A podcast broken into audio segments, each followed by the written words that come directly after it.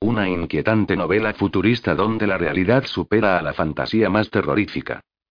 El escenario. Una sociedad ultraconservadora que ha llevado al paroxismo sus rasgos más perversos, dominada por un Estado policial. El acontecimiento. La más extraordinaria competición deportiva, una agotadora marcha a pie donde un resbalón puede ser el último. Los competidores. Cien adolescentes elegidos por sorteo y decididos a pasar sobre los cadáveres de sus compañeros para llegar a la meta. El premio. Fama y fortuna para el ganador, es decir, para el único superviviente. Solo uno será el triunfador. Los 99 restantes morirán. Stephen King. Bajo el seudónimo de Richard Bachman. La larga marcha. Para Jim Bishop, Burt Adlen y Ted Dolmes. Primera parte. La salida. 1. Diga la palabra secreta y ganará 100 dólares. George, ¿quiénes son nuestros primeros concursantes? George. ¿Estás ahí, George? Groucho Marx. Apueste su vida. Un viejo Ford azul se detuvo esa mañana en el aparcamiento vigilado, con el aspecto de un perrillo cansado tras una larga carrera. Uno de los vigilantes, un joven inexpresivo con un uniforme khaki y los correspondientes correajes, pidió que le mostrara la tarjeta azul de identidad. El muchacho que iba sentado en el asiento trasero entregó la tarjeta de plástico a su madre, que se la dio al vigilante. Este la introdujo en una terminal de ordenador que parecía fuera de lugar en aquel apacible paisaje rural. La terminal engulló el plástico y la pantalla se iluminó. Garrati, Raymond Davis. RD. 1 Pounal Maine. Andros Gogin County. Número I. 46, 801, 89. Okokok. El vigilante pulsó otra tecla y todo desapareció de la pantalla, quedando de nuevo limpia y vacía, con su color verduzco. Después hizo un gesto de que el coche podía pasar. ¿No nos devuelven la tarjeta? preguntó la madre. No. No, mamá, respondió Garrati con tono paciente. Pues no me gusta, añadió la mujer, mientras detenía el coche en un sitio libre. Llevaba repitiendo esa frase desde que habían emprendido el camino en la oscuridad, a las dos de la madrugada. En realidad, la había murmurado por lo bajo durante todo el trayecto. No te preocupes, dijo el muchacho, mirando alrededor con una confusa mezcla de expectación y temor. Bajó del coche antes casi de que el motor lanzara su último jadeo asmático.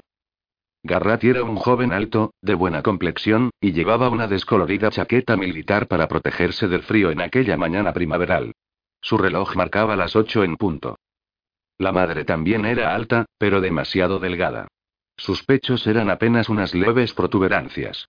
Su mirada era insegura y errática, como afectada por una profunda conmoción, y su expresión era la de un inválido. Su cabello pelirrojo se había despeinado bajo el puñado de horquillas que supuestamente debía mantenerlo en su sitio. Sus ropas colgaban desmañadamente de su cuerpo, como si acabase de perder varios kilos.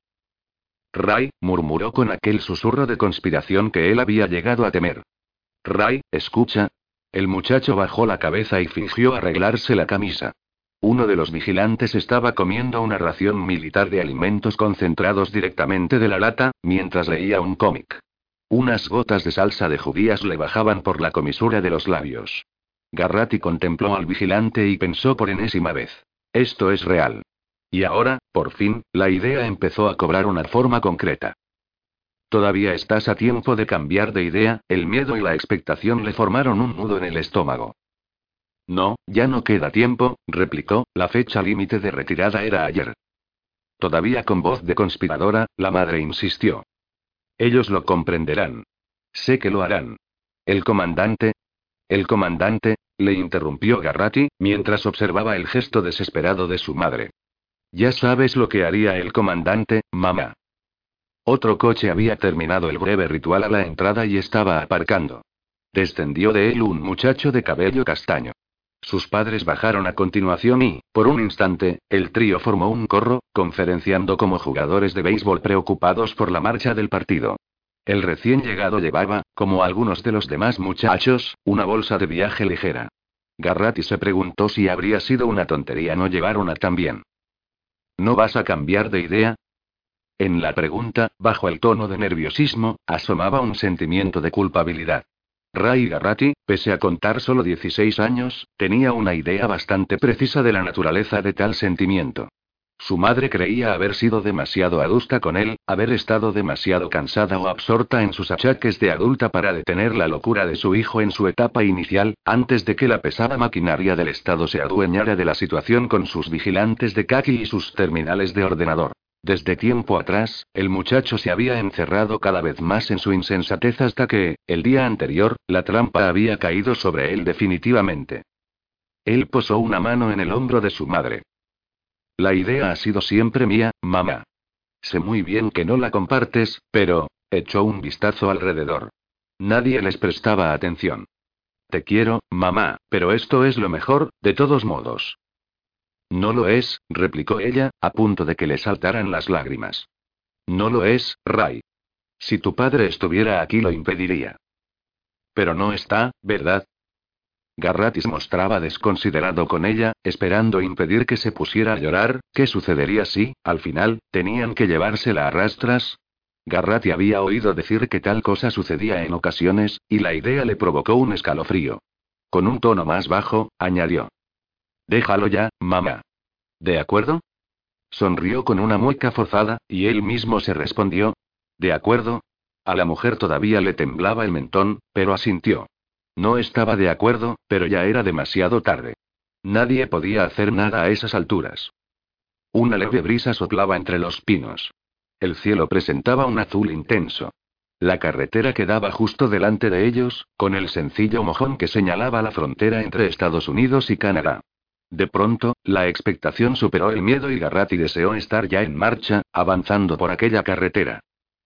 Te he preparado esto. ¿Puedes llevarlo, no? No pesa demasiado, musitó la madre, mientras le entregaba un paquete de galletas envueltas en papel de aluminio. Está bien, respondió el muchacho. Tomó el paquete y abrazó seguidamente a la mujer con gesto torpe, intentando darle lo que ella parecía necesitar. La besó en la mejilla y notó que su piel era como seda gastada. Por un instante estuvo a punto de llorar él también. Después pensó en el rostro del comandante, con su sonrisa y su mostacho, y dio un paso atrás guardando las galletas en el bolsillo de su chaqueta militar. Adiós, mamá. Adiós, Ray. Pórtate bien. La mujer se quedó inmóvil unos instantes y Garratti tuvo la sensación de que era muy ligera, como si incluso las suaves ráfagas de brisa que soplaban esa mañana pudieran levantarla del suelo y arrastrarla por el aire como una semilla de diente de león. Luego volvió al coche y puso en marcha el motor. Garratti permaneció donde estaba. La madre levantó la mano y se despidió. El muchacho pudo ver ahora lágrimas en sus ojos. Respondió agitando la mano y, cuando el coche se alejó, permaneció inmóvil unos instantes más, con los brazos a los costados, consciente de lo valiente y solitario que debía de parecer. Pero cuando el coche hubo cruzado la entrada, la sensación de desamparo le embargó de nuevo, y volvió a ser únicamente un muchacho de 16 años, solo en un lugar extraño. Se volvió hacia la carretera. El otro muchacho, el de cabello castaño, estaba contemplando a su familia, que se marchaba. En el rostro tenía una cicatriz muy visible. Garratti se acercó y le saludó. El otro le dedicó una mirada. Hola. Hola. Me llamo Ray Garratti, se presentó, sintiéndose ligeramente estúpido. Yo soy Peter Mkbries. ¿Estás preparado? preguntó Garratti. Mkbries se encogió de hombros. Me siento ansioso. Eso es lo peor. Garratti asintió. Los dos se encaminaron hacia la carretera y el mojón fronterizo. Detrás de ellos, otros coches empezaban a marcharse. Una mujer se echó a llorar con desconsuelo. Garratti y Mbrie se acercaron más el uno al otro. Ninguno de los dos volvió la vista atrás. Delante tenían la carretera, ancha y negra. Ese asfalto estará caliente al mediodía, dijo Mbries. Voy a hundirme en él hasta los hombros. Garratti asintió. Bries le contempló con aire pensativo. ¿Cuánto pesas? preguntó. 73 kilos. Yo 76. Dicen que cuanto más pesas, antes te cansas, pero yo creo que estoy en muy buena dieta. A los ojos de Garratti, Peter Bries parecía más que en buena. Parecía tener una potencia física asombrosa. Se preguntó quién habría dicho que a más peso, antes llegaba el cansancio. Estuvo a punto de preguntarlo, pero decidió abstenerse. La larga marcha era una de esas cosas que estaban rodeadas de afirmaciones apócrifas, talismanes y leyendas. Brie se sentó a la sombra junto a un par de chicos y, al cabo de unos instantes, Garratti le imitó. Bries parecía haberse olvidado de él por completo. Garratti echó un vistazo a su reloj. Eran las ocho y cinco. 55 minutos para la salida. La impaciencia y la expectación volvieron a acuciarle, e hizo lo posible para sosegarse, diciéndose que debía aprovechar el rato permaneciendo sentado. Todos los muchachos estaban sentados, unos en grupo y otros en solitario. Uno de ellos se había encaramado a la rama inferior de un pino situado junto a la carretera, y estaba comiendo un emparedado de jalea. Era un muchacho flaco y rubio que llevaba unos pantalones púrpura y una camiseta azul bajo un viejo suéter verde de cremallera, con agujeros en los codos.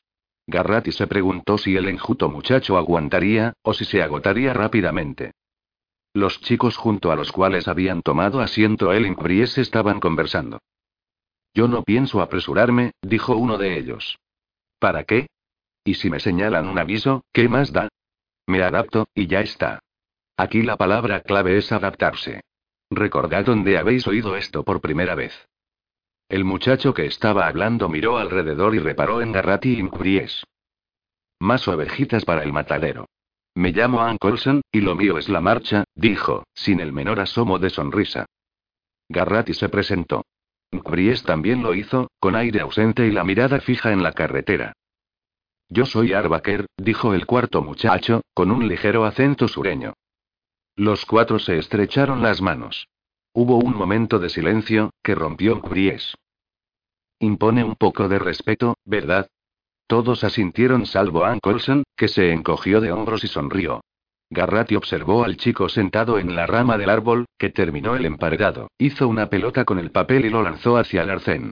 Garratti llegó a la conclusión de que no duraría mucho. Eso le hizo sentirse un poco mejor. ¿Veis esa señal junto al mojón? dijo Olson de repente. Todos volvieron la mirada. La brisa impulsaba las nubes, formando zonas de sombra que corrían velozmente cruzando la cinta de asfalto. Garratti no estaba seguro de ver nada concreto. Es de la larga marcha de hace dos años, continuó Olson con siniestra satisfacción. El chico estaba tan asustado que se quedó helado ahí mismo al sonar las nueve en punto. El resto del grupo visualizó en silencio aquel horror. Simplemente, no consiguió moverse. Le cayeron los tres avisos y, a las nueve y dos minutos, le dieron el pasaporte. Justo ahí, al lado del poste de salida. Garratti se preguntó si también a él se le entumecerían las piernas. No lo creía, pero era algo que solo sabría cuando llegara el momento, y era un pensamiento terrible. Se preguntó por qué Ann Colson había decidido sacar a colación un tema tan horrible. De pronto, Arbaker se enderezó, sin ponerse en pie. Ahí viene. Un jeep pardo grisáceo llegó junto al mojón fronterizo y se detuvo, seguido de un extraño vehículo oruga que avanzaba lentamente. En la parte delantera y trasera del vehículo sobresalían dos pequeñas antenas de radar con forma de plato. Dos soldados haraganeaban en la cubierta superior del vehículo. Garratti sintió un vacío en el estómago al verlos. Los soldados llevaban fusiles de precisión de grueso calibre. Algunos muchachos se pusieron en pie, pero Garratti no les imitó. Tampoco lo hicieron Olson ni Bakeri, tras la mirada inicial, Bries pareció ensimismarse de nuevo. El muchacho sentado en la rama de pino balanceaba los pies ociosamente. El comandante descendió del jeep. Era un hombre alto y erguido, con un intenso bronceado de desierto a juego con su sencillo traje kaki. Llevaba una pistola enfundada en el cinturón y gafas de sol reflectantes. Corría el rumor de que la vista del comandante era extremadamente sensible a la luz, y nunca se le había visto en público sin sus gafas. Sentaos, muchachos, dijo, una vez en tierra. Tened en cuenta el consejo número 13. El consejo número 13 rezaba. Conservar las energías siempre que sea posible. Los que se habían puesto en pie volvieron a sentarse. Garratti consultó de nuevo su reloj. Las 8.16. Decidió que iba un minuto adelantado. El comandante siempre aparecía a la hora prevista. El muchacho pensó en atrasar el reloj un minuto, pero pronto lo olvidó. No voy a hacer un discurso, continuó el comandante, escudriñándoles con las gafas que le ocultaban los ojos. Quiero felicitar al que resulte vencedor, y expresar mi reconocimiento a los perdedores por su valor. A continuación, volvió a la parte trasera del jeep. Se produjo un intenso silencio.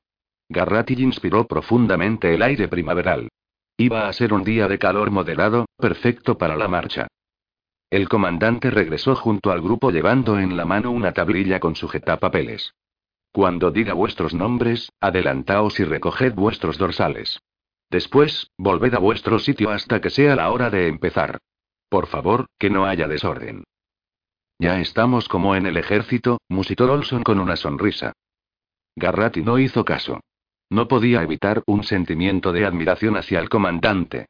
Antes de que los escuadrones se lo llevaran, el padre de Garratti solía llamar al comandante el monstruo más peligroso y raro que podía producir cualquier nación, un sociópata apoyado por la sociedad.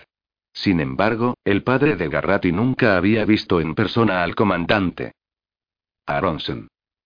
Un muchacho campesino, bajo, robusto y con el cuello tostado por el sol, se adelantó titubeando, obviamente amedrentado por la presencia del comandante, y recogió su gran dorsal de plástico con el número uno. Lo fijó a su camisa con tiras autoadhesivas y el comandante le dio una palmada en el hombro. Abraham. Un alto chico, pelirrojo con tejanos y camiseta de manga corta se puso en pie, Llevaba la chaqueta atada a la cintura al estilo de los colegiales, y la tela le bailaba sobre las rodillas al caminar. Olson emitió una risita disimulada. Baker, Arthur. Ese soy yo, dijo mientras se incorporaba. Avanzó con engañosa parsimonia, poniendo nervioso a Garratti. Baker iba a ser un duro adversario. Iba a resistir mucho. Cuando regresó a su lugar, Baker ya había adherido su dorsal, el 3, a la parte superior derecha de su camiseta. ¿Te ha dicho algo? inquirió Garratti. Me ha preguntado si empezaba a hacer calor por mi tierra, respondió estupefacto Baker. Sí, el comandante me ha hablado. No debe de hacer tanto calor allí como el que empezará a hacer pronto por aquí, se mofó Olsen. Baker, James, continuó el comandante. Así continuó hasta las 8.40, sin ningún tropiezo.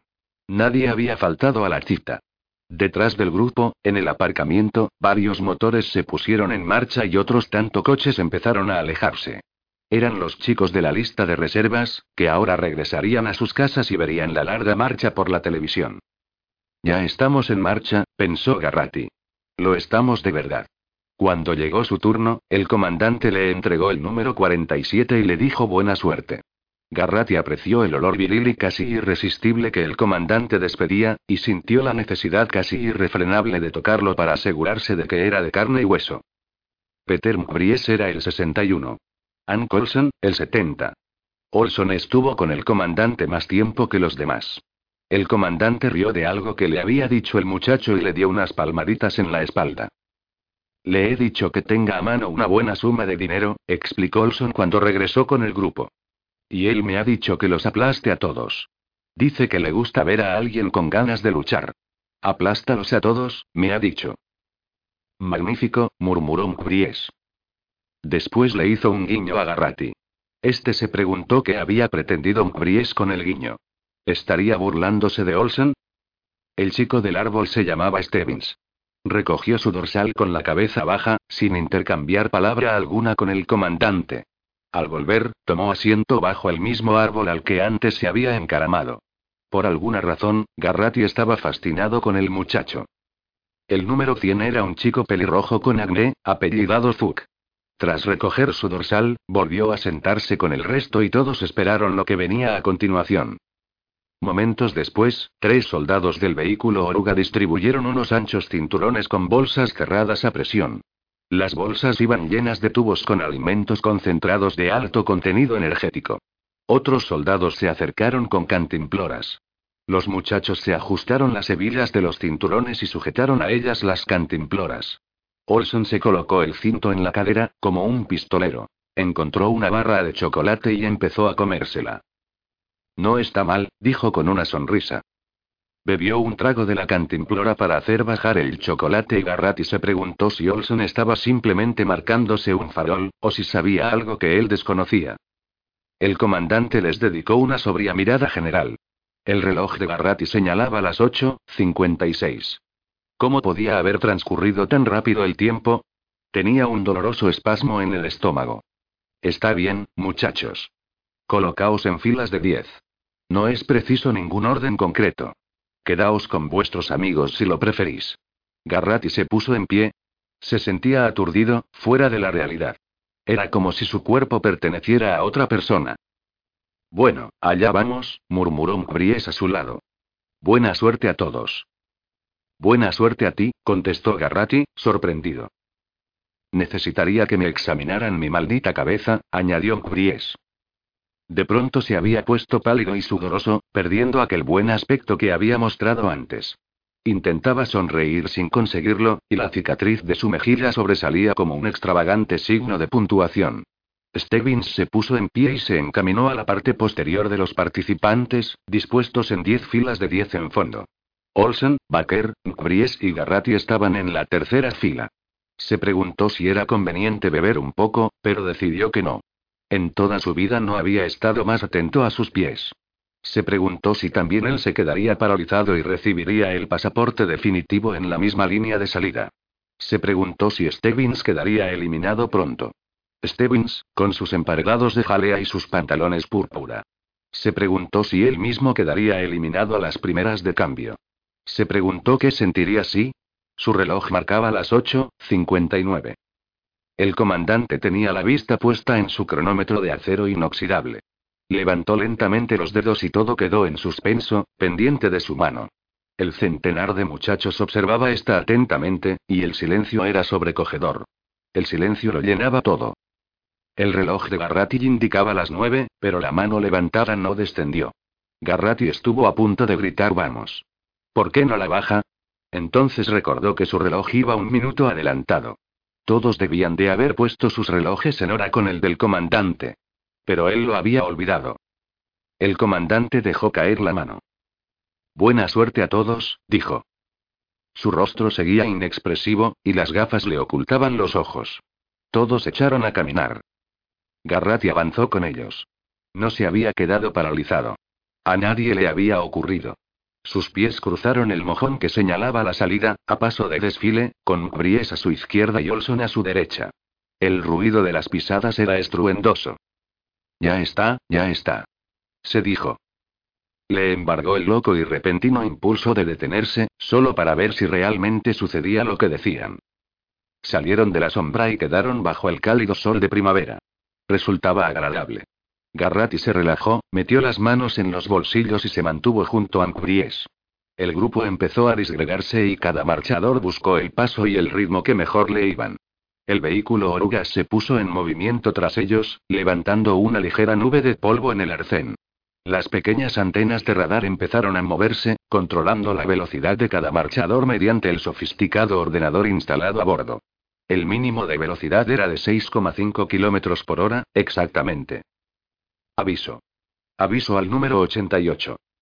Garratti levantó la cabeza y miró alrededor. El 88 era Stebbins. De pronto, Garratti tuvo la certeza de que a Stebbins iban a darle el pasaporte allí mismo, todavía a la vista del poste de salida. Muy listo, murmuró Olsen. ¿Qué? preguntó Garratti, que tuvo que hacer un esfuerzo consciente para mover la lengua. Ese tipo recibe un aviso mientras todavía está fresco y se hace una idea de dónde está el límite. Ahora resulta bastante fácil borrar ese aviso. Ya sabes, si se camina una hora sin recibir un nuevo aviso, queda anulado el anterior. Ya, respondió Garratti. Estaba escrito en el reglamento. Se podían recibir hasta tres avisos. La cuarta vez que uno bajaba del ritmo mínimo de 6,5 kilómetros por hora, uno quedaba, bueno, quedaba fuera de la marcha. Pero si uno tenía tres avisos y conseguía seguir el ritmo mínimo durante tres horas, volvía a quedar sin penalizaciones. Pues ese muchacho ya sabe dónde está el límite, añadió Olsen, y a las diez y dos volverá a estar limpio. Garratti siguió caminando a buen paso. Se sentía bien.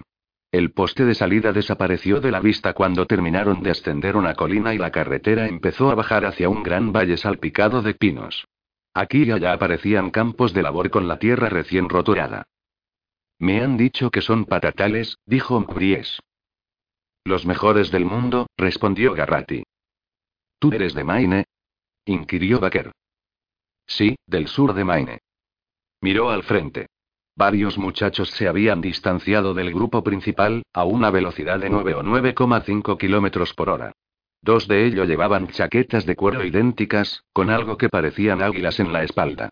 Garratti sintió la tentación de apresurar la marcha, pero no quería correr demasiado. Consejo número 13. Conservar las energías siempre que sea posible. ¿La carretera pasa cerca de tu pueblo? Preguntó Mbries. A unos 11 kilómetros. Supongo que mi madre y mi novia vendrán a verme. Hizo una pausa y añadió. Si todavía sigo marchando, claro. Vamos, vamos, dijo Olsen. Cuando lleguemos al sur del estado no estarán fuera de competición ni siquiera 25 de los que hemos empezado. Un profundo silencio se abatió sobre ellos tras estas palabras. Garratti sabía que no sería así, y pensó que también Olsen lo sabía. Otros dos chicos recibieron avisos y, pese a la explicación de Olsen, el corazón de Garratti le dio un vuelco en cada ocasión. Volvió a observar a Stevens. Seguía en la cola del grupo, y estaba dando cuenta de otro emparedado de jalea. Un tercer emparedado asomaba por el bolsillo de su raído suéter verde. Garratti se preguntó si se los habría hecho su madre, e inmediatamente recordó las galletas que le había dado la suya. Se las había entregado con gesto apremiante, como si fueran a protegerle de los malos espíritus. ¿Por qué no dejan que la gente acuda a ver la salida de la larga marcha? preguntó Garratti. Porque perjudica a la concentración de los marchadores, respondió una voz aguda. Garratti volvió la cabeza. Era un chico bajo, moreno, de aspecto fuerte, con el dorsal 5 adherido al cuello de la chaqueta. Garratti no recordaba su nombre. ¿Concentración? exclamó. Sí. El muchacho se colocó al lado de Garratti. El comandante ha dicho que es muy importante concentrarse en conservar la calma al principio de una larga marcha. Hizo un gesto meditabundo. Y yo estoy de acuerdo con eso. La expectación, las multitudes y la televisión, más adelante. De momento, lo que necesitamos es concentrarnos. Observó a con sus hundidos ojos castaño oscuro, y repitió la palabra. Concentrarnos. Yo solo me concentro en alcanzar a esos y dejarles atrás, replicó Olsen. Fue como si el número 5 se sintiera insultado. Tienes que adoptar tu propio ritmo, insistió. Tienes que concentrarte en ti mismo. Tienes que tener un plan. Por cierto, me llamo Gary Barkovich, y vivo en Washington después de Cristo. Yo soy Carter, replicó Olsen, y vivo en Marte. Barkovich hizo una mueca de desagrado y volvió a retrasarse. Hay gente para todo, comentó Olsen. Sin embargo, Garratti consideró que Barkovich tenía las ideas muy claras. Al menos, así lo creyó hasta que, cinco minutos después, oyó la voz de un vigilante. Aviso. Aviso al número 5. Se me ha metido una piedra en la zapatilla. exclamó Barkovich. El soldado no respondió. Saltó del vehículo oruga y se plantó en el arcén opuesto al carril de la carretera por donde circulaba Barkovich. El soldado llevaba un cronómetro de acero inoxidable igual que el del comandante. Barkovich se detuvo completamente y se quitó la zapatilla para sacar la piedrecita. Con el rostro moreno, casi cetrino, brillante por el sudor, no prestó atención cuando el soldado gritó. Segundo aviso, número 5. Por el contrario, se arregló cuidadosamente el calcetín sobre el empeine. Oh, no. exclamó Olsen. Todos se habían vuelto y caminaban de espaldas. Stevens, todavía en la cola del grupo, pasó junto a Barkovich sin mirarle siquiera. Barkovich estaba ahora completamente solo, un poco a la derecha de la línea blanca del asfalto, atándose de nuevo las zapatillas. Tercer aviso, número 5. Último aviso. Garratti sentía en el estómago una pegajosa bola de mucosidad. No quería mirar, pero no podía apartar la mirada. Caminando de espaldas, incumplía también el consejo de conservar energía siempre que fuera posible, pero tampoco podía evitarlo. Casi sentía cómo a Barkovich se le agotaban los pocos segundos de que disponía. Vaya. murmuró Olsen. Ese estúpido se va a ganar su pasaporte. Pero en ese instante Barkovich se puso en pie. Todavía se entretuvo sacudiéndose del pantalón el polvo de la carretera. Después emprendió un trotecillo, se incorporó al grupo y recuperó su ritmo normal. Dejó atrás a Stevens, que siguió sin mirarle, y alcanzó a Olsen. Entonces sonrió, con sus ojos castaños destellando. ¿Lo ves? Acabo de concederme un descanso. Está todo en mi plan. Quizá tú lo veas así, respondió Olson con un tono más alto de lo habitual. Lo único que sé es que ahora tienes tres avisos. Por un despreciable minuto y medio tendrás que caminar tres, tres condenadas horas. Además, ¿para qué diablos necesitabas descansar? Si acabamos de empezar, por el amor de Dios. De nuevo fue como si hubiera insultado a Barkovich, que le miró con aire furioso. Ya veremos a quién le dan primero el pasaporte, si a ti o a mí, replicó. Todo está en mi plan. Ese plan tuyo y lo que me sale a mí del culo tienen bastante parecido, espetó Olsen. Barker dejó escapar una risita. Con un bufido, Barkovich apretó el paso y les dejó atrás. Olsen no pudo evitar un último comentario. Y no vayas a tropezar, amigo. No volverán a avisarte. Simplemente te. Barkovich no se dignó a volverse, y Olsen le dejó en paz. A las 9.12, según el reloj de Garratti, quien se había tomado la molestia de retrasarlo un minuto, el jeep del comandante apareció sobre la colina que acababan de descender. Pasó junto a ellos y se llevó a los labios un altavoz a pilas. Me complace anunciaros que acabáis de cubrir el primer kilómetro y medio del recorrido. También quería recordaros que la distancia más larga cubierta por un grupo completo de marchadores está establecida en 12 kilómetros y medio. Espero que mejores el récord. El jeep aceleró. Olson pareció enterarse de las novedades con sorpresa e, incluso, cierto temor. Ni siquiera 15 kilómetros, pensó Garratti. No era, ni mucho menos, lo que él había calculado. No esperaba que nadie, ni siquiera Stevens, recibiera el pasaporte hasta avanzada la tarde. Pensó en Barkovich. Bastaba con que redujera el paso una sola vez durante la hora siguiente y. Ray. Era Arbaker. Se había quitado la chaqueta y la llevaba colgada del hombro. ¿Tienes alguna razón especial para participar en la larga marcha? Garratti destapó su cantimplora y tomó un rápido sorbo de agua. Estaba fría y muy agradable. Le quedaron unas gotas en el labio superior y se pasó la lengua. Era magnífico sentir cosas como aquella. En realidad no lo sé, respondió con sinceridad. Yo tampoco, dijo Baker. Permaneció pensativo unos instantes y añadió, ¿Has practicado la marcha o algo parecido? ¿En la escuela quizá? Pues no. Yo tampoco, pero supongo que eso no importa mucho, ¿verdad? Ahora ya no.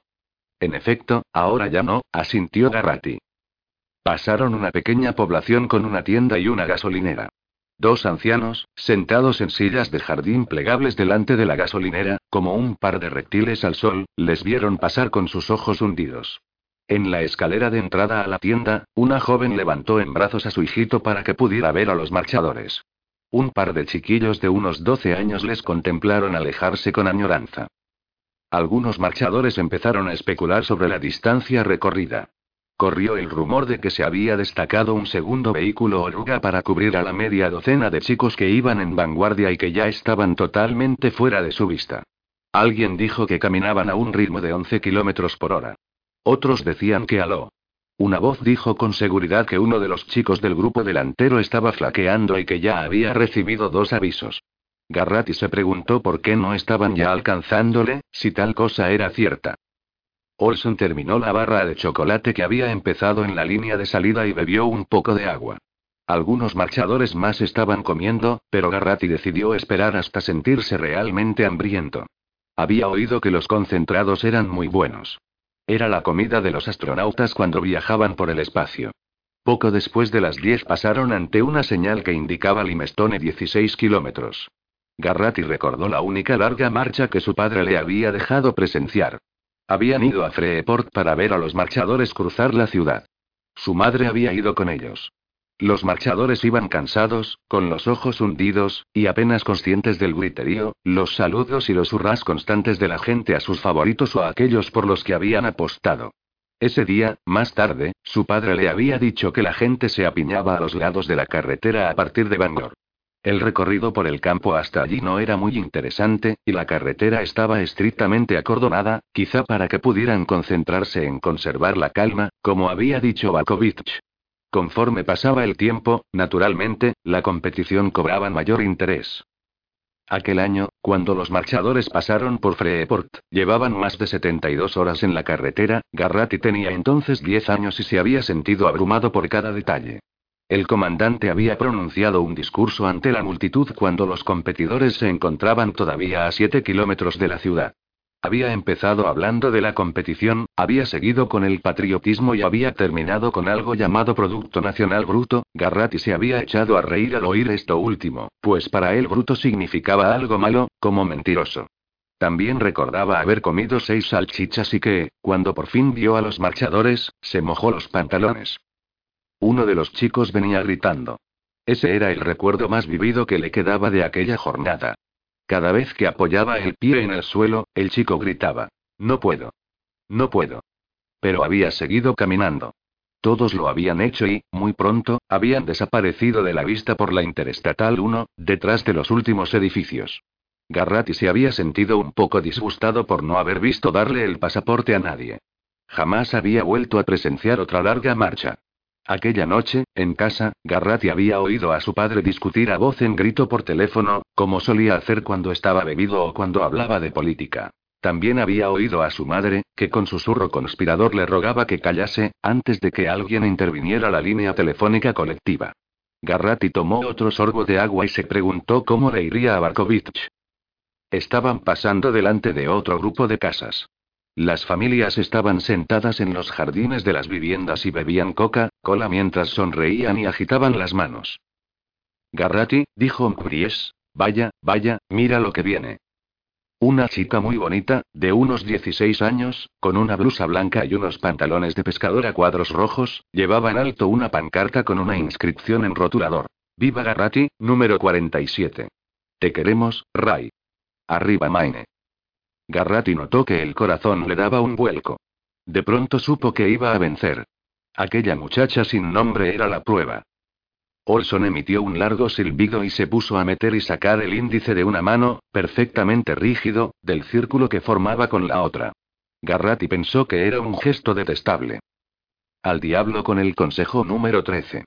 Garratti apresuró el paso, cambiándose de lado en la carretera para pasar junto a la muchacha. Esta vio su dorsal y empezó a lanzar chillidos. Se abalanzó sobre él y le dio un largo beso. Garratti se sintió repentina y sudorosamente excitado y devolvió el beso con gesto enérgico. Ella le metió la lengua en la boca por dos veces. Apenas consciente de lo que hacía, Garratti deslizó una mano por las redondas nalgas de la muchacha y le dio un suave pellizco. Aviso. Aviso, número 47. Garratti se separó de la chica y sonrió. Gracias, dijo. Oh, no.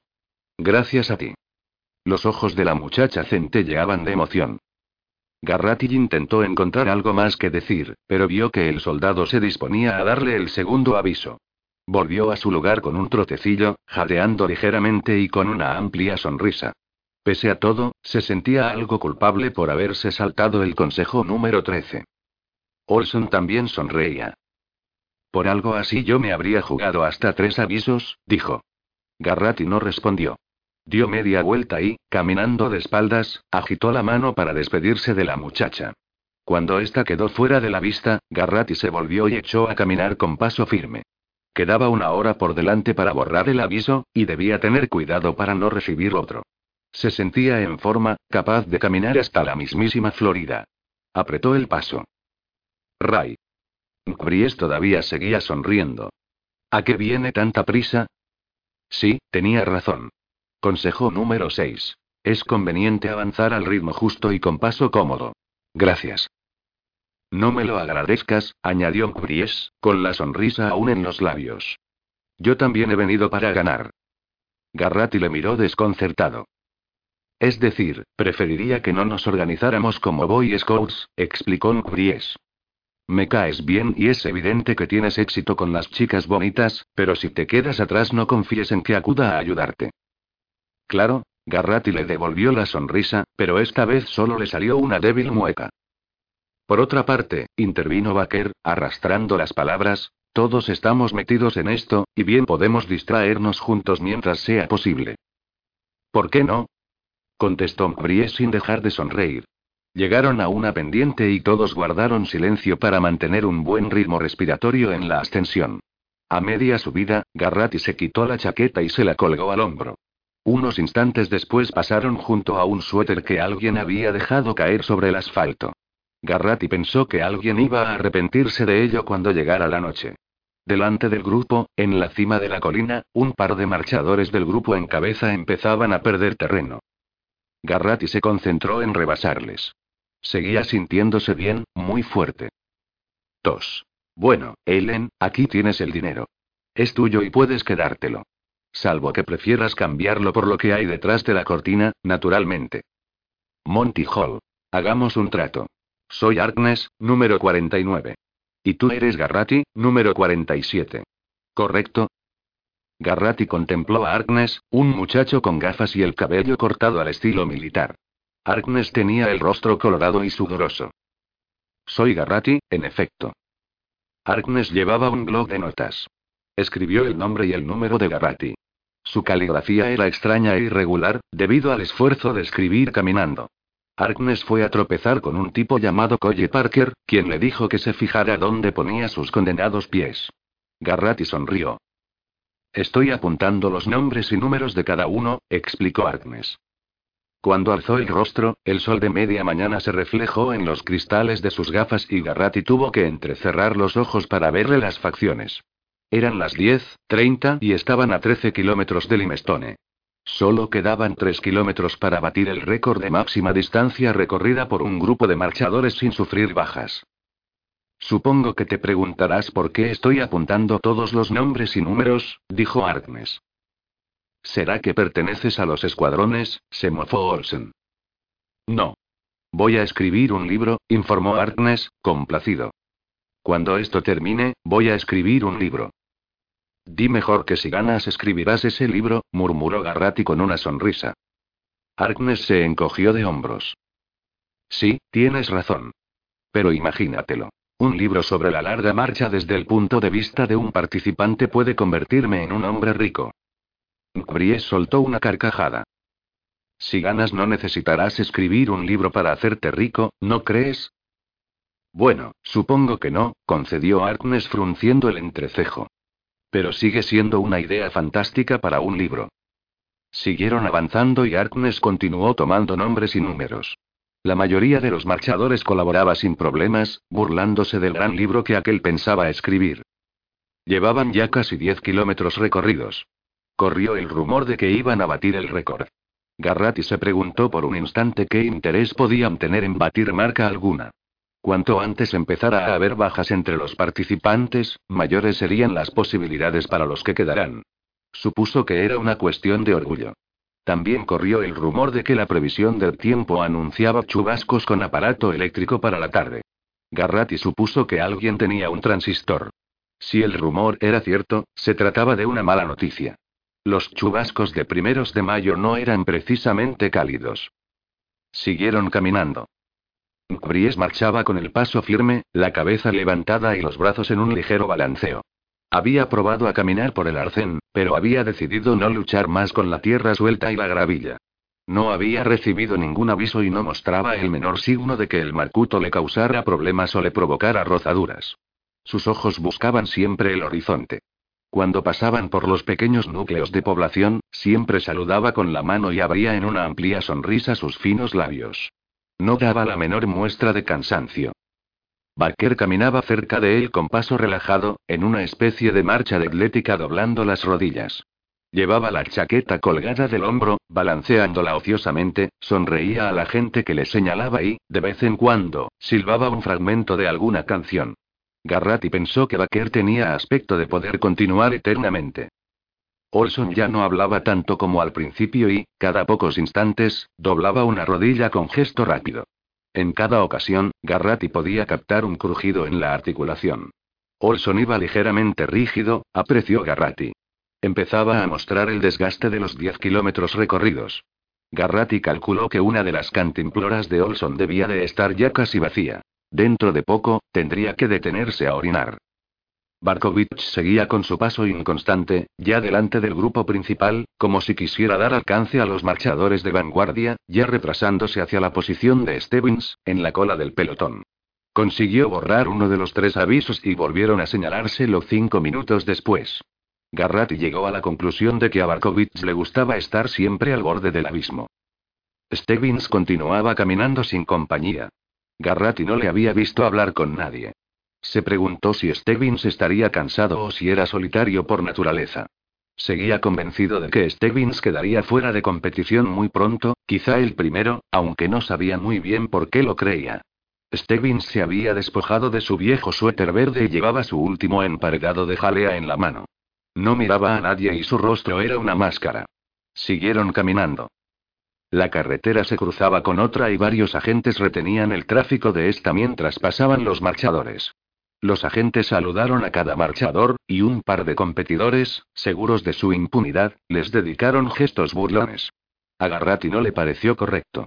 Sonrió e hizo un gesto con la cabeza para saludar a los policías. Después se preguntó si los agentes pensarían que estaban todos locos. Los coches hicieron sonar sus bocinas y, en ese instante, una mujer empezó a gritar el nombre de su hijo. La mujer había aparcado su automóvil junto a la carretera, evidentemente a la espera de que apareciera el muchacho, confirmando que aún seguía en la marcha. Perky. Perky. Era el número 31. El muchacho se sonrojó y lanzó a su madre un breve saludo con la mano. Después apretó el paso, con la cabeza ligeramente inclinada hacia adelante. La mujer intentó saltar a la calzada.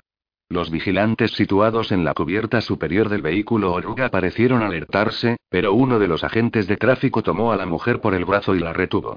Después, la carretera trazaba una curva y el cruce quedó fuera de la vista. Los marchadores atravesaron un puente de tablones, bajo el cual corría gorgoteante un arroyuelo.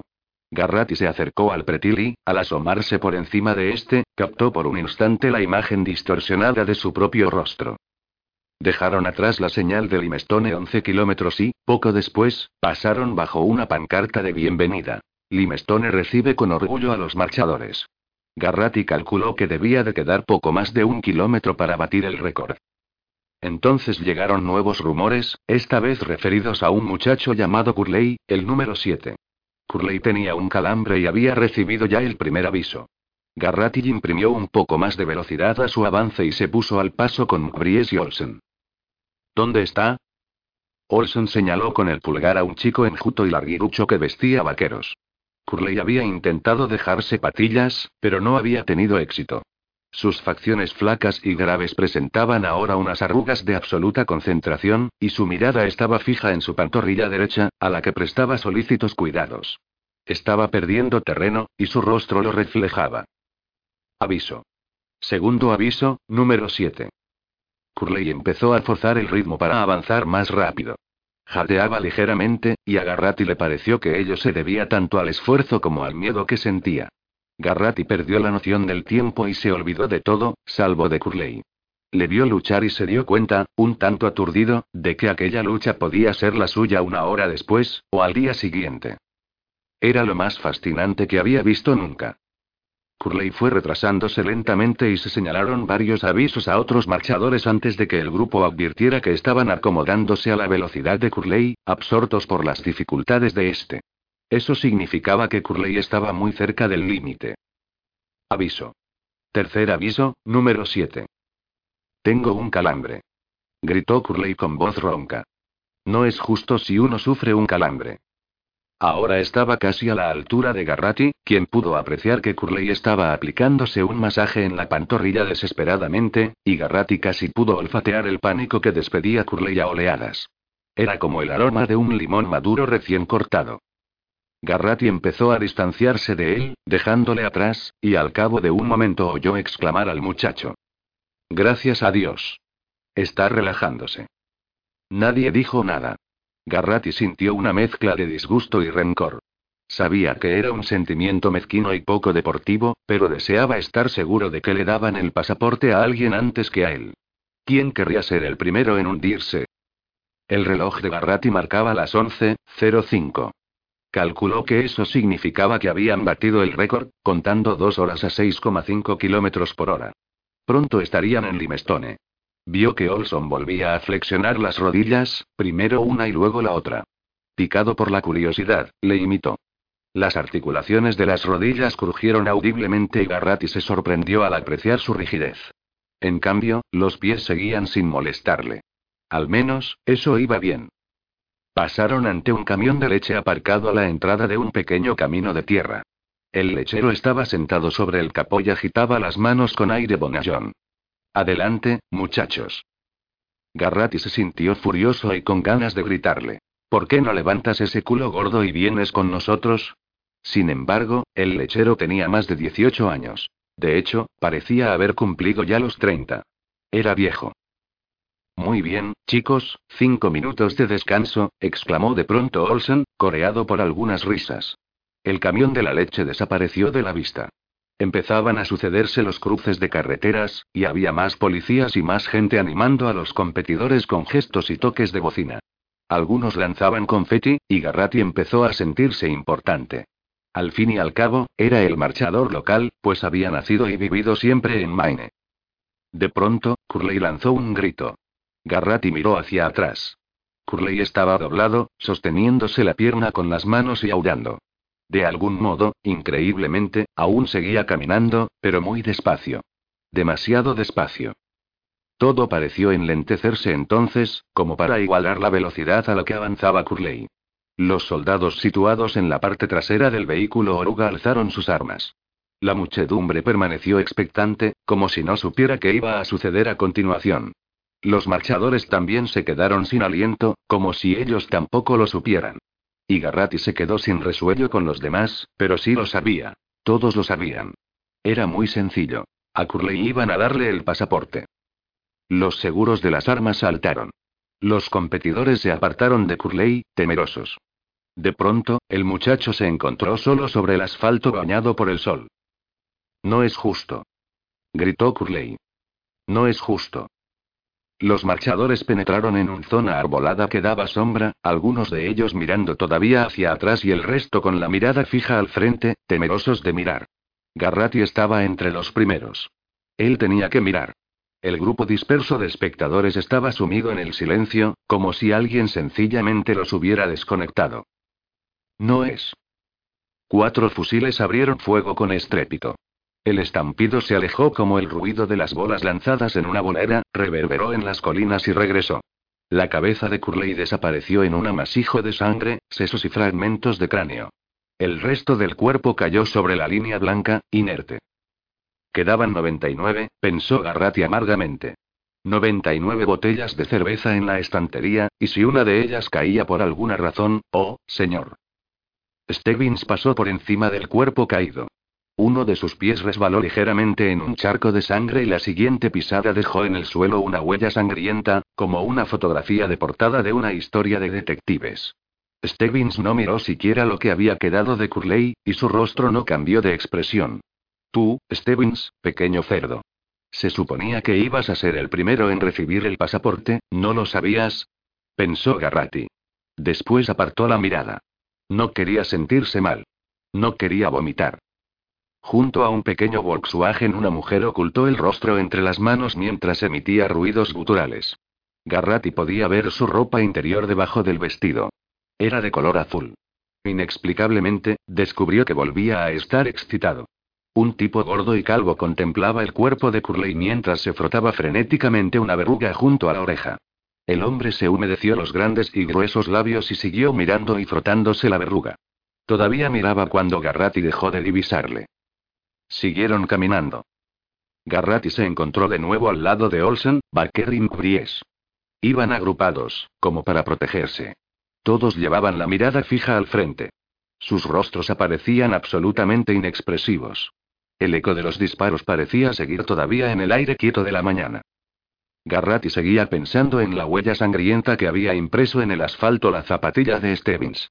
Se preguntó si todavía seguiría dejando el rastro rojo y casi volvió la cabeza para mirar, pero se dijo que ya bastaba de estupideces. Sin embargo, no podía dejar de pensar en lo sucedido. Se preguntó si a Curley le habría dolido, si se habría enterado cuando las balas con punta de gas alcanzaban su objetivo o si, sencillamente, había estado vivo en un segundo dado, y muerto en el siguiente. Pero era evidente que le había dolido. Le había dolido antes, de la peor manera, al advertir que él dejaría de existir mientras el universo seguiría girando igual que siempre, intacto e insensible. Llegó el rumor de que habían cubierto casi 14,5 kilómetros antes de que le dieran el pasaporte a Curley. Se decía que el comandante estaba muy contento. Garratti se preguntó cómo diablos podía saber nadie dónde estaba el comandante. Miró hacia atrás deseando saber qué harían con el cuerpo de Curley, pero ya habían doblado otra curva. ¿Qué llevas en ese macuto? preguntó Bakeram Cries. Se había esforzado por mantener un tono estrictamente neutro, pero le salió una voz aguda y chillona, casi quebrada. Una camiseta de repuesto, respondió Cries. Y algunas hamburguesas crudas. Hamburguesas crudas. exclamó Olson con cara de asco. Contienen una buena dosis de energía rápida, dijo Mkbries. Tú has perdido un tornillo. Eso te hará vomitar. Mkbries se limitó a sonreír. Garratti casi deseó haber llevado también unas hamburguesas crudas. No sabía nada acerca de energías de asimilación rápida, pero le encantaba la hamburguesa cruda. Era superior a las barras de chocolate y a los concentrados. De pronto, se acordó de sus galletas, pero, tras lo sucedido con Curley, no se sentía muy hambriento. Después de aquello, ¿quién podía pensar en comer una hamburguesa cruda? La noticia de que un marchador había recibido el pasaporte se difundió entre los espectadores y, por alguna razón, estos empezaron a animar con más fuerza. Los aplausos crepitaban como palomitas de maíz. Garratti se preguntó si daría mucha vergüenza ser abatido delante de la gente, pero llegó a la conclusión de que en tal circunstancia nada importaría demasiado. A Curley no había parecido importarle, desde luego. Lo peor sería tener que hacer sus necesidades en público. Eso sería espantoso. Garratti procuró no pensar más en ello. Las manecillas del reloj señalaban las doce en punto. Cruzaron un puente de hierro oxidado, tendido sobre una profunda garganta seca, y al otro lado encontraron un nuevo cartel. Límite de la ciudad de Limestone. Bienvenidos, marchadores. Algunos muchachos vitorearon, pero Garratti se ahorró el esfuerzo. La carretera se hizo más ancha y los marchadores se distribuyeron cómodamente por ella, haciendo los grupos menos compactos. Después de todo, Curley quedaba ya cinco kilómetros atrás. Garratti sacó las galletas y por un instante sostuvo el paquete envuelto en papel de aluminio. Recordó con añoranza a su madre, pero apartó el pensamiento. Volvería a ver a su madre y a Han en Freeport. Era una promesa. Engulló una galleta y se sintió mejor. ¿Sabes una cosa? Dijo Mkries.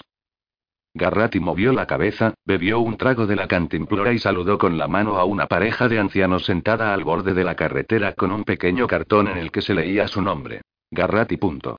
No tengo la menor idea de qué querré hacer si gano, explicó Nkries. No hay nada que necesite de verdad. Quiero decir que no tengo una madre anciana y enferma esperando en casa, o un padre en la máquina de diálisis, ni nada semejante. Ni siquiera tengo un hermano pequeño agonizando a causa de una leucemia. Emitió una risita y quitó el tapón de su cantimplora. Ahí tienes una razón, indicó Garratti. Querrás decir que no la tengo. Todo este asunto carece de sentido para mí. Bromas, repuso Garratti, confiado. Si tuvieras que empezar de nuevo. Sí, ya sé. Volvería a hacerlo, pero... El chico que iba delante de ellos, Palmer, soltó una exclamación y señaló hacia adelante. Aceras. Estaban entrando en la ciudad propiamente dicha. Una serie de hermosas casas, apartadas de la carretera, les veían pasar desde su ventajoso punto de observación en lo alto de unos cuidados céspedes. Los jardines estaban repletos de gente que animaba y saludaba a los competidores. A Garratti le pareció que todos los espectadores estaban sentados. Sentados en el suelo, en sillas campestres como las del par de viejos de la gasolinera que habían dejado atrás a primera hora de la mañana, o en mesas de picnic. Incluso sentados en columpios o en mecedoras. Garratti sintió una punzada de rabia mezclada con envidia. Levantaos y moved esos culos. No volveré a responder a los saludos. No seré tan estúpido. Consejo número 13. Conservar las energías siempre que sea posible, se dijo. Sin embargo, decidió que era una tontería por su parte. La gente pensaría que se estaba volviendo huraño. Al fin y al cabo, él era el representante de Maine. Decidió contestar a los saludos del público que llevara carteles con su nombre. Y a todas las chicas bonitas. Las aceras y los cruces de calles se sucedieron. Sycamore Street, Clark Avenue, Exchange Street y Juniper Lane. Pasaron frente a una tienda de ultramarinos con un gran anuncio de cerveza en el escaparate, y frente a una tienda de artículos variados cubierto de fotografías del comandante. Las aceras estaban llenas de gente, pero no tanto como Garratti había calculado. Se sintió un poco disgustado.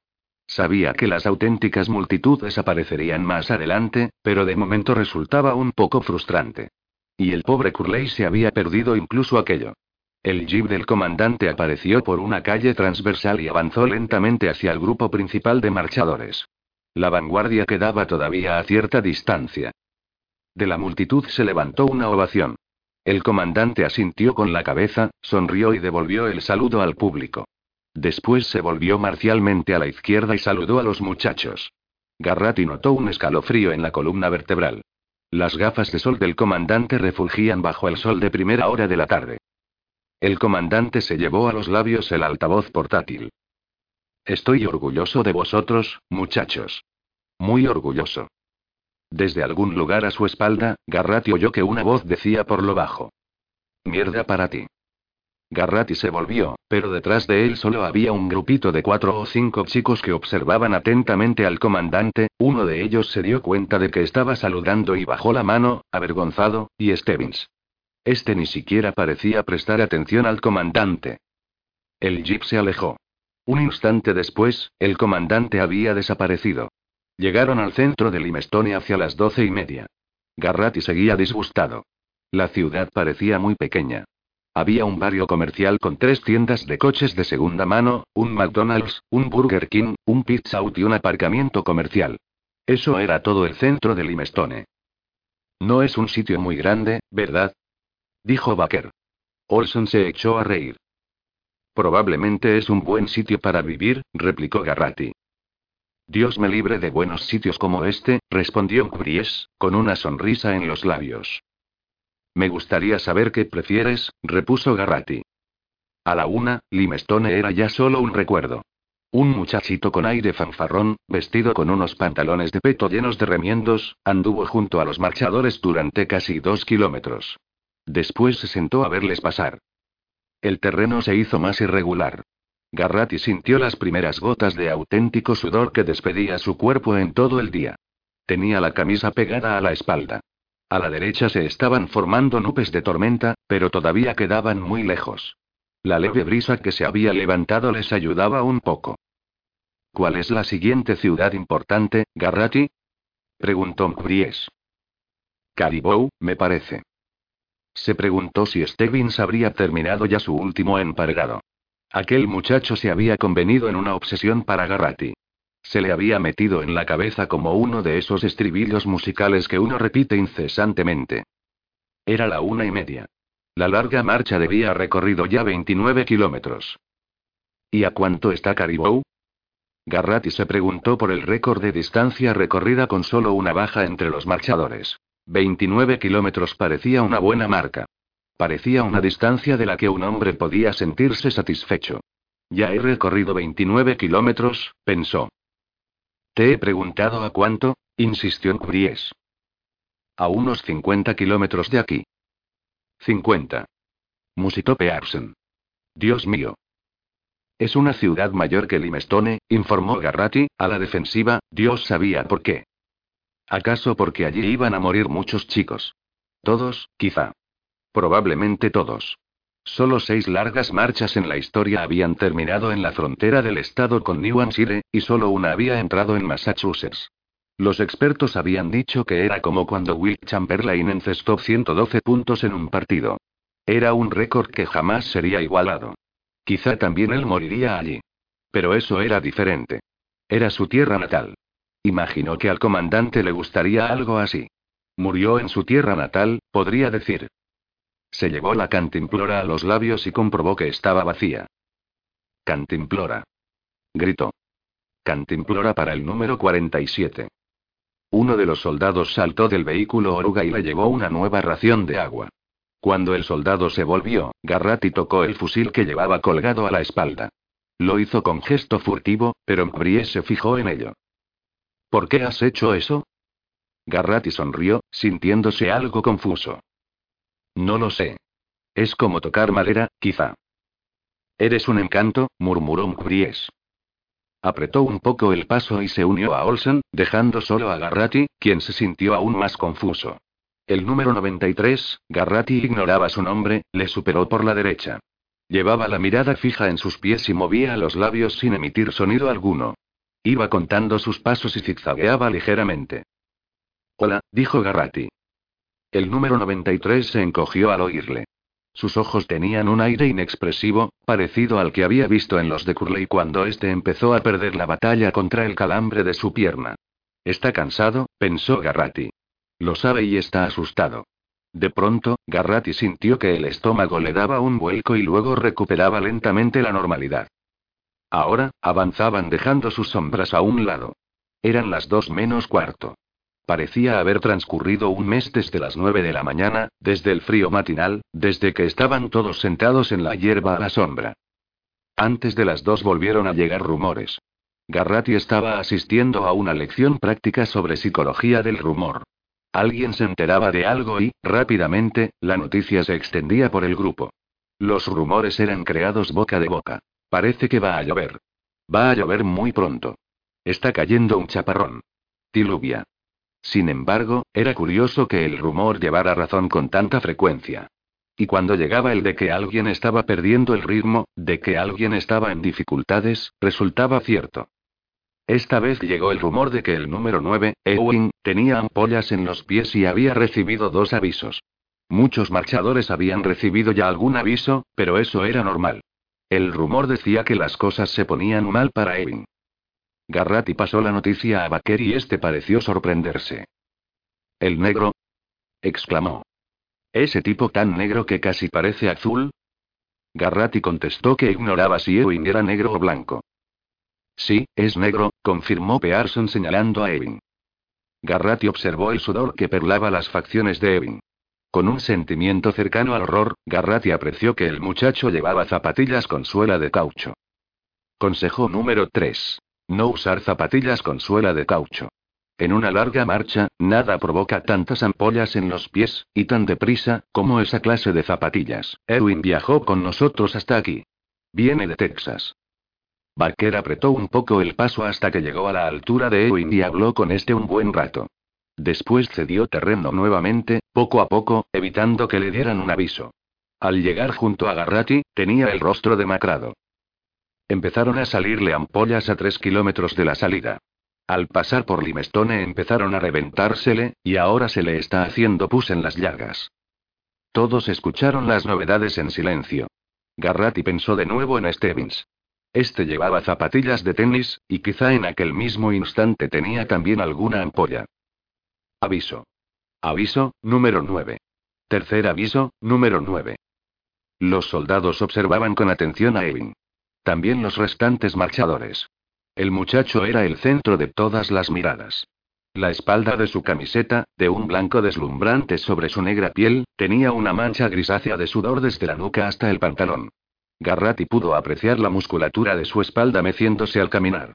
Edwin tenía músculos suficientes para resistir muchos días, pero Baker había dicho que tenía los pies llenos de pus.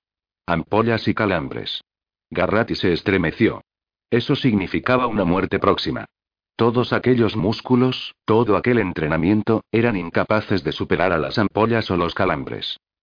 ¿En qué diablos estaría pensando Ewing al calzarse aquellas malditas zapatillas con suela de caucho? Barkovich se acercó a Garratti y Baker. También él estaba observando a Evin. Ampollas. exclamó, como si la palabra fuera un insulto peor que meterse con la madre de alguien. ¿Qué diablos podía esperarse de un estúpido negro? Lárgate, contestó Baker sin alzar la voz. Lárgate o te atizo. Eso va contra las normas, replicó Barkovich con una sonrisa. Tenlo en cuenta, capullo. Sin embargo, hizo caso de la advertencia y se alejó. Fue como si se llevara consigo una pequeña nube ponzoñosa. Las dos en punto se convirtieron en las dos y media. Sus sombras fueron haciéndose alargadas. Ascendieron una larga colina y, desde la cima, Garratti divisó a lo lejos unas montañas de poca altura, imprecisas y azules. La masa nubosa que se estaba formando hacia el oeste parecía más oscura, y la brisa había aumentado. A Garratti se le puso la piel de gallina mientras se le iba secando el sudor.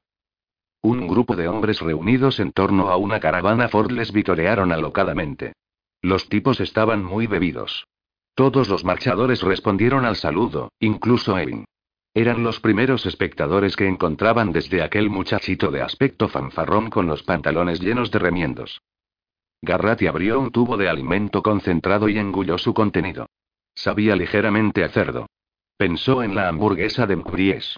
Imaginó un gran pastel de chocolate con una cereza encima. Imaginó unas sabrosas tonas dulces.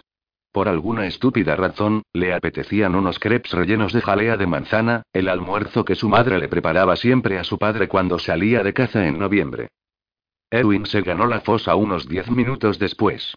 Se había situado entre un grupo de marchadores, cuando bajó del ritmo mínimo por cuarta y definitiva vez. Quizá pensó que los demás le protegerían. Los soldados hicieron bien su trabajo. Eran expertos. Apartaron a los restantes muchachos y arrastraron a Edwin hacia el arcén. Edwin intentó resistirse, pero no mucho. Uno de los soldados le asió los brazos a la espalda mientras el otro apoyaba el fusil en su cabeza y disparaba. Una pierna del infortunado muchacho se agitó convulsivamente. Tiene la sangre del mismo color que los demás, murmuró Mbries. Su voz pareció estentórea en el silencio que siguió aquel solitario disparo. A le temblaba la carótida, y algo pareció chasquear en su garganta. Ya eran dos los eliminados. Las probabilidades aumentaban un poco para los restantes. Se oyeron de nuevo algunas conversaciones apagadas, y Garratti volvió a preguntarse qué hacían con los cuerpos. Te preguntas demasiadas cosas. Se reprendió a sí mismo. Y se dio cuenta de que estaba cansado. Segunda parte. En la carretera, 3. Tendrá usted 30 segundos, y recuerde, por favor, que su respuesta debe efectuarse en forma de pregunta. Art Fleming. Riesgo. Eran las 3 de la tarde cuando cayeron sobre el asfalto las primeras gotas de lluvia, grandes, oscuras y redondas. Sobre sus cabezas, el cielo parecía raído y lóbrego, enfurecido y fascinador. En algún lugar, por encima de las nubes, los truenos retumbaban. Un relámpago como un tridente azul cayó sobre el terreno a bastante distancia. Garratti se había puesto la chaqueta poco después de que a Ewing le dieran el pasaporte. Ahora, se subió la cremallera y cerró bien el cuello. Harkness, el aspirante a escritor, había guardado su blog de notas en una bolsa de plástico. Barkovich se había calado un gorro de vinilo amarillo para la lluvia. Resultaba increíble lo que aquella prenda hacía con su rostro, pero habría sido muy difícil concretar exactamente de qué se trataba. Barkovich miraba por debajo de la visera con el aspecto de un farero, y con aire fiero. Oyeron el prodigioso retumbar de otro trueno. Aquí viene. Gritó Olsen. La lluvia empezó a caer. Durante unos segundos lo hizo con tal fuerza que Garratti se encontró aislado bajo una cortina de agua, quedando calado hasta los huesos. Sus cabellos se convirtieron en un pellejo empapado y chorreante. Volvió el rostro hacia la lluvia, con una sonrisa. Se preguntó si los soldados podían verles.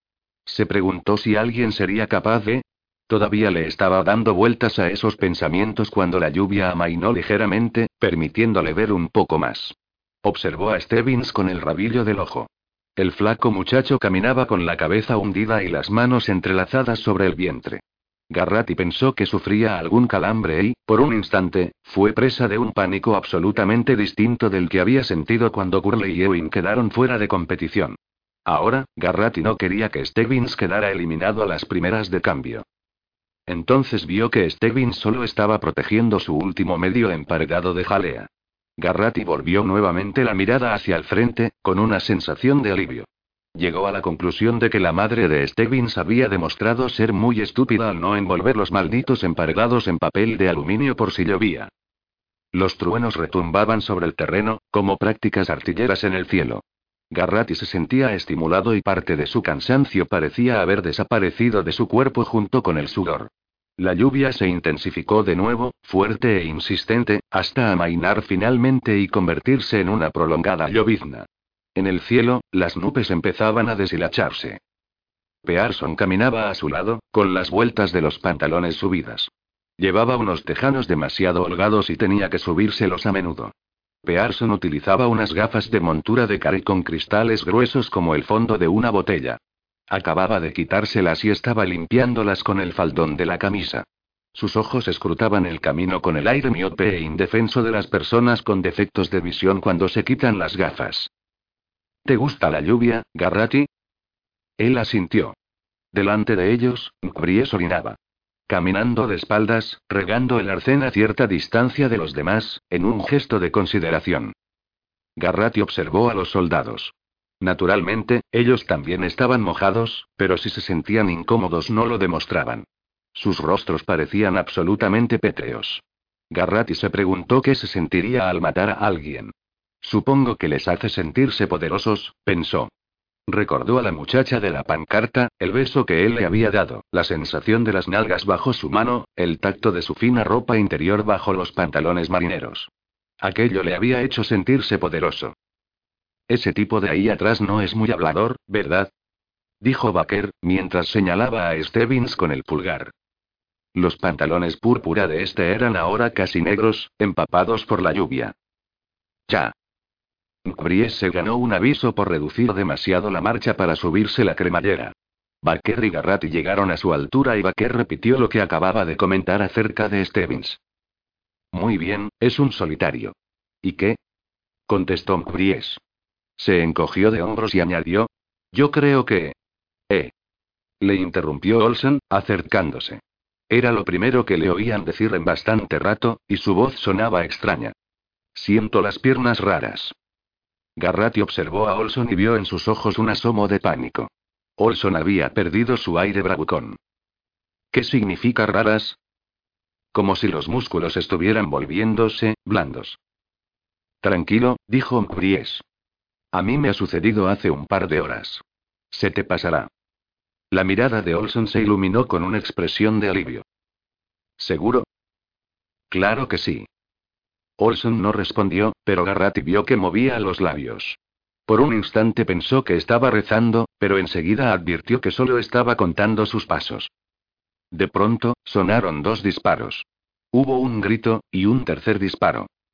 Todos miraron, y vieron a un chico con un suéter azul y unos pantalones hasta media pantorrilla tendido boca abajo en un charco de agua. Se le había salido un zapato, y Garratti se fijó en sus calcetines blancos de deporte. El consejo número 12 los recomendaba. Garratti pasó por encima del cuerpo, sin buscar los orificios de las balas. Llegó el rumor de que el muchacho había muerto por ir demasiado despacio. Nada de ampollas o calambres. Sencillamente, había bajado de ritmo una vez más de las permitidas y le habían dado el pasaporte.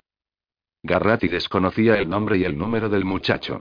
Pensó que ya se lo haría saber alguien, pero no fue así. Quizá nadie lo sabía. Quizá era otro solitario como Stevens. Llevaban ya más de 40 kilómetros de larga marcha. El paisaje era una sucesión de bosques y campos, interrumpida de vez en cuando por una casa aislada o un cruce de carreteras, donde grupos de personas les recibían con aplausos y gritos de ánimo pese a la llovizna. Una anciana les vio pasar con ojos penetrantes, sin aplaudirles, hablarles o sonreírles. Inmóvil bajo un gran paraguas negro. No había en ella señal alguna de vida o movimiento, salvo el batir del borde de su falda negra, impulsada por el viento. En el dedo medio de la mano derecha lucía un gran anillo con una piedra púrpura. En la garganta llevaba un camafeo deslustrado. Los marchadores atravesaron una vieja vía de ferrocarril abandonada. Los raíles estaban oxidados y entre las traviesas crecían los hierbajos. Alguien tropezó, cayó al suelo y recibió un aviso. El muchacho se levantó y siguió caminando con una herida sangrante en la rodilla. Solo faltaban 19 kilómetros para Caribou, pero la noche caería antes de que llegaran. No hay descanso para los malvados, pensó Garratti, y la frase le resultó graciosa. Soltó una carcajada y Bries le miró. ¿Te cansas? No, contestó Garratti. Ya llevo cansado un buen rato. Miró a Bries y añadió. ¿Quieres decir que tú no lo estás? Escucha, tú sigue así y yo jamás me agotaré. Pondremos nuestros pies en las estrellas y colgaremos cabeza abajo en la luna. Bries lanzó a Garratti un beso con la mano y se alejó. Garratti le siguió con la mirada. No sabía qué pensar de aquel tipo. A las cuatro menos cuarto el cielo se había despejado y apareció un arco iris por el oeste, donde el sol lucía de nuevo bajo nubes de bordes dorados. Los rayos sesgados de última hora de la tarde daban color a los campos recién roturados por donde pasaban los marchadores, haciendo parecer profundos y oscuros los surcos que cubrían la falda de las suaves colinas. El vehículo oruga producía un sonido mortecino, casi sedante. Garratti inclinó la cabeza hacia adelante y siguió avanzando medio adormilado. Allá adelante, en alguna parte, estaba Freeport. Pero no llegaría allí esa noche, ni mañana. Faltaban muchos pasos. Quedaba un largo camino. Y todavía tenía en la cabeza demasiadas preguntas y no suficientes respuestas. Toda la larga marcha parecía un amenazador interrogante. Se dijo que una cosa como aquella debía de tener un profundo significado. Seguro que era así. Una cosa como aquella tenía que proporcionar una respuesta a todas las preguntas. Solo era cuestión de mantener el pie en el acelerador. Si tan solo pudiera, Metió el pie en un charco de agua y recuperó bruscamente la plena conciencia de sí mismo. Pearson le observó con aire burlón y se ajustó las gafas sobre la nariz. ¿Te acuerdas del tipo que se cayó y se lastimó cuando cruzamos la vía del ferrocarril? Sí, era Zuck, ¿verdad? Sí. He oído que todavía sangra. ¿Cuánto queda para Caribou, maníaco? Preguntó una voz a Garrati. Este miró en torno. Era Barkovich, que se había quitado el gorro para la lluvia y lo había guardado en el bolsillo de atrás, donde se movía casi obscenamente al ritmo de sus pasos. ¿Y cómo diablos voy a saberlo? Tú vives aquí, ¿no es cierto? Está a unos 27 kilómetros, intervino Mkries. Y ahora ve a ocuparte de tus cosas, hombrecito. Barkovich puso otra vez cara de disgusto y se alejó. Ese tipo me pone furioso, dijo Garrati. No dejes que te saque de tus casillas, contestó Mkries. Concéntrate solo en derrotarle caminando. Está bien, entrenador. Mkries le dio una palmada en el hombro. Muchacho, le dijo a Garrati, vas a ganar a ese estúpido. Parece que hayamos estado caminando toda la vida. Sí. Garrati se humedeció los labios. Deseaba expresar sus sentimientos, pero no sabía cómo. ¿Has oído alguna vez que cuando uno está ahogándose pasa ante sus ojos toda su vida? Creo que he leído algo al respecto. O alguien lo comentaba en alguna película. ¿Has pensado que eso mismo podría pasarnos a nosotros? Jesús, espero que no. exclamó Brie simulando un escalofrío. Garrati permaneció unos instantes en silencio y después dijo: ¿Tú crees que? No importa, al diablo con ello. No, no. Continúa. Si creo que... ¿Crees que podríamos pasar el resto de nuestras vidas en esta carretera? La vida que hubiéramos tenido si no, ya sabes. Bries rebuscó en su bolsillo y sacó un paquete de cigarrillos. ¿Fumas? No. Yo tampoco, dijo Bries, mientras se llevaba un cigarrillo a los labios. Encontró una caja de cerillas con una receta de salsa de tomate impresa en ella. Encendió el cigarrillo, aspiró el humo y lo expulsó con un acceso de tos. Garrati pensó en el consejo número 10. Conserva el aliento. Si fumas habitualmente, procura no hacerlo durante la larga marcha. Pensaba que aprendería, dijo Bries con aire desafiante. Es un asco, ¿verdad? replicó Garrati con tristeza. Bries le miró, sorprendido, y tiró el cigarrillo. Después asintió.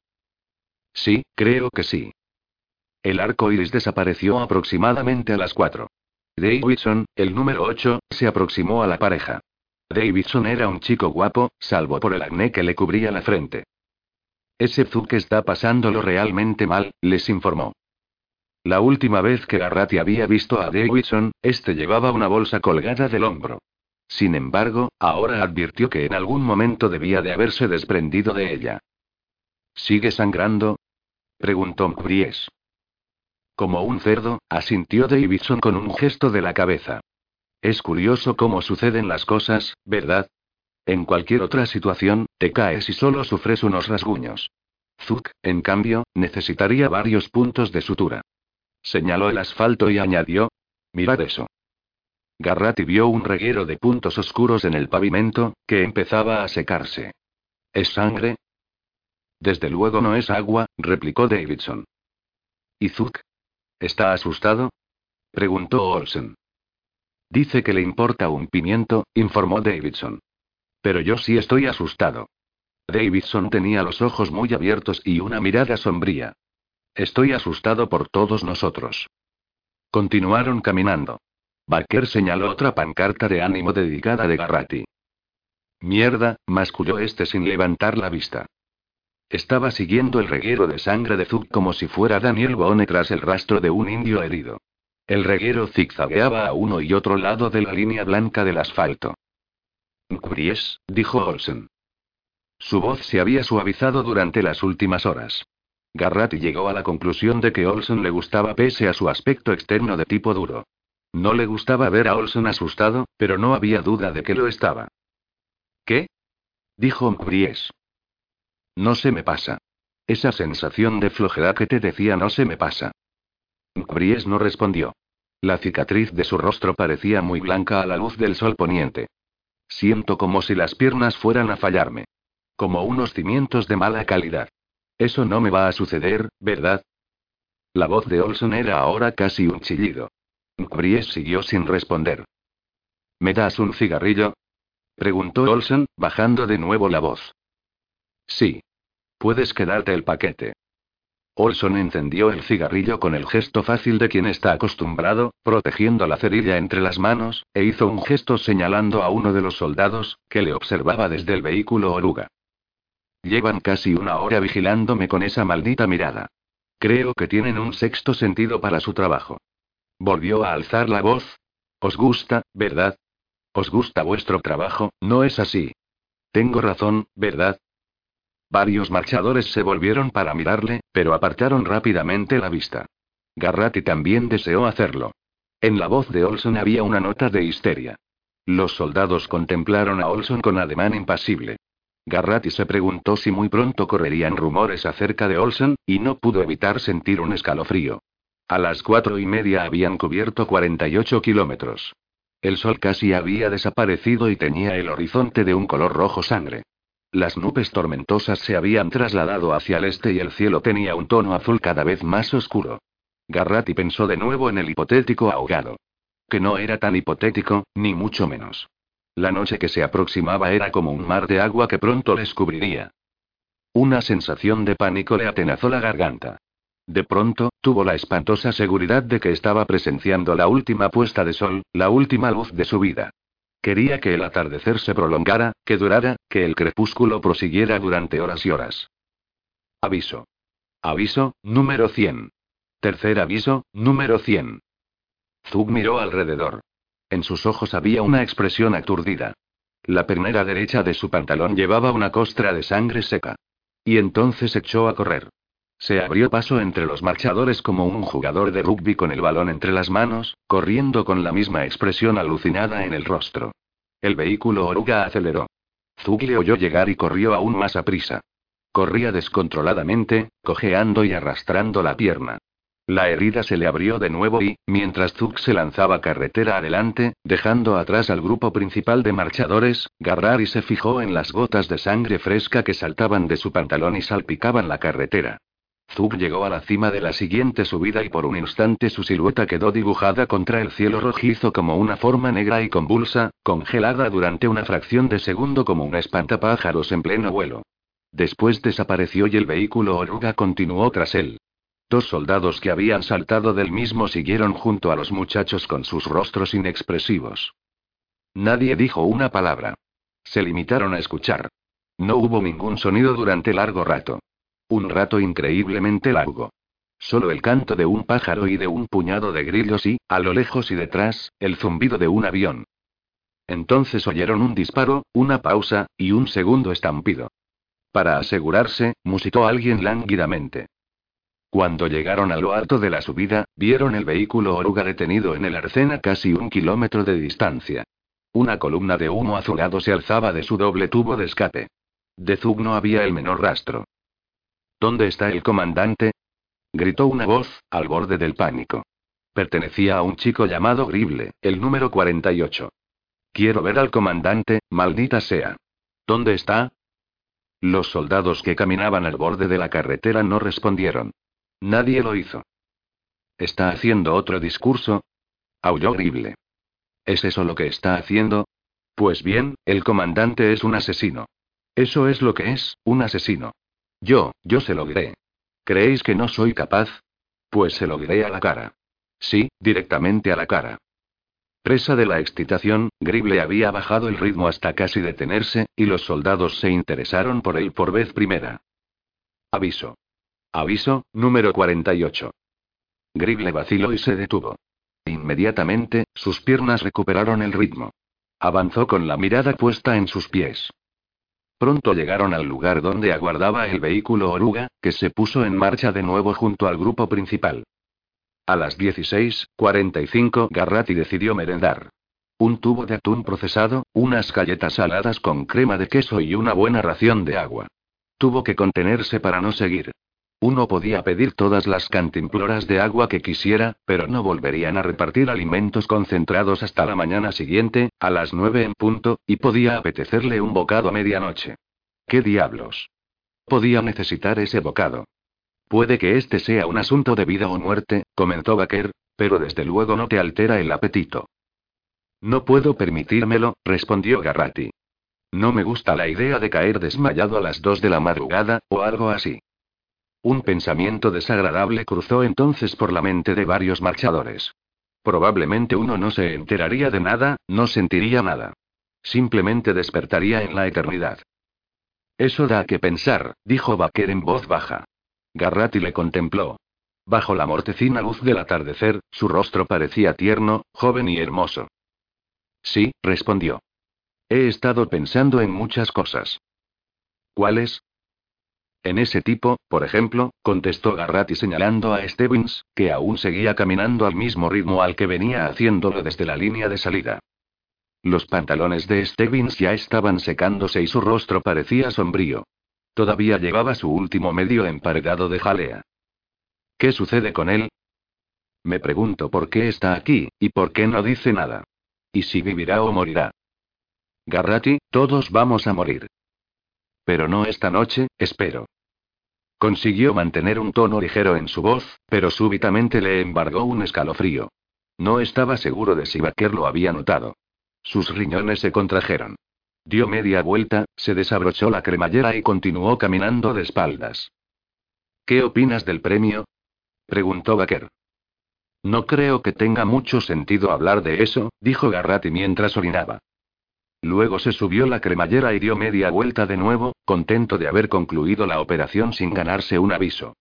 Yo pienso mucho en ello, comentó Baker con aire soñador. No tanto en el premio en sí como en el dinero. En todo ese dinero. Los ricos no entrarán en el reino de los cielos, murmuró Garratti. Después fijó la mirada en sus pies, la única cosa que le salvaba de descubrir si realmente había o no un reino de los cielos. Amén, intervino Olsen. Habrá refrescos después de la celebración litúrgica, añadió. ¿Eres religioso, Garratti? preguntó Baker. No especialmente. Pero tampoco soy un fanático del dinero. Lo serías si hubieras crecido a base de sopa de patatas y berzas, añadió Baker, y solo hubieras probado la carne cuando tu padre hubiera podido disponer de munición para la caza. Eso puede marcar cierta diferencia, asintió Garratti.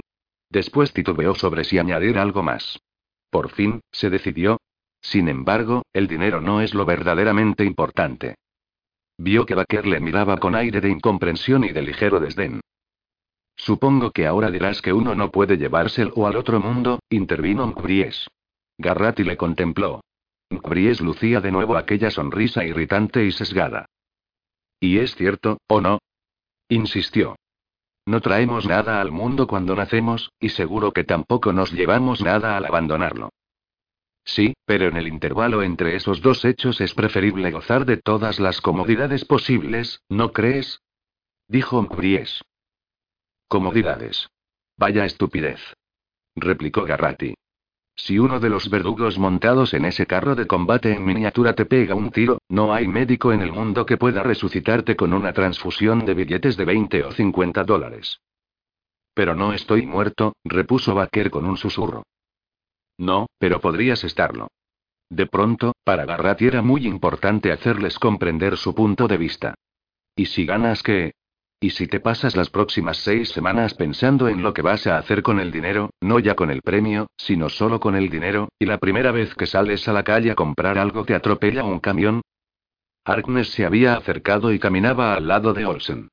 A mí no me sucedería eso, comentó. Lo primero que haría sería comprarme una flota de automóviles. Si gano, no volveré a caminar nunca más. No me habéis entendido, dijo Garratti, exasperado. Con sopas de patatas o con buenos filetes, con mansiones o con chabolas, cuando uno muere todo se acaba. Te meten en el hoyo, como a Zukiewin, y eso es todo. Lo único que pretendo decir es que prefiero vivir día a día. Si la gente se preocupara solo del día presente, viviría mucho más feliz. Oh, menuda tontería. exclamó Bries. ¿De veras? replicó Garrati. ¿Qué planes has hecho tú? Bueno, ahora mismo he de reconocer que he modificado bastante mis horizontes, ¿es cierto? Naturalmente, dijo Garrati. La única diferencia es que ahora estamos jugándonos la vida. Un silencio absoluto siguió a sus palabras. Harkness se quitó las gafas y empezó a limpiarlas. Olson parecía un poco más pálido. Garrati deseó no haber dicho aquello. Había ido demasiado lejos. Entonces, una voz procedente de la cola del grupo exclamó. Escuchad. Escuchad. Garrati se volvió, seguro de que había sido Stebbins, aunque nunca había oído su voz. Sin embargo, Stebbins no hacía ningún gesto. Seguía con la vista fija en el asfalto. Me parece que he perdido la cabeza, murmuró Garrati, aunque no había sido él quien la había perdido de verdad, sino Zuck. ¿Alguien quiere una galleta? Repartió algunas a los más próximos y dieron las cinco de la tarde. El sol parecía suspendido a medio camino sobre el horizonte. Quizá la Tierra había dejado de girar. Los tres o cuatro muchachos que todavía marchaban por delante del pelotón habían perdido ventaja y estaban a menos de 50 metros del grupo principal. A Garrati le pareció que la carretera se había convertido en una perversa sucesión de pendientes en su vida, sin las correspondientes bajadas.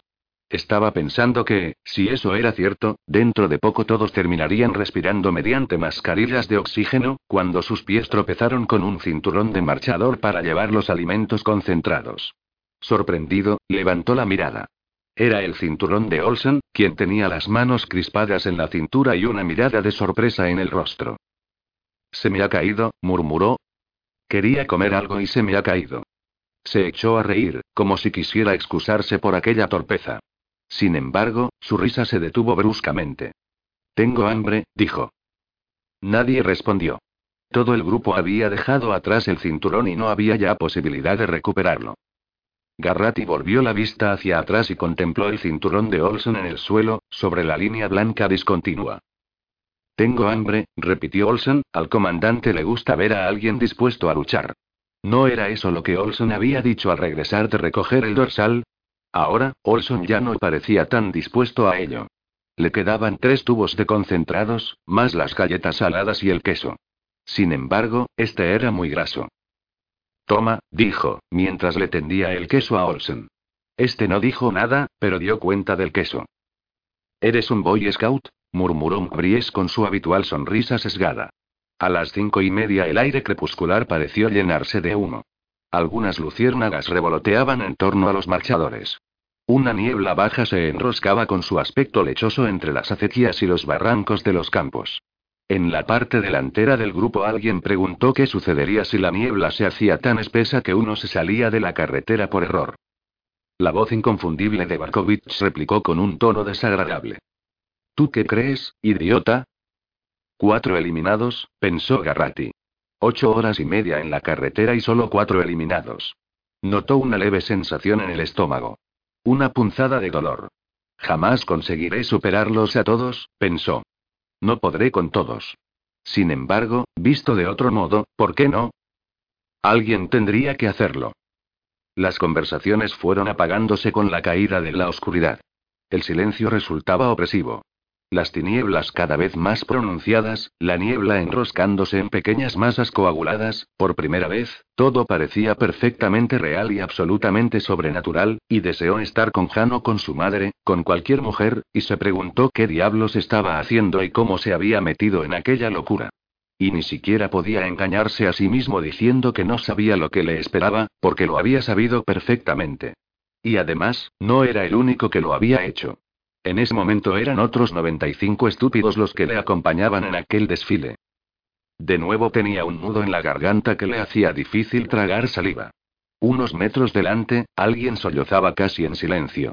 No se había dado cuenta de cuando había empezado aquel sonido, y nadie le había llamado la atención al respecto. Era como si el sollozo hubiera estado allí desde siempre. Quedaban 16 kilómetros para Caribou.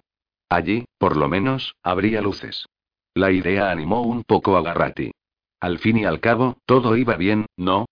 Estaba vivo, y no tenía sentido pensar en el momento en que quizá dejara de estarlo. Como había dicho Mkries, todo era cuestión de modificar los horizontes.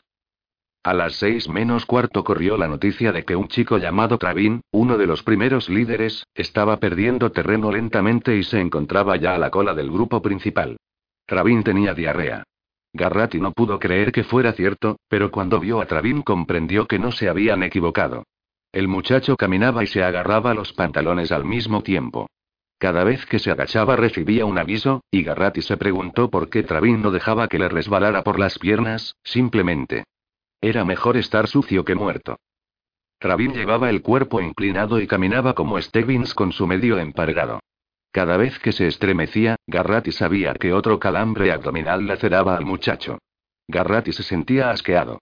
No había en aquello la menor fascinación, el menor misterio. Solo era un muchacho con dolor de vientre, nada más, y era imposible sentir otra cosa que asco y una especie de terror instintivo. También a él le daba vueltas el estómago y se sintió intranquilo. Los soldados observaban a Travin con atención. Observaban y esperaban. Por fin, Travin medio se agachó, medio se cayó, y los soldados le dispararon allí mismo, con los pantalones aún bajados. Rabin rodó por el asfalto y quedó vuelto hacia el cielo con una repulsiva mueca en el rostro, digno de compasión. Alguien vomitó ruidosamente y recibió un aviso. A Garrati le sonó como si el muchacho estuviera vomitando todas sus entrañas. Ese será el siguiente, musitó Arnes. Cállate, replicó Garrati. ¿No puedes estar callado un rato? Nadie respondió. Arnes pareció avergonzado y empezó a limpiarse las gafas de nuevo. El muchacho que había vomitado no recibió más avisos.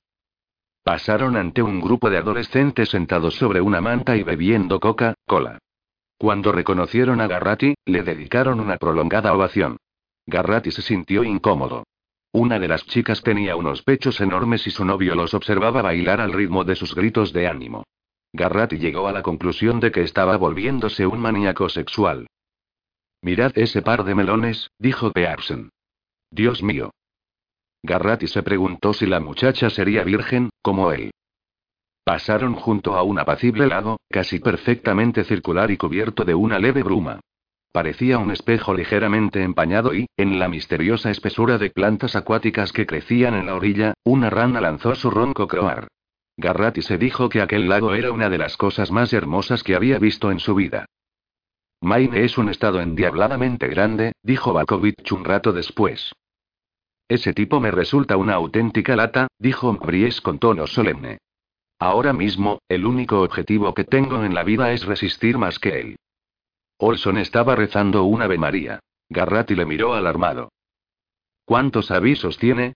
preguntó Pearson. Ninguno, que yo sepa, respondió Baker. Sí, pero no tiene buen aspecto. A estas alturas nadie lo tiene, añadió Mbries. Hubo un nuevo silencio. Garratti advirtió por primera vez que le dolían los pies. No solo las piernas, que le venían causando problemas desde hacía tiempo, sino también los pies. Se dio cuenta de que, inconscientemente, había estado apoyándose en la parte externa de las plantas, pero de vez en cuando pisaba con el pie plano y daba un respingo. Cerró del todo la cremallera de la chaqueta y se subió las solapas para cubrirse el cuello. El aire seguía siendo húmedo y desapacible. Eh, mirad ahí exclamó Bries alegremente. Todos miraron hacia la izquierda. Estaban pasando junto a un camposanto situado en la cima de una pequeña loma cubierta de hierba. Un muro de piedra rodeaba el recinto, y la niebla resbalaba lentamente entre las lápidas inclinadas. Un ángel con un ala rota les contempló con ojos vacíos. Desde lo alto de una asta oxidada y descascarada, recuerdo de alguna celebración patriótica, una ardilla les observaba gallardamente. Nuestro primer cementerio, dijo Mbries. Está de tu lado, Ray, así que pierdes todos tus puntos. ¿Recuerdas ese juego? Hablas demasiado, espetó Olsen. ¿Qué hay de malo en los cementerios, Henry? Son lugares bellos y recogidos, como dijo el poeta. Un buen ataúd impermeable. Cállate. Ya. Replicó Mbries, cuya cicatriz se veía muy pálida a la agonizante luz del atardecer. No dirás en serio que te afecta la idea de morir, ¿verdad, Olsen? Como dijo también el poeta, no es tanto el morir como el permanecer tanto tiempo en la tumba. ¿Es eso lo que te molesta? Bries se puso a imitar una fanfarria. Vamos, ánimo, muchacho. Llegará un día luminoso en que... Déjale en paz, le interrumpió Baker. ¿Por qué? Olson intenta convencerse de que puede retirarse en el momento que le plazca. De que si cae y muere, no estará tan mal como todo el mundo imagina. Pues bien, no voy a tolerar que siga con eso. Aquí, dijo Garratti, o muere él o mueres tú. Sí, lo sé, respondió Bries, dedicando a Garratti una de sus tensas y sesgadas sonrisas, pero esta vez no había en ella asomo de humor. De pronto, Bries parecía furioso, y Garratti casi sintió temor. Es él quien lo ha olvidado. Ese imbécil de ahí. No quiero seguir más con esto, declaró Olsen. Estoy harto. Dispuesto a luchar, repitió Bries, volviéndose hacia él. ¿No fue eso lo que dijiste? Jódete, pues. ¿Por qué no te dejas caer y así acabas de una vez? Déjale en paz, dijo Garratti. Escucha, Ray. No, escucha tú. Ya basta con un Markovich. Deja a Olson que lo haga a su modo. Nada de Boy Scouts, ¿recuerdas? Está bien, Garratti. Tú ganas, aceptó Bries con una nueva sonrisa. Olson no dijo nada y continuó su marcha irregular, alcanzándoles en ocasiones y retrasándose en otras. A las seis y media la oscuridad era ya total. Caribou, que estaba ahora a menos de diez kilómetros, aparecía en el horizonte como un muertecino resplandor. Parecían haberse ido todos a casa para cenar. La niebla estaba helada en torno a los pies de Ray Garratti, y se cernía sobre las colinas como banderas fantasmagóricas y nacidas. Las estrellas resplandecían cada vez más en el firmamento. Venus brillaba sin parpadear, y la osa menor ocupaba su posición habitual. Garratti siempre había destacado en la localización de las constelaciones. Señaló Casiopea a Pearson, que solo respondió con un grudido. Se puso a pensar en Han, su chica, y sintió remordimientos al recordar a la chica que había besado junto a la carretera. Ya no recordaba exactamente el aspecto de la muchacha, pero sabía que ésta le había excitado, qué habría sucedido si hubiera intentado ponerle la mano en la entrepierna. Sintió como un resorte en su propia entrepierna, que le hizo inclinarse un poco al caminar. Han tenía el cabello muy largo, casi hasta la cintura. Había cumplido los 16 y sus pechos no eran tan grandes como los de la chica a la que había besado. Garratti había jugueteado mucho con los pechos de Han, y aquello le volvía loco. Ella no le habría permitido hacerle el amor, aunque deseaba acostarse con él, y él no habría sabido cómo convencerla. Garratti sabía que algunos chicos conseguían convencer a sus chicas para hacerlo, pero él no parecía tener la suficiente personalidad o voluntad para lograrlo. Se preguntó cuántos marchadores serían vírgenes. Grible había llamado asesino al comandante. ¿Grible sería virgen? Se contestó que probablemente sí. Cruzaron el límite municipal de Caribou. Había allí una muchedumbre y una unidad móvil de una cadena de televisión. Era como sumergirse de pronto en una cálida laguna iluminada, bateándola y saliendo de nuevo a tierra firme. Un obeso periodista vestido de traje y corbata echó a trotar junto a los marchadores plantando su micrófono ante los labios de diversos participantes. Detrás del periodista, dos técnicos se afanaban en desenroscar el carrete del cable eléctrico. ¿Cómo te sientes? Bien. Creo que me siento bien. ¿Estás cansado? Sí, claro, ya sabe, pero todavía me siento bien. ¿Crees que tienes posibilidades? No lo sé, supongo que sí. Todavía me siento bastante fuerte. El periodista preguntó a Scram, un muchacho fuerte como un toro, qué opinaba de la larga marcha. Scram sonrió, dijo que era la cosa más grande y jodida que había visto nunca, y el periodista indicó a los técnicos que cortaran. Poco después, el entrevistador se quedó sin cable y empezó a retroceder hacia la unidad móvil, intentando no tropezar con el cable extendido. La multitud, atraída tanto por el equipo de televisión como por los propios marchadores, animaba a estos con entusiasmo y hacía ondear rítmicamente carteles con la efigie del comandante, sujetos a unas estacas tan recientes que todavía rezumaban savia. Cuando las cámaras enfocaron a los espectadores, estos aplaudieron aún más frenéticamente, mientras saludaban a tía Betty y tío Fred, que les estarían viendo. Doblaron un recodo y pasaron frente a una tienda cuyo propietario, un hombrecillo que lucía una bata blanca llena de manchas, había instalado un refrigerador con refrescos bajo un cartel en el cual se leía: Obsequio de la casa para los marchadores. Cortesía de almacenes ex. Un coche patrulla estaba aparcado en las inmediaciones y dos agentes explicaban pacientemente a Ed, como sucedía sin duda cada año, que iba contra el reglamento que los espectadores ofrecieran a los marchadores ayuda o asistencia de ningún tipo, incluidos refrescos. Pasaron ante la compañía papelera de Caribou, un edificio enorme ennegrecido por el hollín y situado junto a un sucio río. Los obreros estaban alineados ante la verja exterior, aplaudiendo con rostros sonrientes y saludando a los competidores. Cuando hubo pasado el último marchador, Stevens, sonó una sirena y Garratti, volviendo la mirada atrás, les vio regresar en bloque al interior de la fábrica. ¿Te ha preguntado algo? Preguntó a Garratti una voz estridente. Con una sensación de gran lasitud, Garratti volvió la vista hacia Gary Barkovich. ¿Quién? El periodista, idiota. ¿Te ha preguntado cómo te sentías? No, no ha llegado hasta mí. Deseaba que Barkovich se alejara. Deseaba que el dolor de las plantas de los pies se alejara también. Pues a mí sí me ha preguntado, prosiguió Barkovich. ¿Y sabes qué le he dicho? No. ¿Qué? Le he dicho que me siento estupendamente, respondió Barkovich con aire agresivo. Todavía llevaba el gorro para la lluvia colgando del bolsillo trasero. Le he dicho que me siento realmente fuerte, dispuesto a seguir eternamente. ¿Y sabes qué más le he dicho? Cállate ya. Dijo Pearson. ¿Quién te ha dado vela en este entierro, estúpido larguirucho? replicó Barkovich. Lárgate, mascullón Bries. Me das dolor de cabeza. Adoptando nuevamente su aire ofendido, Barkovich les dejó atrás y se situó a la altura de Colle Parker. ¿Te ha preguntado algo? Lárgate o te arranco la nariz, gruñó Colle Parker. Barkovich se apartó rápidamente. Se decía de Colle Parker que era un mezquino hijo de perra. Ese tipo me saca de mis casillas, dijo Pearson. A Barkovich le encantaría saberlo, murmuró Mkries. Le gusta. Le oí decir también al periodista que bailaría sobre un montón de tumbas. Y lo decía en serio. Eso es lo que le hace seguir adelante. La próxima vez que se acerque a mí le pondré la zancadilla, dijo Olsen. Su voz sonaba apagada y consumida. No, replicó Nbries. Consejo número 8. No molestar a los demás marchadores. ¿Sabes dónde puedes meterte ese consejo número 8? repuso Olson con una pálida sonrisa. Cuidado, sonrió Nbries, ya empiezas a pasarte otra vez. A las 7 de la tarde, el ritmo del grupo, que llevaba bastante rato rozando el mínimo, comenzó a avivarse ligeramente.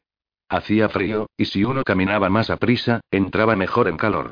Pasaron bajo el paso elevado de una autopista y varias personas les vitorearon con la boca llena de golosinas procedentes del tenderete situado junto a la rampa de salida, cerca del peaje.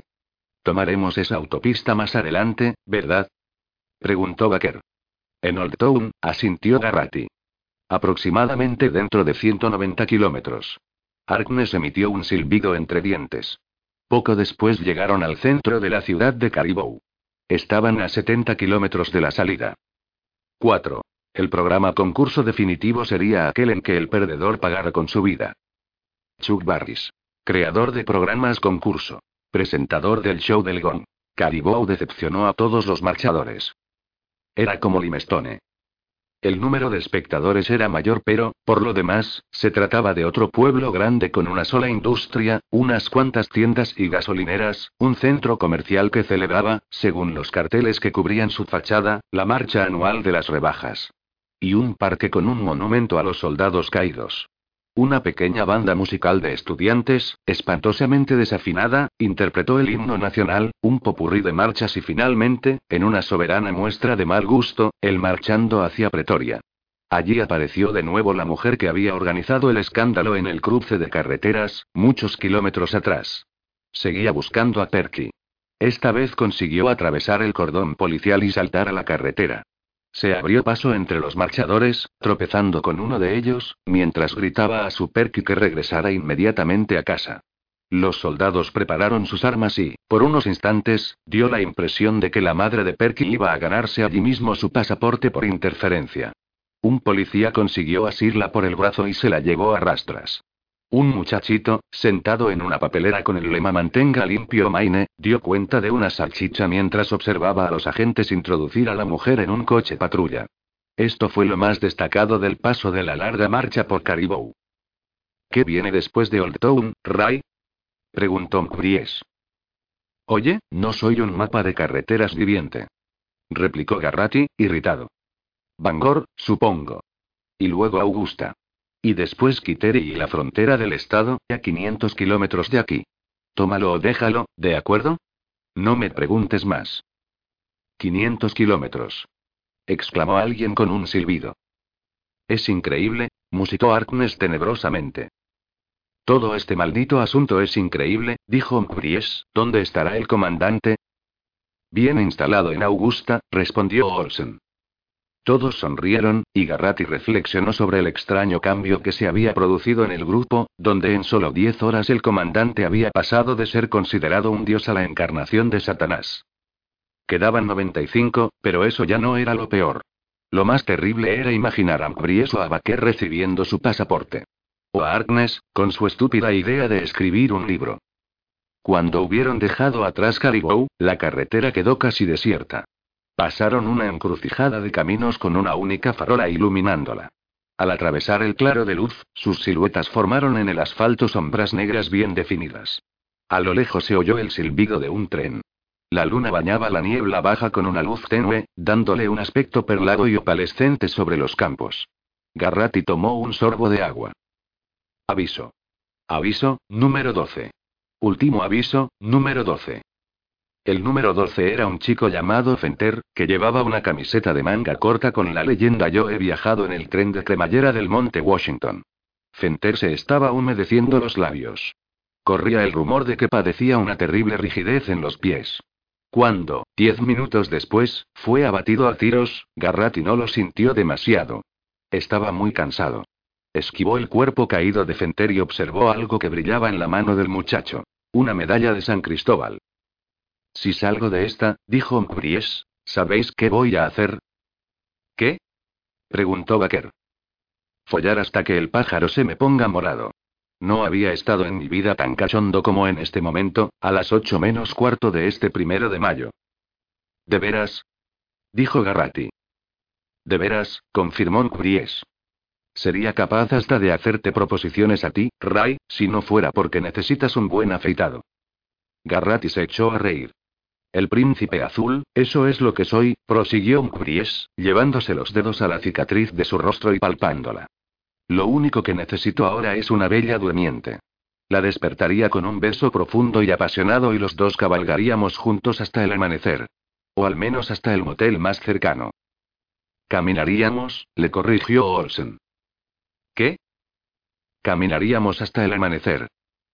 Está bien, caminaríamos hasta el amanecer, concedió Mkries. Ah, el amor verdadero. ¿Tú crees en el amor verdadero, Ank? Yo creo en los buenos polvos, dijo Olsen, y Arbaker se echó a reír. Pues yo creo en el amor verdadero, afirmó Garratti, arrepintiéndose inmediatamente. Parecía una niñería. ¿Quieres saber por qué yo no? repuso Olsen, mientras le dedicaba una sonrisa furtiva. Pregúntale a Fenter, o a Zuck. Ellos te lo dirán. Qué ideas tan horribles. Dijo Pearson, que había surgido de la oscuridad y volvía a caminar junto a ellos. Pearson cojeaba. No mucho, pero cojeaba visiblemente.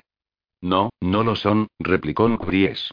Y añadió crípticamente: Nadie ama a los muertos. Edgar Allan Poe sí, dijo Baker. Hice un trabajo sobre él en la escuela y se decía que tenía tendencias necro, necro, Necrófilas, completó Garratti. Sí, eso es. ¿Qué coño es? preguntó Pearson. Querer follar a una mujer muerta, explicó Baker. O a un hombre, si eres mujer. O si eres de la acera de enfrente, añadió Cubries. Dejadlo ya, capullos, graznó Olsen. Es repulsivo. ¿Por qué? dijo una voz ronca y sombría. Era Abraham, el número dos, un chico alto y desgarbado que caminaba arrastrando los pies. Creo que podríamos dedicar un par de minutos a pensar en qué tipo de vida sexual habrá en el otro mundo. Yo iré a por Marilyn Monroe, dijo Mbries. Tú puedes quedarte con Eleanor Roosevelt, si quieres. Abraham le dedicó un gesto obsceno. Delante, un soldado gritó un aviso. Cambiad de tema, maldita sea. Olson hablaba con lentitud, como si tuviese dificultades para expresarse. La cualidad trascendental del amor, conferencia a cargo del famoso filósofo Henry Olson, dijo Mbries, y añadió, Autor de un melocotón no es un melocotón si no tiene hueso y otros ensayos. Coño. Gritó Olson con un chillido agudo. El amor es una farsa. No es más que una mentira podrida. ¿Lo entendéis? Nadie contestó. Garratti clavó su mirada en el horizonte, donde las oscuras colinas de carbón se encontraban con la negrura del firmamento, tachonada de estrellas. Le pareció sentir los primeros indicios, de un calambre en el arco del pie izquierdo.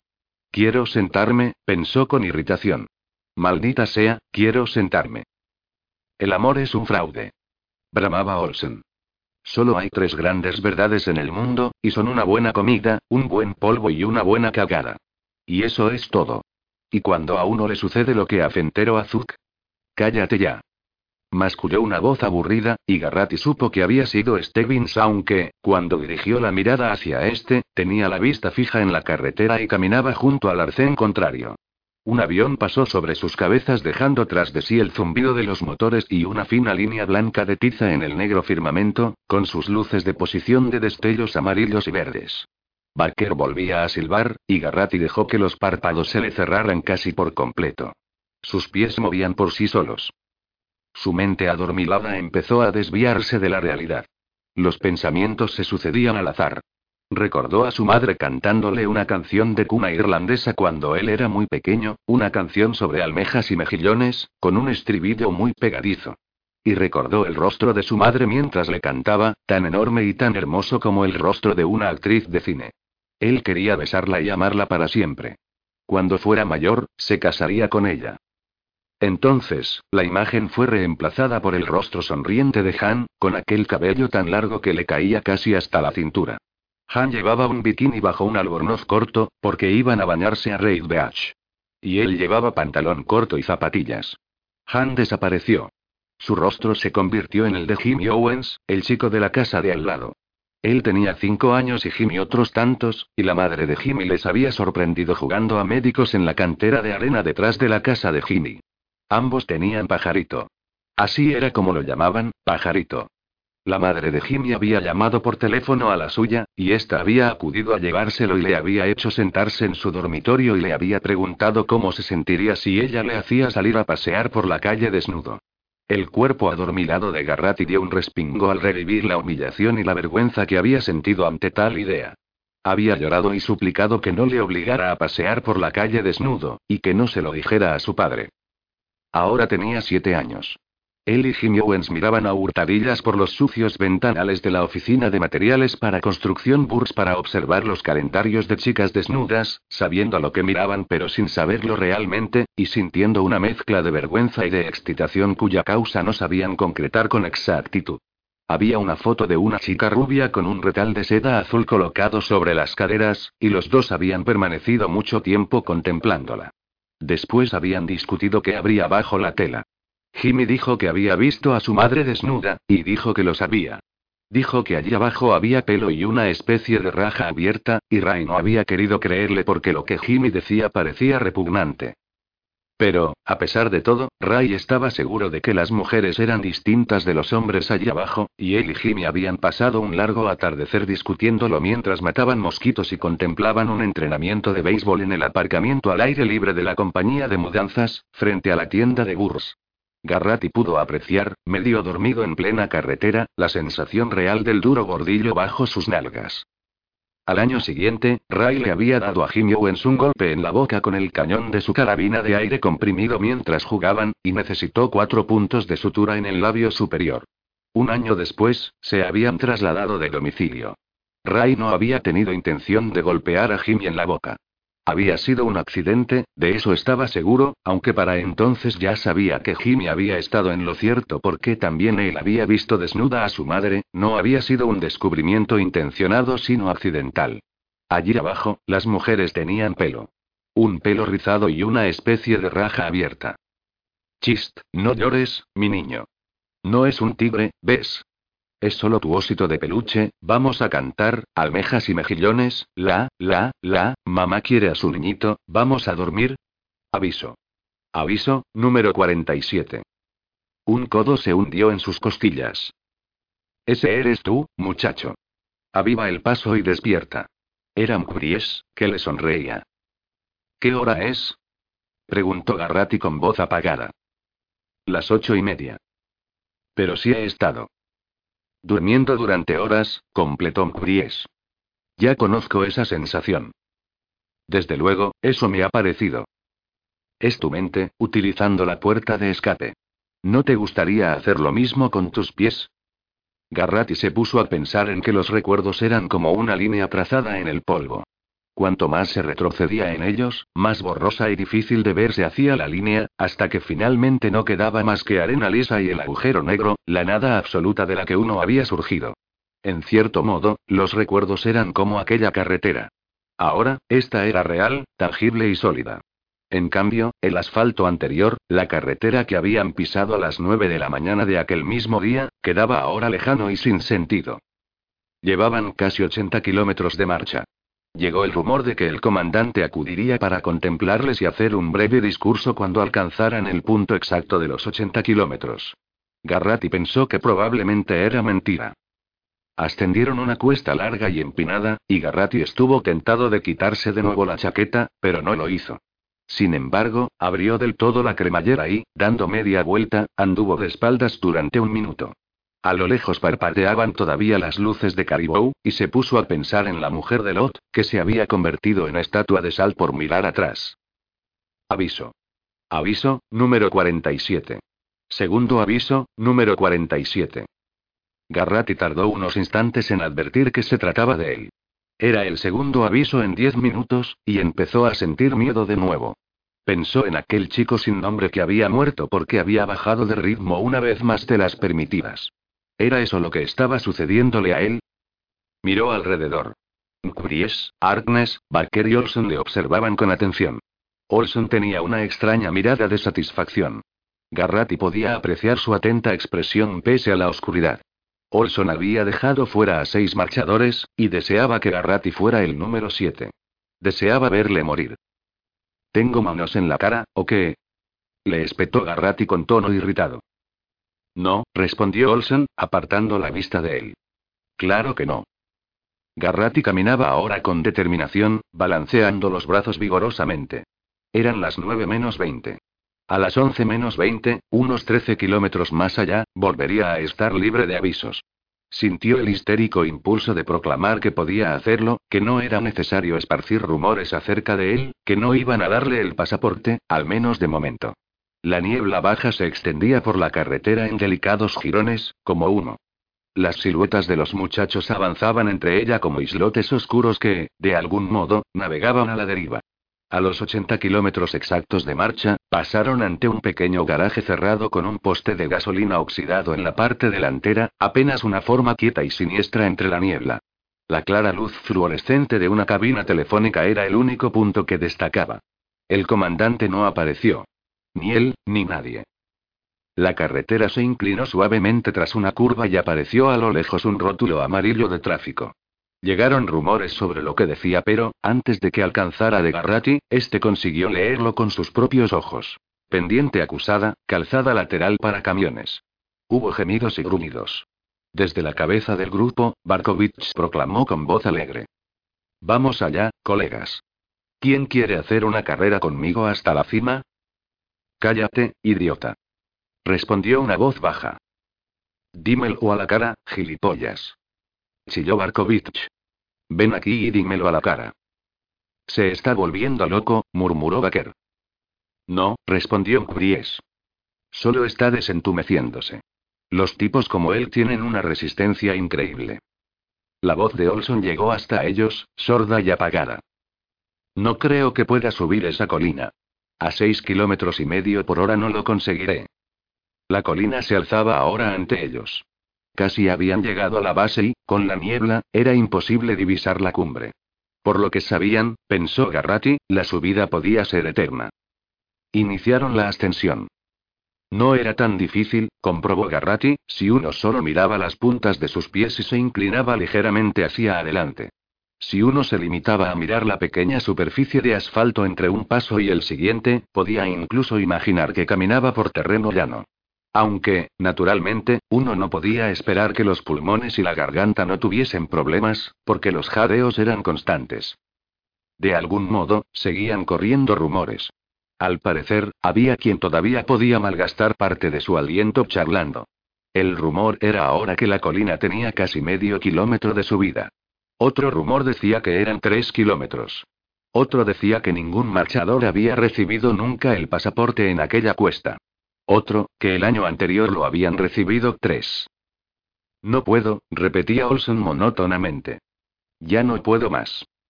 Jadeaba como un perro, pero continuaba avanzando como los demás. Se oían ruidos de gemidos y respiraciones profundas. Salvo esto, no se oía otro sonido que la cantinela de Olsen, el rumor de los pasos y el rechinar, como una chicharra, del vehículo oruga que traqueteaba detrás del grupo. Garratti sintió crecer en su estómago el miedo y el aturdimiento. Podía morir en aquella subida. No sería muy difícil. Se había despistado un poco y ya tenía dos avisos. Ahora mismo, no debía ir muy por encima de la velocidad mínima. Con solo perder un poco el ritmo, le caería el tercer y último aviso. Y entonces. Aviso. Aviso, número 70. Están tocando tu canción, Olsen, logró decir Mbries entre jadeo y jadeo. Ánimo con esos pies. Quiero verte bailando en la cima de esa colina como Fred Astaire. ¿Y a ti qué más te da? replicó Olson con furia. Bries no respondió.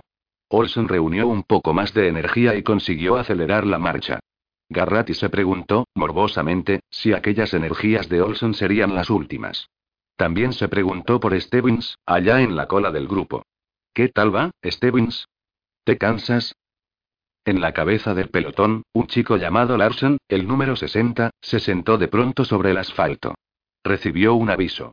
El resto del grupo se dividió en dos partes longitudinalmente y le superó por ambos lados, como hizo el Mar Rojo con Moisés y los hijos de Israel.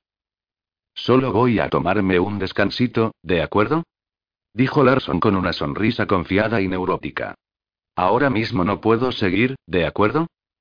Su sonrisa se hizo más amplia, y se volvió hacia el soldado que acababa de saltar del vehículo con el fusil en una mano y el cronómetro de acero inoxidable en la otra. Aviso. Aviso, número 60.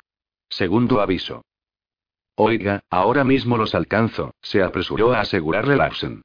Solo me tomo un descanso. Nadie puede caminar todo el rato. Todo el rato no. ¿Verdad, colegas? Olson emitió un gemido al pasar junto a Larson y se apartó cuando éste intentó tocarle la vuelta del pantalón.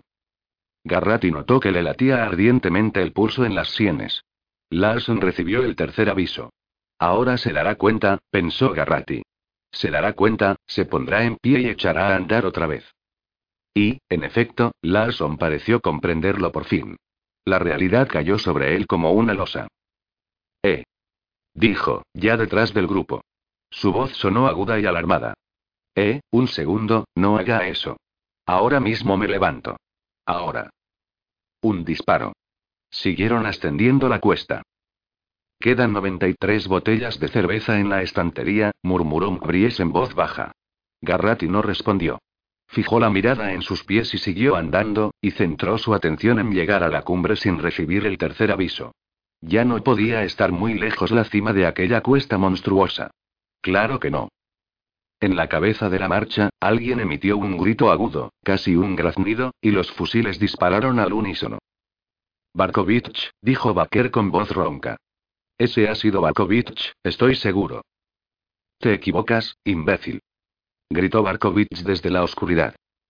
No alcanzaron a ver al muchacho que había sido abatido después de Larsen. Había formado parte del grupito de vanguardia y los soldados lo habían apartado de la carretera antes de que el pelotón principal llegara hasta el lugar. Garratti se aventuró a levantar la mirada del asfalto y lo lamentó inmediatamente. Distinguió apenas la cima, para la que aún quedaban más de 100 metros, que a él le parecieron 100 kilómetros. Nadie volvió a pronunciar palabra. Todos se habían retirado a su propio mundo personal de esfuerzo y dolor. Los segundos parecían convertirse en horas. Cerca de la cumbre, un camino de tierra lleno de rogadas partía de la carretera principal. Junto al camino vieron apostados a un agricultor con su familia, que observaban el paso de los marchadores. Eran un hombre ya anciano con la frente llena de profundas arrugas, una mujer de cara enjuta con un voluminoso abrigo de paño y tres hijos adolescentes con aspecto de medio atontados. Ese tipo solo necesita una horca, dijo Bries a Garratti casi sin aliento, mientras le corría el sudor por la frente. Se le podría utilizar como modelo para un cuadro. Alguien les dirigió un saludo, pero ni el campesino, ni su esposa ni sus hijos respondieron. Ni sonrieron. Ni fruncieron el entrecejo, ni levantaron pancartas ni les animaron. Se limitaron a observar. A Garratti le recordaron aquellas películas del oeste que veía de pequeño, todos los sábados por la tarde, en las que el héroe era abandonado en mitad del desierto para que muriera y los buitres acudían y empezaban a volar en círculos sobre él. La familia campesina quedó atrás y Garratti se alegró de ello. Supuso que toda la familia, el hombre, la mujer y los tres hijos medio atontados, estarían allí de nuevo hacia las nueve de la noche del siguiente primero de mayo, y del siguiente, y del otro, ¿a cuántos chicos habrían visto morir? Garratti no quiso pensar en ello. Dio un trago a su cantimplora y retuvo el agua en la boca unos instantes, intentando desprenderse de la densa saliva. Por fin, escupió. La colina seguía ascendiendo. En el grupo de cabeza, Toland se desmayó y fue rematado por un soldado después de que éste gritara los tres avisos a su cuerpo inconsciente. A Garratti le parecía que llevaban un mes subiendo la cuesta. Sí, al menos debían de llevar un mes, y ese era un cálculo moderado, porque ya debían de llevar unos tres años caminando por aquella carretera. Rió, tomó un nuevo sorbo de agua y, tras mantenerla unos instantes en la boca, la tragó. No tenía calambres. Un calambre ahora sería fatal. Pero podía presentarse. Podía suceder, porque alguien le había llenado los zapatos de plomo líquido mientras estaba distraído. Nueve eliminados, un tercio de ellos precisamente en aquella cuesta. El comandante le había dicho a Olson que los aplastara a todos, y si aquel no era un buen momento para ello, se le parecía bastante. Sí, bastante. Ah, muchacho. De pronto, Garratti se sintió bastante mareado, como si fuera a desmayarse. Levantó una mano y se dio unos cachetes en la mejilla, con la palma y con el revés. ¿Te encuentras bien? preguntó Bries. Me siento mareado. Vierte la cantimplora, dijo Bries, con palabras rápidas y entre jadeos, sobre la cabeza. Garratti lo hizo. Yo te bautizo, Raymond Davis Garratti, Pax Bobiscum. El agua estaba fría. Dejó de sentirse mareado. Parte del agua se le coló por el cuello de la camiseta como lágrimas heladas. Cantimplora. Gritó. El esfuerzo del grito le hizo sentirse agotado una vez más. Deseó haber esperado un poco para pedirla. Un soldado se acercó a paso ligero y le entregó una cantimplora llena. Garratti notó los ojos inexpresivos del soldado, que parecían estudiarle. Lárgate, dijo con voz de odio mientras hacía la cantimplora.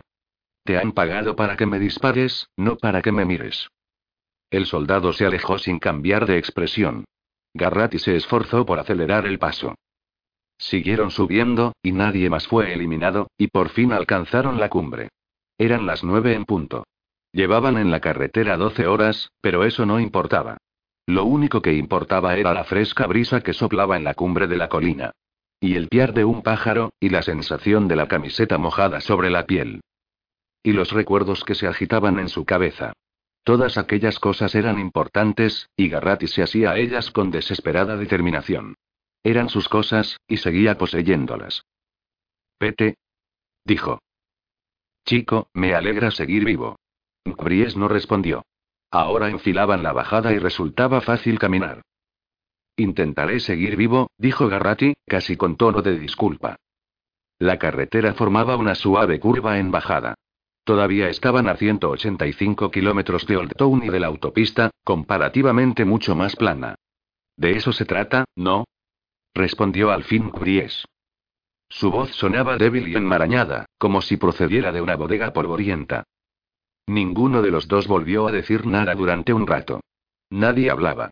Barker caminaba con su ritmo constante, no había recibido aún ningún aviso, con las manos en los bolsillos. Su cabeza se movía en un leve gesto de asentimiento al ritmo de sus pasos.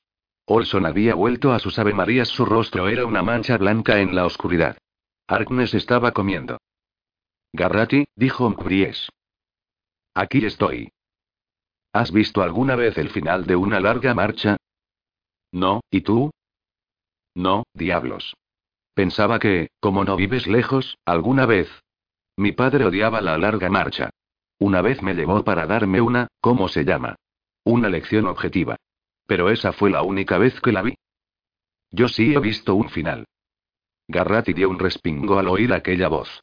Era Stevens, que había avanzado hasta situarse a su altura, con la cabeza aún inclinada y el cabello rubio revoloteándole alrededor de las orejas. ¿Y cómo era? preguntó Bries. Su voz parecía haber rejuvenecido. ¿No te gustaría saberlo? respondió Stevens. Dímelo, venga. Stevens no lo hizo. La curiosidad que Garratti tenía por él era mayor que nunca. Stevens no se había arrugado. Ni mostraba signos de arrugarse. Caminaba sin protestar y no había recibido un solo aviso desde aquel primero, casi en la salida. Sí, ¿cómo era? Se oyó decir a sí mismo. Presencié el final hace cuatro años, dijo al fin Stevens. Tenía entonces trece años. Terminó a unos 25 kilómetros de la frontera del estado, ya en New Hampshire. Allí estaba la Guardia Nacional y 16 escuadrones federales para reforzar a la policía estatal. Era necesario ese despliegue porque la gente se agolpaba a ambos lados de la calzada a lo largo de casi 70 kilómetros. Más de 20 personas murieron pisoteadas antes de que todo finalizara. Sucedió porque la gente intentaba avanzar con los marchadores para ver el final de la competición. Yo tuve un asiento de primera fila. Lo consiguió mi padre. ¿A qué se dedica tu padre? preguntó Garratti. Está en los escuadrones. Había calculado con toda precisión dónde terminaría la marcha, y ni siquiera tuve que moverme para verlo. La marcha terminó prácticamente delante de mí. ¿Qué sucedió? preguntó Olson en voz baja. Les oí llegar mucho antes de que aparecieran a la vista. Fue como un gran rumor, una ola de sonido que se acercaba más y más. Y transcurrió una hora antes de que los dos últimos supervivientes se aproximaran lo suficiente para que les divisara. Los marchadores no miraban a la multitud. Era como si ni siquiera se enteraran de la gente que les rodeaba. Solo parecían ver la carretera. Los dos venían cojeando, como si les hubieran crucificado y después les hubieran bajado de la cruz y obligado a caminar con los clavos todavía hincados en los pies. Todos estaban pendientes de la narración de Stevens. Un silencio horrorizado había caído sobre el grupo. La muchedumbre gritaba a uno u otro, como si ellos pudiesen oírles. Unos gritaban el nombre de uno de los marchadores, y otros el de su contrincante, pero lo único que se entendía en el griterío era una cantinela de vamos, vamos, vamos. A mí me vapuleaban como si fuera un saco de patatas. Un tipo que estaba a mi lado se orinó encima o se masturbó bajo los pantalones. Entonces pasaron justo delante de mí. Uno de los marchadores era un chico alto, fuerte y rubio que llevaba la camisa abierta. Una de las suelas de sus zapatos se había despegado, descosido o lo que fuera, y aleteaba con cada uno de sus pasos. El otro muchacho ni siquiera llevaba zapatos, solo los pies envueltos en unos calcetines que le cubrían los tobillos, el resto de los calcetines se lo había tragado el asfalto, ¿comprendéis? Tenía los pies morados y podían apreciarse los vasos sanguíneos reventados bajo la piel. No creo que fuera consciente de ello desde hacía horas. Quizá después pudieran hacer algo para recuperarlos en algún hospital, no lo sé. Quizá. Basta, por el amor de Dios. Gritó Bries con expresión aturdida. Basta. Querías saberlo, ¿no?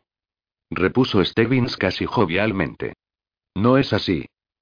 No hubo respuesta.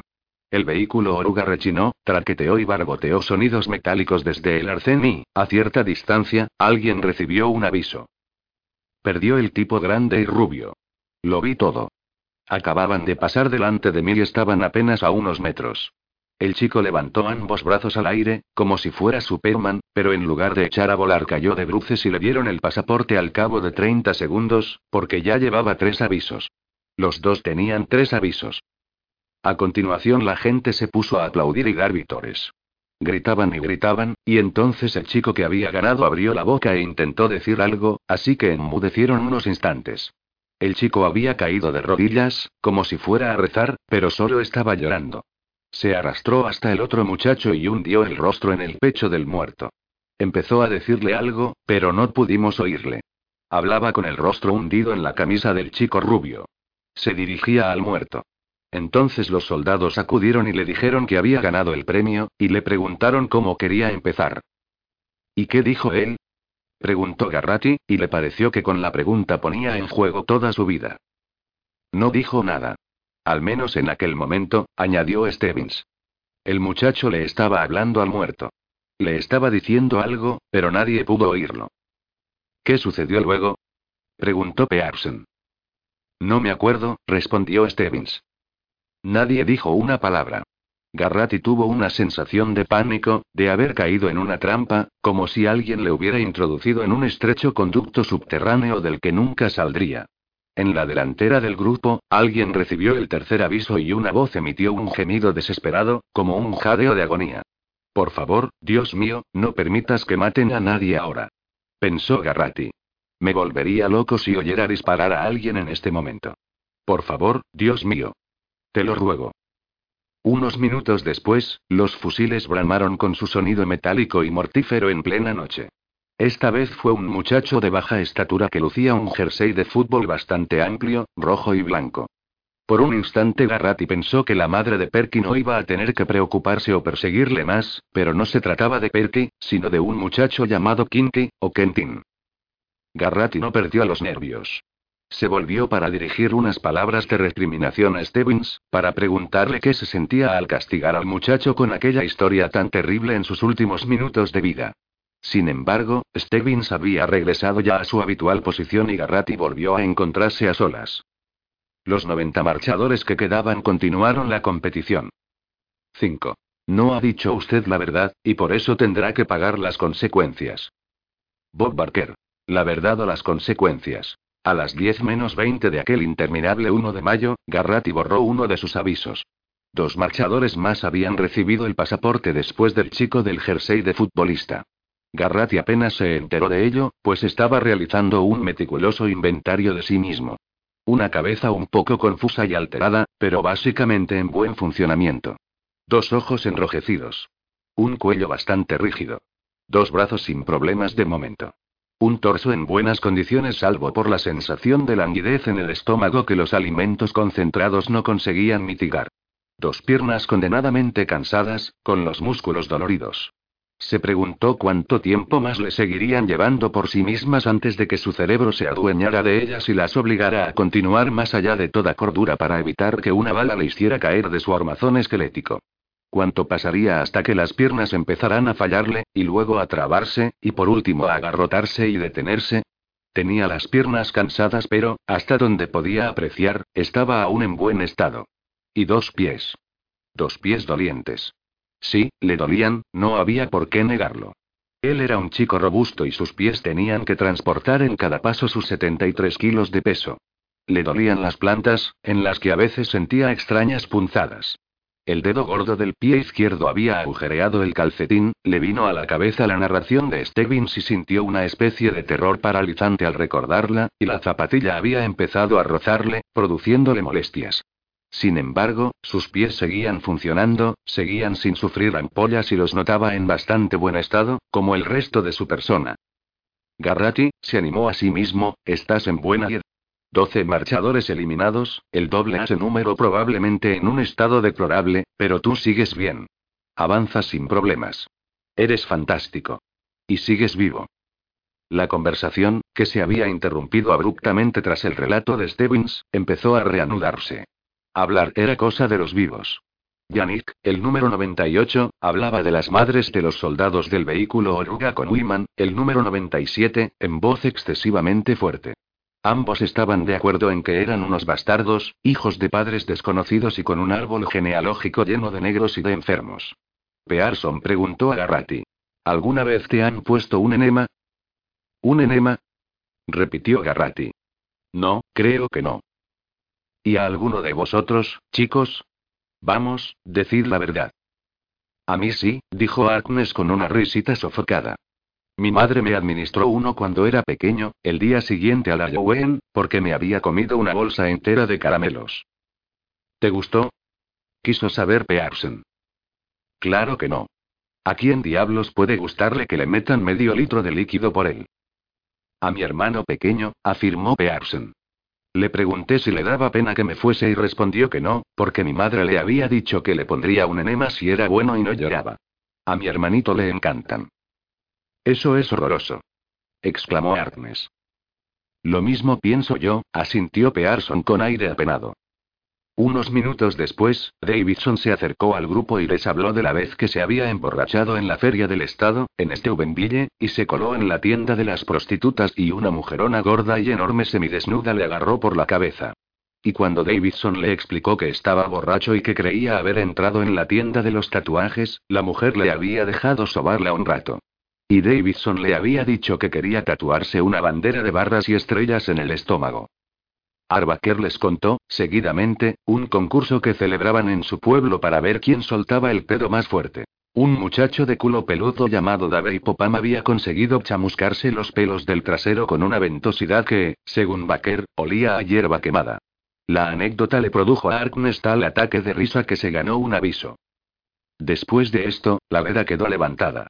Los chistes verdes se sucedían, hasta que todo el grupo se convirtió en un pelotón que avanzaba dando tumbos, presa de una risa histérica. Alguien recibió un aviso y, no mucho después, el otro vaquer, James, recibió el pasaporte. El buen humor desapareció como por ensalmo. Algunos empezaron a hablar de sus novias y la conversación se hizo inconexa y sensiblera. Garratti no explicó nada acerca de Han, pero cuando dieron las diez a Garratti le pareció que Han era lo mejor que había conocido en toda su vida. Pasaron bajo una breve hilera de farolas de mercurio, cruzando un pueblo de ventanas cerradas a cal y canto. Todos los marchadores iban alicaídos, hablando en suaves murmullos. Frente a una tienda, cerca del final de la calle principal, una pareja joven dormitaba en un banco junto a la carretera, con las cabezas apoyadas una contra otra. Entre ambos se bamboleaba una pancarta que no alcanzaron a leer. La chica era muy joven, no mayor de 14 años, y su novio llevaba una camiseta deportiva que había pasado demasiadas veces por la lavadora. Sus sombras sobre la calzada formaban un charco de oscuridad que los marchadores cruzaron en silencio.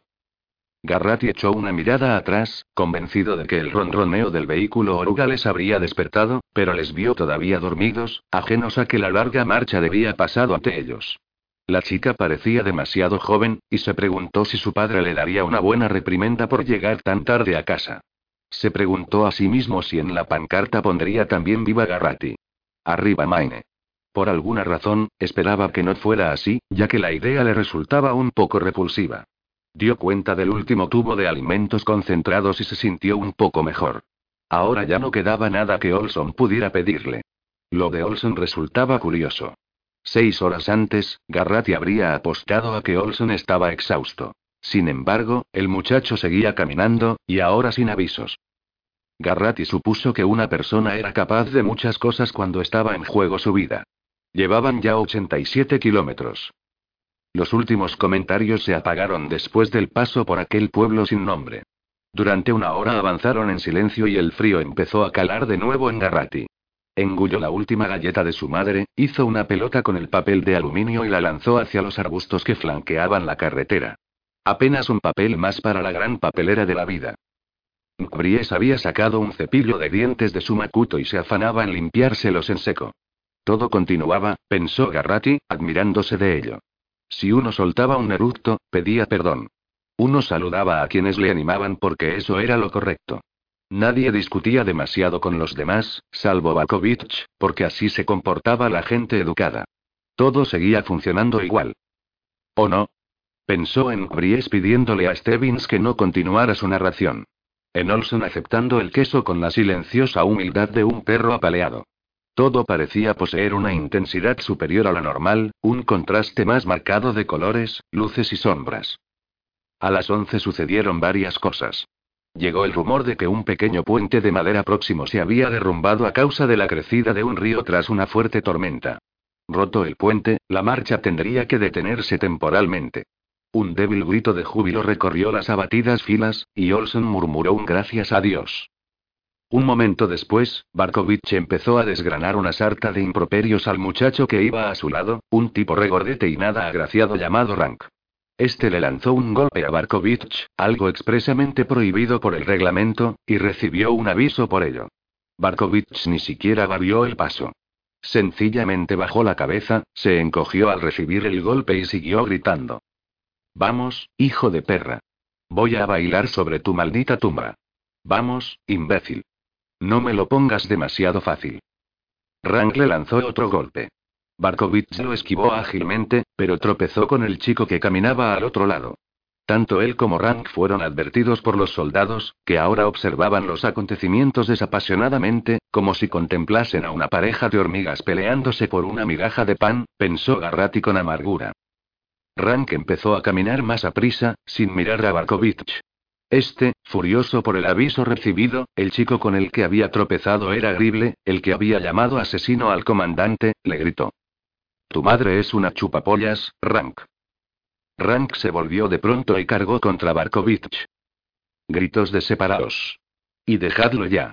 Llenaron el aire, pero Rank no hizo caso. Arremetió contra Barkovich con la cabeza baja. Barkovich le esquivó. Rank trastabilló y rodó hasta el arcén, resbaló en la arena y quedó sentado con las piernas abiertas. Recibió el tercer aviso. Vamos, imbécil. Le incitó Barkovich. Levántate. Rank lo hizo, pero resbaló en algo y cayó de espaldas. Parecía aturdido y ofuscado. La tercera cosa que sucedió alrededor de las once fue la muerte de Rank. Hubo un momento de silencio cuando los fusiles apuntaron, y la voz de Baker se alzó, clara y audible. Eh, Barkovich, ahora ya no eres solo un bastardo. Ahora eres un asesino. Los fusiles restallaron. El cuerpo de Rank fue levantado en el aire por la fuerza de las balas. Después quedó tendido e inerte, con un brazo en la carretera. Fue culpa suya. Gritó Barkovich. Vosotros lo visteis, lanzó el primer golpe. Consejo número 8. Nadie dijo nada. Iros a la mierda. Todos. Vuelve ahí y baila un poco sobre él, Barkovich, dijo Mkries. Vamos, diviértenos. Baila un poco sobre él. La tuya es otra chupapollas, cara cortada. Rugió Barkovich. ¿Cómo deseo ver tus sesos en el asfalto? Continuó tranquilamente Mkries. Se había llevado la mano a la cicatriz y la frotaba con frenesí. Aplaudiré cuando eso suceda, cerdo asesino. Barkovich murmuró algo para sí. Los demás se habían alejado de él como de la peste y avanzaba absolutamente a solas. Pasaron los 95 kilómetros hacia las 11 y 10, sin señal alguna del puente. Garratti empezaba a pensar que esta vez Radio Makuto se había equivocado, cuando salvaron una pequeña elevación y vieron al fondo un charco de luz donde se movía un pequeño equipo de hombres atareados. Las luces eran los faros de varios camiones, dirigidos a un puente de madera que salvaba un torrente de rápidas aguas. De veras que me encanta ese puente. Dijo Olsen, mientras se llevaba a los labios uno de los cigarrillos de Mkries. De veras. Pero al acercarse más, Olson emitió una especie de gemido y lanzó entre las zarzas el cigarrillo. Uno de los soportes y dos de los arcos de madera habían sido arrastrados, pero el escuadrón había trabajado con gran diligencia. Se había plantado un poste telegráfico cortado en el lecho del río, anclado en lo que parecía un gigantesco taco de cemento. No les había dado tiempo a reponer los maleros, así que habían colocado en el hueco un gran contenedor de camión. Una improvisación, pero bastaría. El puente de San Luis Rey, dijo Abraham. Si los de delante pisan con fuerza, se volverá a caer. Hay pocas probabilidades, respondió Pearson, y añadió luego con voz frágil y llorosa. Oh, mierda. La vanguardia, ahora reducida a tres o cuatro chicos, estaba ya en el puente. Sus pisadas resonaron huecas al cruzar. Y pronto estuvieron al otro lado, avanzando sin volver la mirada. El vehículo oruga se detuvo. Dos soldados bajaron y cruzaron junto a los muchachos. Al otro lado del puente, otros dos controlaban a la vanguardia. Los tablones retumbaron con firmeza. Dos hombres con pantalones de pana se apoyaban en un camión salpicado de asfalto que decía reparaciones viarias. Estaban fumando y llevaban botas impermeables de caucho. Observaron el paso de los marchadores y, cuando Davidson, Gries, Olsen, Pearson, Arknes, Baker y Garratti pasaron en un grupo bastante disgregado, uno de ellos lanzó la colilla al torrente y dijo: Ahí está. Ese es Garratti. Adelante, chico. Gritó el otro. He apostado 10 dólares por ti, 12 a 1. Garratti advirtió algo de serrín del poste de teléfono en la parte trasera del camión. Aquellos hombres eran los que se habían cuidado de que siguiera avanzando, tanto si lo deseaba como si no. Levantó una mano hacia ellos y cruzó el puente. El contenedor que había sustituido a los tablones resonó bajo sus pies y pronto el puente quedó atrás. La carretera hizo una curva y el único recuerdo del descanso que casi habían disfrutado fue una franja de luz en forma de cuña entre los árboles de la cuneta. Pronto también aquello quedó fuera de la vista. ¿Alguna vez la larga marcha ha sido detenida por alguna causa? preguntó Agnes. No lo creo, dijo Garratti. ¿Más material para el libro? No, respondió Arknes con voz cansada. Solo para mi información personal. Se detiene cada año, dijo Stebbins desde detrás de ellos. Una vez. No hubo respuesta. Media hora después, Brie se acercó a Garratti y anduvo en silencio a su lado un buen trecho. Por fin, en voz muy baja, le dijo. ¿Crees que vas a ganar, Ray? Garratti meditó la respuesta. No, dijo finalmente. No, yo, no. El sincero reconocimiento le atemorizó. Pensó otra vez en recibir el pasaporte, no. En recibir el balazo, en el último medio segundo gélido de absoluta certeza, en ver los agujeros sin fondo de los cañones apuntándole. Las piernas heladas. El estómago en un puño, los músculos, los genitales y el cerebro agazapándose en el olvido apenas a unas pulsaciones de la muerte. Tragó saliva, con la garganta seca. ¿Y tú? preguntó. Me parece que no. A las nueve he dejado de pensar que tengo alguna posibilidad real. Verás, yo, Bries carraspeó. Es difícil decir esto, pero yo vine aquí con los ojos abiertos, ¿comprendes? Hizo un gesto hacia los demás muchachos. Muchos de esos no. Yo sabía las posibilidades, pero me olvidé de las personas. Creo que jamás entendí que el auténtico meollo del asunto era este. Me parece que tenía la idea de que cuando el primer chico se encontrara con que no le quedaban más avisos, dirigirían contra él unas pistolas y, cuando dispararan, saldría confeti con la palabra van y griega. Y el comandante diría inocente. Inocente. Y todos nos iríamos a casa. ¿Entiendes a qué me refiero? Garratti recordó su lacerante horror cuando Curley fuera abatido en un amasijo de sangre y materia cerebral como harina de avena, los sesos en el asfalto. Sí, asintió. Sé a qué te refieres. Me ha costado darme cuenta, pero desde que he superado el bloqueo mental lo he comprendido todo. Camina o muere, esa es la moraleja de este cuento. Así de sencillo. No se trata de la supervivencia del más preparado. Ahí fue donde me equivoqué al meterme en esto. Si lo fuera, tendría bastantes posibilidades. Pero hay hombres débiles que llegan a levantar coches si sus esposas están atrapadas debajo. El cerebro, Garratti. La voz de Mbries se había convertido en un ronco susurro. No se trata de hombre o Dios. Es algo, del cerebro. Un chotacabras cloqueó en la oscuridad. La niebla se estaba levantando. Algunos de esos chicos seguirán caminando mucho después de que las leyes de la bioquímica y la capacidad física hayan saltado por la borda. El año pasado hubo un chico que gateó durante 3 kilómetros, a 6 kilómetros y medio por hora, antes de sufrir un calambre en ambos pies, ¿recuerdas haberlo leído en alguna parte? Mira a Olsen. Está agotado pero sigue adelante. Ese maldito Bakovich funciona de base de odio de alto octanaje y sigue fresco como una rosa. No creo que yo pueda hacerlo así. No estoy cansado, no cansado de verdad, todavía. Pero lo estaré. La cicatriz destacaba en su rostro fatigado mientras clavaba los ojos en la oscuridad. Yo creo que, cuando esté lo bastante cansado, sencillamente me sentaré. Garratti guardó silencio, pero se sintió alarmado. Muy alarmado. De todos modos, pienso sobrevivir a Barkovich, añadió Kries, casi para sí mismo. De eso estoy seguro. Garratti echó un vistazo a su reloj. Las 23:30. Pasaron por un cruce de caminos donde un agente de tráfico montaba guardia con aire soñoliento. Los posibles automóviles que el agente debía controlar en aquel punto brillaban por su ausencia. Los marchadores pasaron junto a él cruzando el brillante charco de luz iluminado por una única farola de mercurio. La oscuridad cayó de nuevo sobre ellos como un saco de carbón. Podríamos escabullirnos en el bosque y nunca nos encontrarían, dijo Garratti con aire meditabundo. Inténtalo, dijo Olsen. Los soldados disponen de miras telescópicas de rayos infrarrojos, además de muchas clases de aparatos de control, incluidos micrófonos de alta intensidad.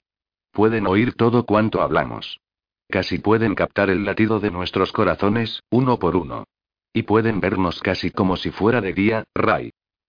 Como para resaltar esto último, un chico situado en la cola del grupo recibió un aviso. Tú le quitas toda la diversión a la vida, masculló Baker. Su leve acento sureño le sonó extraño y fuera de lugar a Garrati. Bries se había alejado. La oscuridad parecía aislar a cada marchador de los demás, y Garrati sintió un hálito de profunda soledad. Se oían murmullos y gritos ahogados cada vez que algo crujía entre los árboles, y Garrati comprendió, con cierta sorpresa, que un paseo de noche cerrada por los bosques de Maine no debía de ser un camino de rosas para los muchachos de ciudad que había en el grupo. Un búho emitió un ruido misterioso en algún lugar, a su izquierda. En el otro lado se oyó un crujido, un silencio y un nuevo crujido. Por fin, tras un nuevo silencio, la desconocida criatura empezó una estruendosa y rápida retirada a zonas del bosque menos pobladas. Hubo un grito nervioso de ¿qué ha sido eso? En el firmamento, unas caprichosas nubes de primavera empezaron a surcar el aire con sus formas aborregadas, promesa de nuevas lluvias. Garrati se subió el cuello de la chaqueta y oyó el ruido de sus pies sobre el asfalto. Allí había algún truco, un sutil ajuste mental, igual que la visión nocturna se adapta mucho mejor cuanto más tiempo permanece uno en la oscuridad. Por la mañana, el rumor de sus propios pies le había pasado inadvertido, perdido entre los pasos de otros 99 pares de pies, por no hablar del ronroneo del vehículo oruga. En cambio, ahora podía oírlos con claridad. Podía seguir sus propios pasos y notar cómo su pie izquierdo rozaba la calzada de vez en cuando. Le pareció que el sonido de sus pisadas se había hecho casi tan intenso como el de sus latidos. Era un sonido vital, un sonido que representaba la vida frente a la muerte. Los ojos, atrapados en sus cuencas, le escocían. Sentía los párpados pesados. Las energías parecían escapársele por algún sumidero en lo más profundo de su ser. Los avisos a los marchadores se sucedían con monótona regularidad, pero nadie recibió el pasaporte. Barkovich había enmudecido. Stebbins volvía a ser un fantasma, invisible en la cola del grupo. Las manecillas de su reloj señalaban las 23:40. Se acercaba la hora de las brujas, pensó Garrati. La hora en que las tumbas se abren y los muertos envueltos en moho se levantan. La hora en que los niños buenos ya están acostados, en que los esposos y los amantes han cesado ya sus peleas de almohada, en que los pasajeros dormitan en el autobús a Nueva York, en que Glenn Miller suena sin cesar en las radios y los encargados de los bares empiezan a pensar en poner las sillas sobre las mesas, en que... El rostro de Han apareció de nuevo en sus pensamientos. Pensó en el beso que le había dado por Navidad, hacía ya casi medio año, bajo el muérdago de plástico que su madre siempre colgaba del gran globo de luz de la cocina. Tonterías de críos.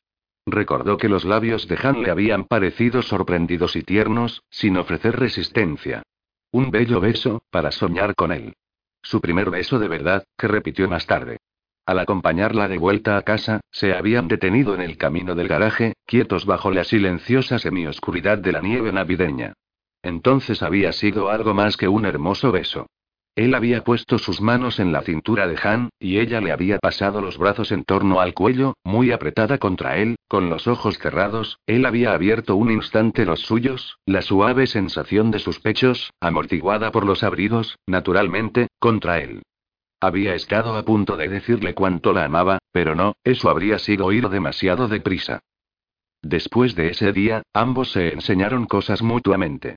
Ella le enseñó que algunos libros eran para leerlos y olvidarlos enseguida, sin profundizar en ellos. Ray era una especie de empollón, lo cual divertía a Han. La actitud de esta exasperaba al principio al muchacho, hasta que también él vio el lado divertido del asunto. Y él le enseñó a tejer con aguja. Se trataba de una curiosidad. Había sido su padre, no otra persona, quien había enseñado a Ray a tejer, antes de que los escuadrones se lo llevaran. Y su padre había aprendido, a su vez, del abuelo. Era una especie de tradición masculina entre los Garrati, al parecer. Han se había sentido fascinada por la técnica de aumentar y reducir puntos, y muy pronto superó a Ray en habilidad, pasando de las laboriosas bufandas y mitones del muchacho a suéteres y objetos más complicados, y finalmente al ganchillo y a la realización de tapetes, tarea que abandonó por ridícula en cuanto hubo dominado la técnica. Ray también había enseñado a Han a bailar la rumba y el cha, cha, cha, habilidades que había aprendido en interminables mañanas de domingo en la escuela de danza moderna de la señora Amelia Dorgens. Eso había sido idea de su madre, y Ray se había opuesto a ella rotundamente. Sin embargo, su madre había permanecido en sus trece, y Ray lo había agradecido posteriormente. Pensó ahora en los contrastes de luces y sombras del óvalo casi perfecto del rostro de Han, su manera de caminar, los registros agudos y graves de su voz, y sus deseables balanceos de caderas. Volvió a preguntarse, presa del terror, qué estaba haciendo allí, avanzando por aquella carretera a oscuras. Ray deseaba a Han en aquel instante. Deseaba repetir todo lo hecho anteriormente, pero de un modo distinto. Ahora, al pensar en el rostro bronceado del comandante, en su bigote salpimentado, en las gafas de sol reflectantes y en el resto de sus facciones, Garratti sintió un terror tan profundo que notó las piernas débiles y gomosas. ¿Por qué estoy aquí? se preguntó desesperado, sin encontrar respuesta. ¿Por qué estoy? Los fusiles resonaron en la oscuridad y se oyó el sonido de un cuerpo al caer, como el ruido de una saca de correos lanzada sobre el asfalto. El miedo volvió a hacer presa de él. Un miedo cálido, sofocante, que le hizo desear echar a correr a ciegas, internarse entre los arbustos y seguir corriendo hasta encontrar a Han y refugiarse en su seguridad. Bries tenía a Barkovich para no dejar de caminar. Él lo haría por Han. Había espacio reservado para los parientes y amigos de los marchadores en las primeras filas de público. Allí podría verla. Pensó en el beso que le había dado a la chica de la carretera y se avergonzó. ¿Cómo sabes que lo conseguirás? se dijo. Un calambre, una llaga, un corte o una hemorragia nasal que no se detiene, una cuesta demasiado empinada o demasiado larga, ¿cómo sabes que lo conseguirás? Lo haré. Se contestó. Lo conseguiré. Felicidades, dijo Bries a su lado, haciéndole dar un respingo. ¿Qué? Es medianoche. Estamos vivos para recibir un nuevo día, Garrati. Y muchos más, añadió Abraham. Al menos yo. 170 kilómetros para Old Town, si os interesa saberlo, intervino Olson con voz cansada. ¿A quién le importa Old Town? exclamó Bries. ¿Has estado alguna vez allí, Garrati? No. ¿Y en Augusta? Vaya. Yo pensaba que Augusta estaba en Georgia. Sí, he estado en Augusta. ¿Es la capital del estado? Es la capital de la región, le corrigió Abraham. Está la mansión del gobernador, tiene un par de glorietas de tráfico y un par de cines. ¿Hay de eso en Maine? Dijo Bries. Es una pequeña capital, resumió Garratti con una sonrisa. Esperada que lleguemos a Boston, dijo Bries. Se oyeron gruñidos. A lo lejos se oían vítores, gritos y silbidos. Garratti se alarmó al oír su nombre. A menos de un kilómetro había una granja semiderruida. Sin embargo, se había conectado a alguna parte un foco que iluminaba un enorme cartel, confeccionado con ramas de pino, que ocupaba toda la fachada de la casa. En él se leía: Garratti es nuestro hombre. Asociación de Padres de Aroostook County. ¿Eh, Garratti? ¿Dónde están los padres? Gritó alguien. En casa, haciendo niños. Replicó Garratti. No había duda de que Maine era terreno de Garratti, pero las pancartas, gritos y burlas de los demás le resultaban un poco mortificantes. En las últimas 15 horas, había descubierto, entre otras cosas, que no le gustaba mucho atraer la atención del público. El pensamiento de un millón de personas en todo el estado animándole y haciendo apuestas por él, 12 a 1, había dicho aquel obrero. ¿Eso era bueno o malo? Resultaba un tanto abrumador. Pensaba que habrían dejado unos cuantos padres rollizos y jugosos por ahí cerca, dijo Davidson. Las bromas y risas fueron frías y no duraron mucho. La carretera enmudecía las risas muy rápidamente. Cruzaron otro puente, esta vez uno de cemento que salvaba un río de buen caudal. Abajo, el agua se retorcía como un velo de seda negra. Unos grillos chirriaban cautelosamente y, a las doce y cuarto, empezó a caer una fina y fría lluvia. Delante, alguien se puso a tocar la armónica. No duró mucho, consejo número 6. Conserva el aire, pero fue hermoso mientras duró. Sonaba un poco como Old Black Joe, pensó Garratti. En el campo de maíz, barra ahí va mi triste canción. Barra todos los negros lloran, barra Ewing está bajo el frío, frío suelo. No, no era Old Black Joe. Era una canción de algún otro racista clásico, como Stephen Foster. El viejo Stephen Foster. Alcohólico hasta la muerte. Como Poe, según se decía. Poe, el necrófilo que se había casado con su prima de 14 años, lo cual le convertía también en pedófilo. Tipos absolutamente depravados, Poe y Stephen Foster. Si hubieran podido ver la larga marcha, pensó Garratti, habrían podido colaborar en la primera revista musical morbosa del mundo. El amo está en la fría, fría carretera, o algo semejante. En la cabeza del grupo, alguien empezó a gritar, y Garratti sintió que se le helaba la sangre. Era una voz muy joven, y no gritaba palabras. Solo gritaba. Una silueta oscura se separó del pelotón, cruzó el arcén por delante del vehículo oruga. Garratti no había advertido cuando el vehículo se había reintegrado al grupo después del puente en reparación, y se internó en el bosque. Las armas rugieron. Hubo ruido de ramas partiéndose cuando el cuerpo cayó entre los enegros y las zarzas. Uno de los soldados saltó y asió el cuerpo inerte por las manos. Garratti observó los hechos con apatía y pensó que incluso el horror se asimilaba. Uno podía saciarse hasta de ver muertes. El chico de la armónica tocó unos cuantos compases irónicos del toque de silencio militar y alguien, Collie Parker, por el tono, le dijo con voz osca que se callara. Stebbins rió. Garratti se sintió repentinamente furioso con Stebbins y deseó volverse y preguntarle cómo se sentiría si alguien se pusiera a reír ante su muerte. Era algo que cabía esperar de un Markovich. Este había dicho que bailaría sobre muchas tumbas, y ya había conseguido hacerlo sobre 16. Garratti dudó que Barkovich tuviera pies para bailar sobre muchas más. De pronto, una punzada de dolor le atravesó el arco del pie derecho. Garratti aguardó, con el corazón en un puño, a que volviera a sucederle. Ahora sería más fuerte. Convertiría su pie en un taco de madera inútil. Pero no volvió a dolerle. No podré seguir mucho más, gimió Olsen. Su rostro era una mancha borrosa en la oscuridad. Nadie le contestó. La oscuridad. La maldita oscuridad. A Garratti le parecía estar enterrado vivo. Emparedado. Faltaba un siglo para el amanecer. Muchos de ellos no lo verían. Estaban todos enterrados bajo dos metros de oscuridad. Solo faltaba la monótona salmodía del sacerdote, con su voz amortiguada pero no del todo apagada por la oscuridad que se cernía sobre aquel cortejo fúnebre.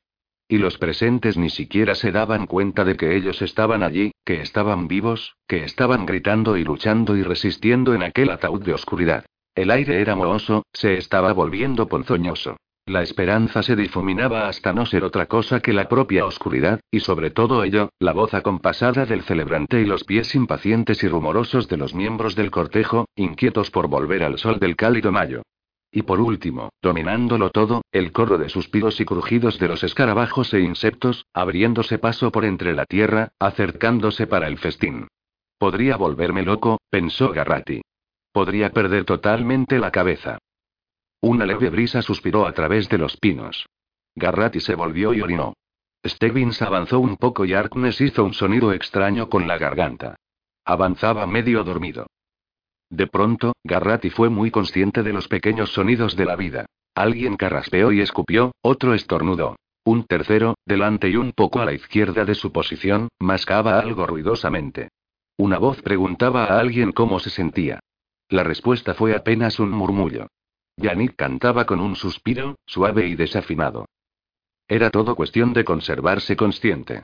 Pero la conciencia no podía conservarse siempre. ¿Por qué me metí en esto? preguntó Olson con tono desesperado, como un eco de los recientes pensamientos de Garratti. ¿Por qué decidí meterme en esto? Nadie le respondió.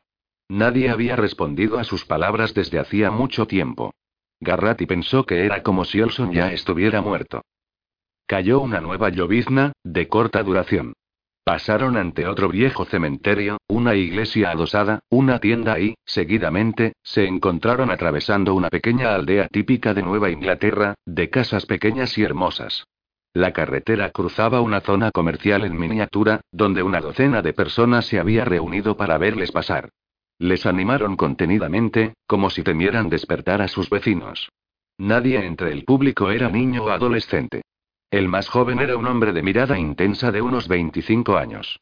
Llevaba gafas sin montura y una chaqueta raída, bien apretada para protegerse del frío.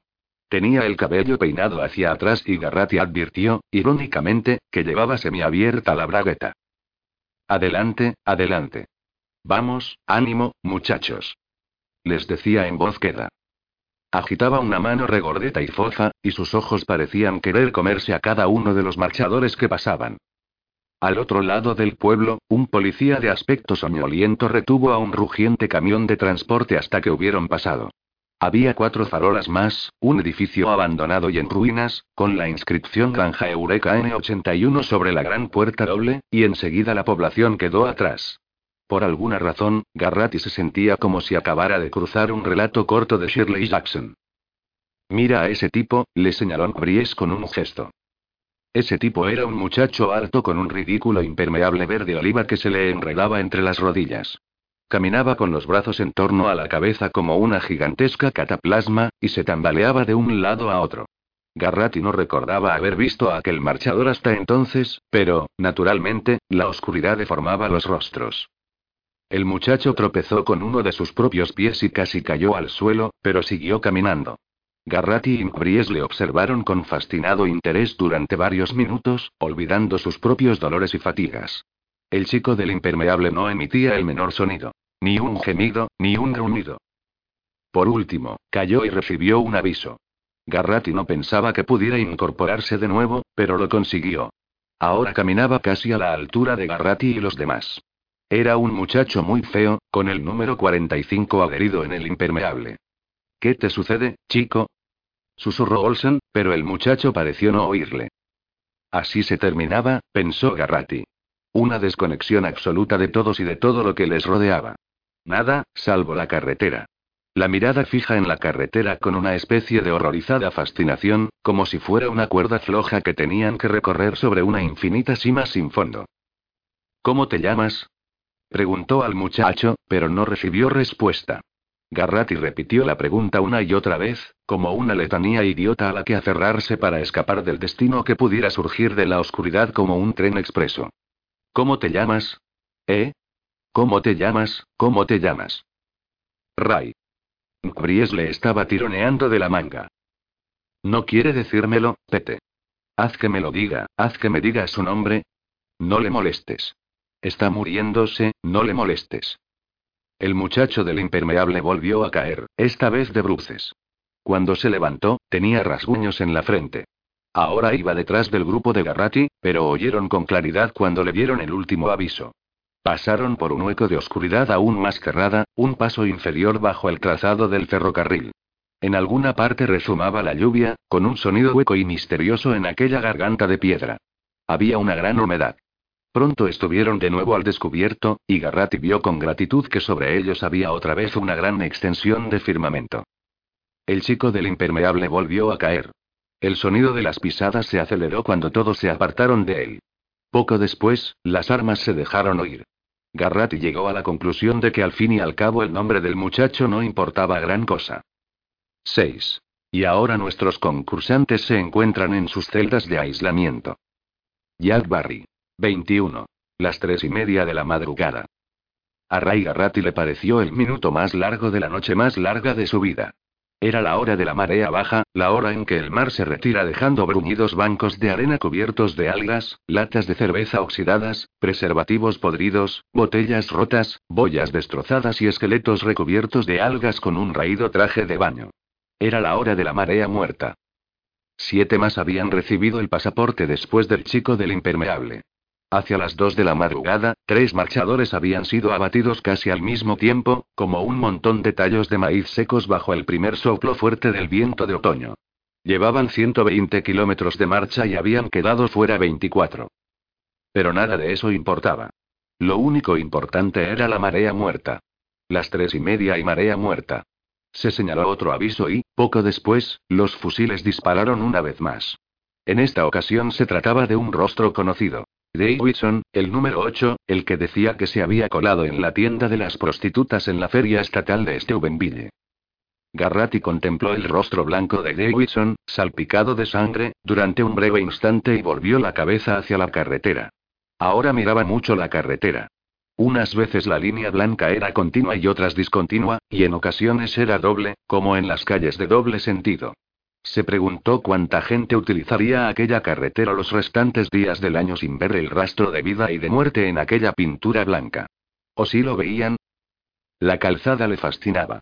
Sería tan fácil y maravilloso sentarse sobre aquel asfalto, empezaría por ponerse en cuclillas, y las rígidas articulaciones de las rodillas crujirían como una pistola de aire comprimido de juguete. Pondría luego las manos sobre la fría superficie rugosa y bajaría las nalgas hasta sentir que la gimiente presión de los 73 kilos abandonaba los pies, y luego tenderse, dejarse caer de espaldas y quedarse así, abierto de brazos y piernas, sintiendo cómo se estira la cansada columna, contemplando el círculo de árboles y la majestuosa rueda de las estrellas, sin oír los avisos, mirando, solo mirando al cielo y esperando, esperando.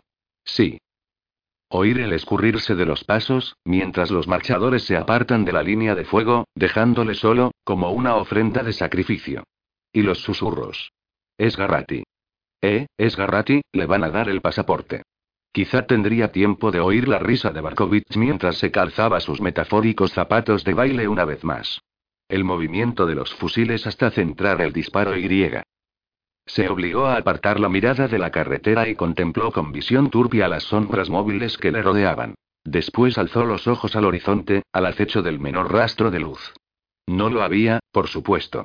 La noche seguía cerrada. Pasaron por un par de pueblos dormidos, oscuros y cerrados. Desde medianoche, apenas habían visto tres docenas de espectadores soñolientos, de esos tipos inalterables que cumplen siempre los rituales, como la noche vieja, llueva o truene.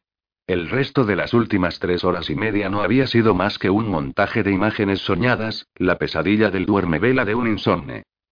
Garratti observó más a fondo los rostros que le rodeaban, pero ninguno le pareció conocido.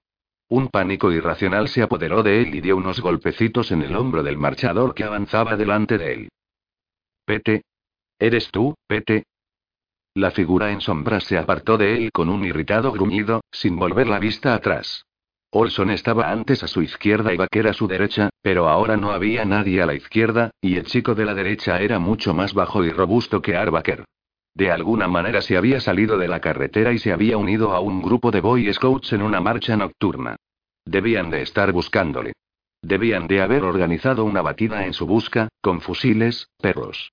Escuadrones con radares y rastreadores de calor y griega. Una sensación de alivio le invadió.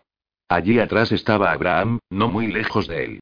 Solo tenía que volver un poco la cabeza para verle. Su silueta larguirucha resultaba inconfundible. Abraham. Susurró Garrati. Abraham, ¿estás despierto? Abraham murmuró algo. Digo que si estás despierto, repitió Garrati. Sí, maldita sea. Déjame en paz. Por lo menos estaba todavía con los demás. El momento de desorientación había pasado. En la parte delantera alguien recibió el tercer aviso, y Garratti pensó con júbilo que él todavía no tenía ninguno. Incluso podía sentarse un minuto, o un minuto y medio. Podía, pero jamás conseguiría volver a levantarse. Sí podría, se respondió a sí mismo. Claro que podría. Sencillamente, sencillamente moriría. Recordó que le había prometido a su madre volver a verlas, a ella y a Han, en Freeport. Había hecho aquella promesa con ligereza, casi despreocupadamente. A las nueve de la mañana del día anterior, su llegada a Freeport había sido un dato previsible. Pero ahora ya no se trataba de un juego, sino de una realidad en tres dimensiones, y la posibilidad de caminar hasta Freeport con un par de muñones ensangrentados parecía ahora una posibilidad terriblemente real. Otro marchador fue abatido, en esta ocasión detrás de Garratti. El disparo no fue del todo acertado y el desafortunado muchacho que recibía el pasaporte lanzó un ronco grito durante un interminable segundo hasta que otra bala rasgó el aire. Sin ninguna razón para ello, Garratti se puso a pensar en un buen jamón, y la boca se le llenó de una saliva densa y amarga que le hizo carraspear. Se preguntó si 26 eliminados era una cifra inusualmente alta o inusualmente baja después de 120 kilómetros de marcha. La cabeza le caía poco a poco sobre el pecho y sus pies avanzaban por sí mismos. Recordó un funeral al que había asistido de pequeño, el de un chico llamado Dallesio. Su nombre de pila era George, pero todos le llamaban el bizco, porque no podía mover con normalidad los ojos. Recordó al bizco esperando ilusionado a que le sortearan para los partidos de béisbol, siempre entre los últimos a escoger, con sus ojos defectuosos saltando esperanzadamente de un capitán de equipo al otro, como un espectador de un partido de tenis. El bizco jugaba siempre de defensa en una zona donde no solían lanzarse las pelotas, y donde no podía comprometer demasiado el juego del equipo. Uno de sus ojos estaba casi ciego y carecía de la suficiente profundidad de campo para calcular las bolas que le llegaban. Una vez, había acudido a recoger una pelota alta y su guante se cerró en el aire, al tiempo que la pelota aterrizaba justo en mitad de su frente con un sonoro bonk. Como un melón golpeado con el mango de un cuchillo de cocina. Las suturas de la pelota dejaron una huella impresa en la frente del muchacho durante más de una semana, como una especie de sello oficial. El bizco fue arrollado por un coche en la Interestatal 1, a las afueras de Freeport. Uno de los amigos de Garratti, Eddie Flipstein, vio cómo sucedía. Eddie se pasó las seis semanas siguientes avasallando a sus compañeros de clase con el relato de cómo el coche había arrollado la bicicleta del bizco Gallesio y cómo el muchacho había salido despedido por encima del manillar, sacudiendo ambas piernas en un espasmo espectacular mientras su cuerpo completaba el vuelo corto y sin alas desde el sillín de la bicicleta hasta el muro de piedra, y cómo se había abierto la cabeza formando un amasijo de sangre y materia cerebral sobre las piedras. Garratti había acudido al funeral del bizco, y antes de salir de casa estuvo a punto de vomitar el desayuno mientras se preguntaba si Gallesio estaría en el ataúd en las condiciones que Eddie había descrito. Sin embargo, el bizco aparecía muy arreglado, con su chaqueta deportiva, su corbata y su insignia de miembro del club de excursionistas, y casi parecía a punto de saltar del ataúd en cuanto alguien mencionara el béisbol. Aquellos ojos que le habían valido el mote estaban cerrados, y Garratti se había sentido bastante aliviado. El bizco había sido la única persona a la que Garratti había visto muerta antes de iniciarse la larga marcha, y había sido un difunto limpio y bien arreglado. No como Ewing, o como el muchacho del impermeable verde oliva, o como Davidson, con la cara lívida y cansada, salpicada de sangre. Es espantoso, pensó Garratti con desmayo. Espantoso. A las cuatro menos cuarto recibió su primer aviso y rápidamente se dio unos cachetes en las mejillas para intentar despertarse. Su cuerpo parecía totalmente helado. Le dolían los riñones pero aún no tenía necesidad de orinar. Podía ser cosa de su imaginación pero hacia el este las estrellas parecían palidecer un poco. Le pasó por la cabeza que a aquella misma hora del día anterior estaba durmiendo en el asiento de atrás del coche mientras su madre le llevaba hacia el mojón fronterizo donde estaba el punto de salida. Casi podía verse a sí mismo, tumbado de espaldas, sin siquiera moverse. Sintió un profundo anhelo de volver allí de regresar al día anterior de madrugada. Eran las cuatro menos diez.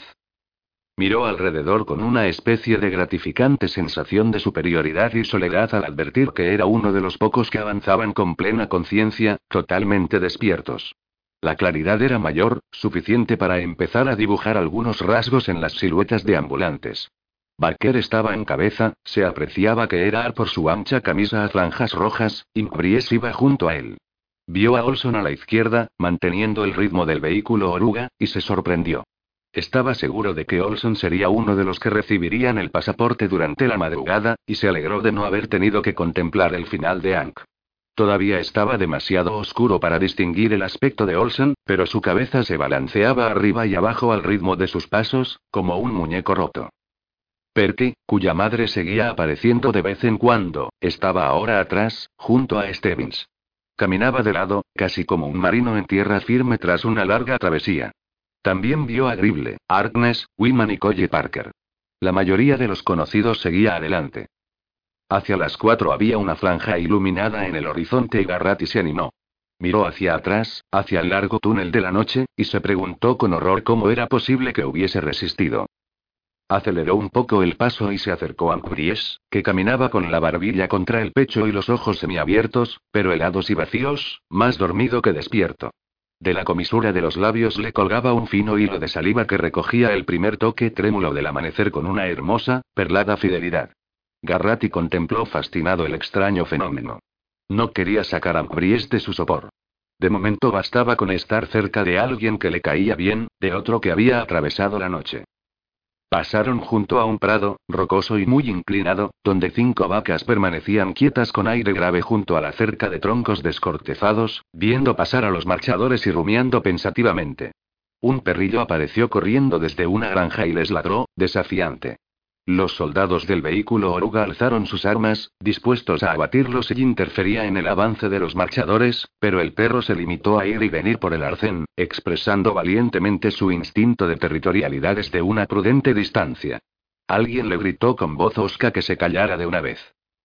Garratti se extasió ante la aurora que despuntaba. Vio iluminarse gradualmente el cielo y la tierra. Contempló la franja blanca del horizonte transformarse en un delicado rosa, luego en rojo y por fin en oro.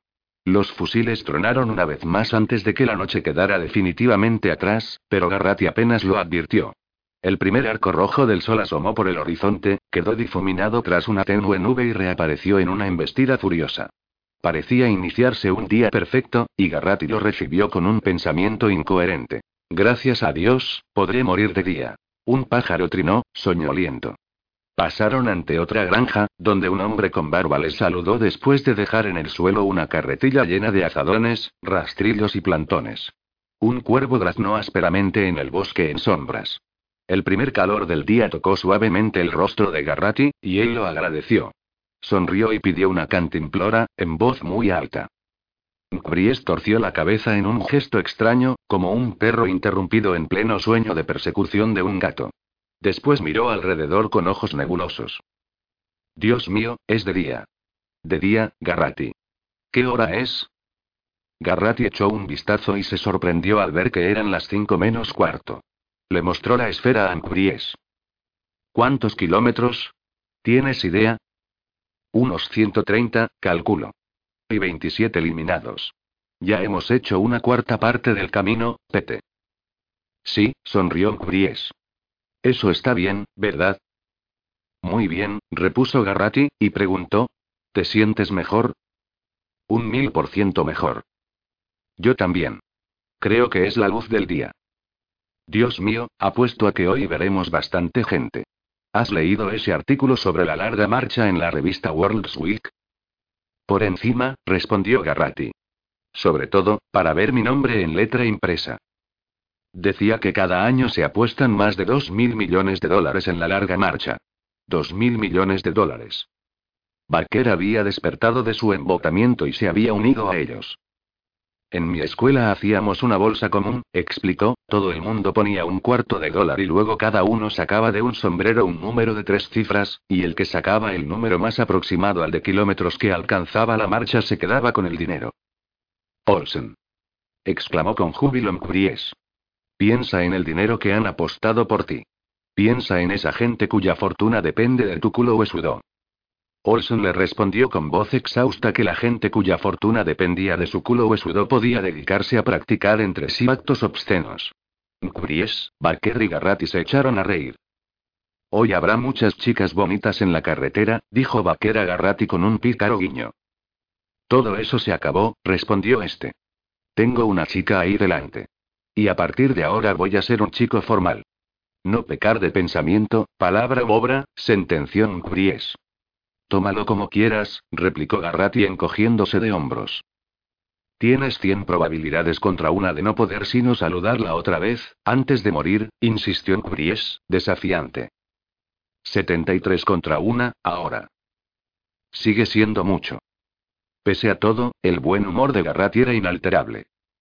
Siento como si pudiera caminar eternamente, dijo imperturbable. Un par de marchadores, no lejos de él, hicieron una mueca.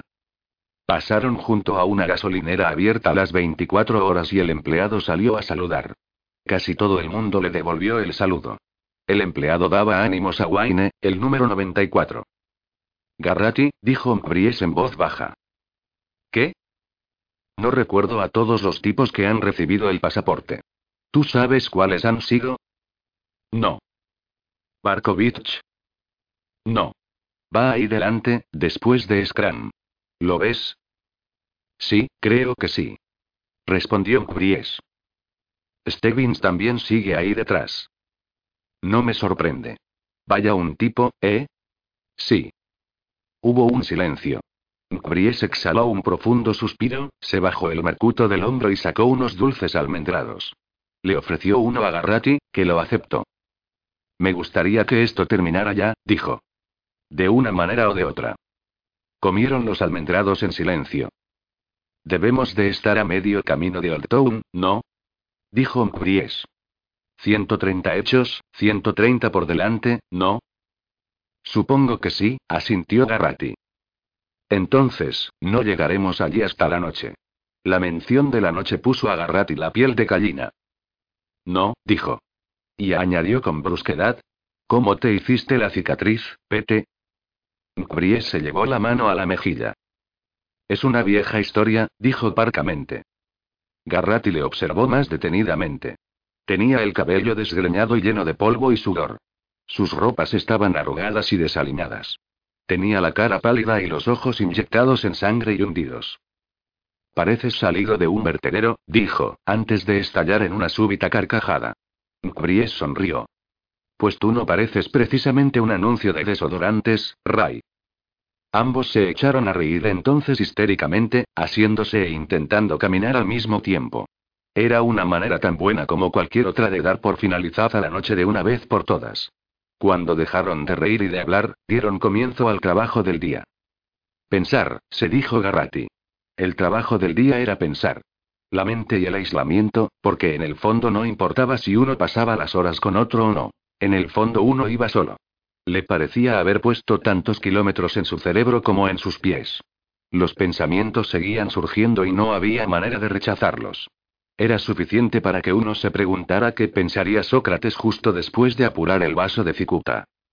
Poco después de las cinco pasaron ante el primer grupito de espectadores genuinos, cuatro muchachitos sentados con las piernas cruzadas al estilo indio ante una tienda de juguetes, sobre el húmedo suelo. Uno de ellos estaba envuelto todavía en su saco de dormir, solemne como un esquimal. Sus manos se agitaban de un lado a otro como metrónomos acompasados. Ninguno de ellos sonreía. Poco después la carretera desembocaba en otra más ancha, de tres carriles. Pasaron ante un restaurante de camioneros y todos silbaron y aplaudieron a las tres jóvenes camareras sentadas en la escalinata, solo para demostrar a las muchachas que seguían en pie. El único que pareció hacerlo medio en serio fue Collie Parker. El viernes por la noche. Gritó Collie. Acordaos. Vosotras y yo, el viernes por la noche. Garratti pensó que estaba actuando de un modo infantil, pero saludó también, y a las camareras no pareció importarles. Los marchadores se repartieron por la ancha carretera mientras la mayoría iba despertando del todo al sol de la mañana de aquel 2 de mayo. Garratti divisó nuevamente a Barkovich y se dijo que tal vez era uno de los más listos. Sin amigos, uno no sentía penas. Minutos después empezaron a correr voces. Esta vez, parecía que jugaban a una variante del juego del teléfono.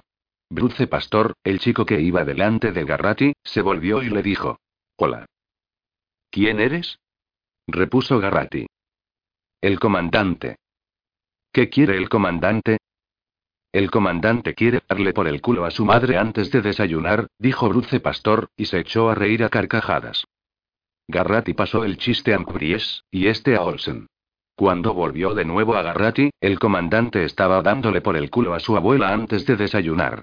A la tercera, estaba haciéndolo con Sheila, la perrita terrier que solía aparecer con el comandante en las fotografías de la prensa. Garratti todavía estaba riéndose de la ocurrencia cuando advirtió que la risa de Mbries se cortaba en seco. Miraba con extraña fijeza a los soldados del vehículo oruga. Estos le devolvían la mirada con aire impasible. ¿Vosotros creéis que es divertido? gritó de repente. El sonido de su voz cortó las risas como un cuchillo, silenciándolas. Mbries tenía el rostro sofocado, casi violáceo. La cicatriz destacaba en contraste por su palidez mortal, como un gran signo de interrogación. Por unos instantes, Garratti pensó que Mbries estaba sufriendo una apoplejía. El comandante puede darse por el culo a sí mismo, eso es lo que yo digo. Gritó Mbries con voz ronca. Vosotros es probable que os deis por el culo unos a otros. Muy divertido, ¿no? Muy divertido, atajo de hijos de perra. ¿Verdad que sí? Muy divertido, sí señor. Otros marchadores observaron con aprensión a Mbries y se apartaron de él. De pronto, Mbries corrió hacia el vehículo oruga. Dos o tres soldados alzaron los fusiles, listos para abrir fuego, pero Mbries se detuvo en seco y levantó los puños hacia ellos, agitándolos por encima de la cabeza como un mal director de orquesta. Bajad aquí. Dejad esos fusiles y bajad aquí. Yo os enseñaré algo divertido de veras. Aviso dijo uno de los soldados con un tono perfectamente neutro. Aviso, número 61. Segundo aviso.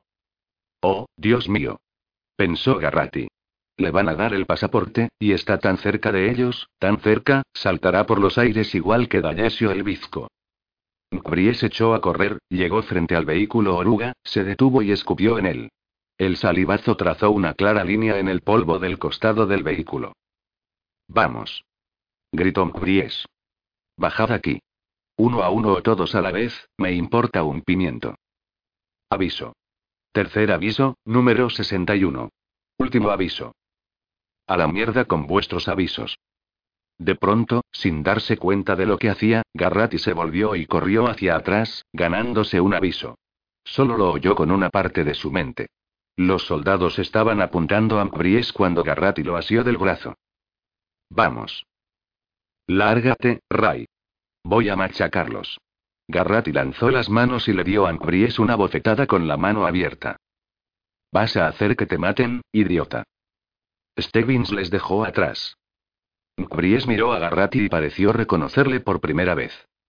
Un segundo después, Garratti recibió su tercer aviso y supo que Bries estaba a unos segundos de recibir el pasaporte. Al diablo, dijo Bries con voz hueca. Pero echó a caminar de nuevo. Garratti avanzó a su lado. Creí que te lo iban a dar, murmuró. Pero no ha sido así, gracias al Boy Scout, repuso Bries. Se llevó la mano a la cicatriz y añadió, Mierda, el pasaporte nos lo darán a todos. Alguien ganará. Podríamos ser uno de los dos. Es un fraude, repuso Bries con voz temblorosa. No hay ganador, ni premio. Al último superviviente se lo llevan después detrás de cualquier granero y lo rematan también. No seas estúpido. Le gritó Garratti, furioso. ¿No tienes la menor idea de lo que estás diciendo? Todo el mundo pierde, repitió Bries. Sus ojos destellaban en las oscuras profundidades de sus cuencas como los de un animal malvado. Garratti y él caminaban solos. Los demás marchadores se apartaban de ellos, al menos de momento. Bries se había desquiciado, y Garratti también, en cierto modo. Había ido contra sus propios intereses al retroceder por Bries. Con toda certeza, había salvado a este de ser el número 28. Todo el mundo pierde, insistía Bries. Será mejor que te convenzas. Atravesaron un paso de ferrocarril y cruzaron bajo un puente de cemento. Al otro lado dejaron atrás un motel cerrado con un cartel. Reapertura estación de verano, 5 de junio. Olson recibió un aviso. Garratti notó que le daban unos golpecitos en el hombro y se volvió. Era Stevens. No tenía mejor ni peor aspecto que la noche anterior. Tu amigo está furioso con el comandante, dijo. Bries no dio la menor señal de haberle oído. Me parece que sí, respondió Garratti. Incluso yo he pasado del punto en que me gustaría invitarle a casa a tomar el té. Mira ahí detrás. Un segundo vehículo oruga se había incorporado a la comitiva y, mientras Garratti miraba, un tercero apareció detrás, saliendo de una carretera secundaria. Llega el comandante, dijo Stevens, y todo el mundo aplaudirá. Sonrió, y su mueca tenía algo de lagarto. Todavía no le odian de verdad. Todavía no. Creen que sí, creen que han atravesado el infierno. Pero espera a mañana. Ya verás. Garratti miró a Stevens con inquietud. ¿Y si le sisean, o le buchean, o le lanzan cantimploras o algo así? ¿Tú vas a hacer alguna de esas cosas? No. Nadie lo hará. Ya verás. Stevens, dijo Garratti. El aludido enarcó las cejas. Tú crees que vas a ganar, ¿verdad? Sí, dijo Stebbins tranquilamente. Estoy seguro de ello. Y con esto regresó a su posición habitual en la cola. A las 5.25 Yannick recibió su pasaporte. Y a las 5.30 en punto, como había predicho Stebbins, llegó el comandante. Hubo un rumor creciente mientras su jeep alcanzaba la cima de la colina que acababan de superar. Después, un rugido mientras pasaba junto al grupo, por el arcén. El comandante estaba en posición de firmes. Como la primera vez, mantenía un saludo rígido, con los ojos fijos. Un curioso escalofrío de orgullo corrió por el pecho de Garratti. No todos aplaudieron. Collie Parker escupió en el suelo. Barkovich hizo un gesto burlón. Brie se limitó a mirar, moviendo los labios sin producir sonido alguno. Olson no pareció advertir en absoluto la presencia del comandante. Volvía a tener la mirada fija en sus pies. Garratti aplaudió. Igual que Perky y Agnes, el que quería escribir un libro, y Wiman, Arbaker, Abraham y Sledge, que acababa de recibir el segundo aviso. El comandante desapareció carretera adelante, avanzando deprisa. Garratti se sintió algo avergonzado de sí mismo. Después de todo, acababa de desperdiciar energías. Poco después la carretera les llevó junto a una tienda de coches usados donde les dedicaron 21 bocinazos. Una voz amplificada rugió sobre las dobles hileras de banderitas de plástico de colores para decir a los marchadores, y a los espectadores, que nadie ofrecía coches mejores y más baratos que en Clarence Dodge. Garratti hizo una mueca de fastidio.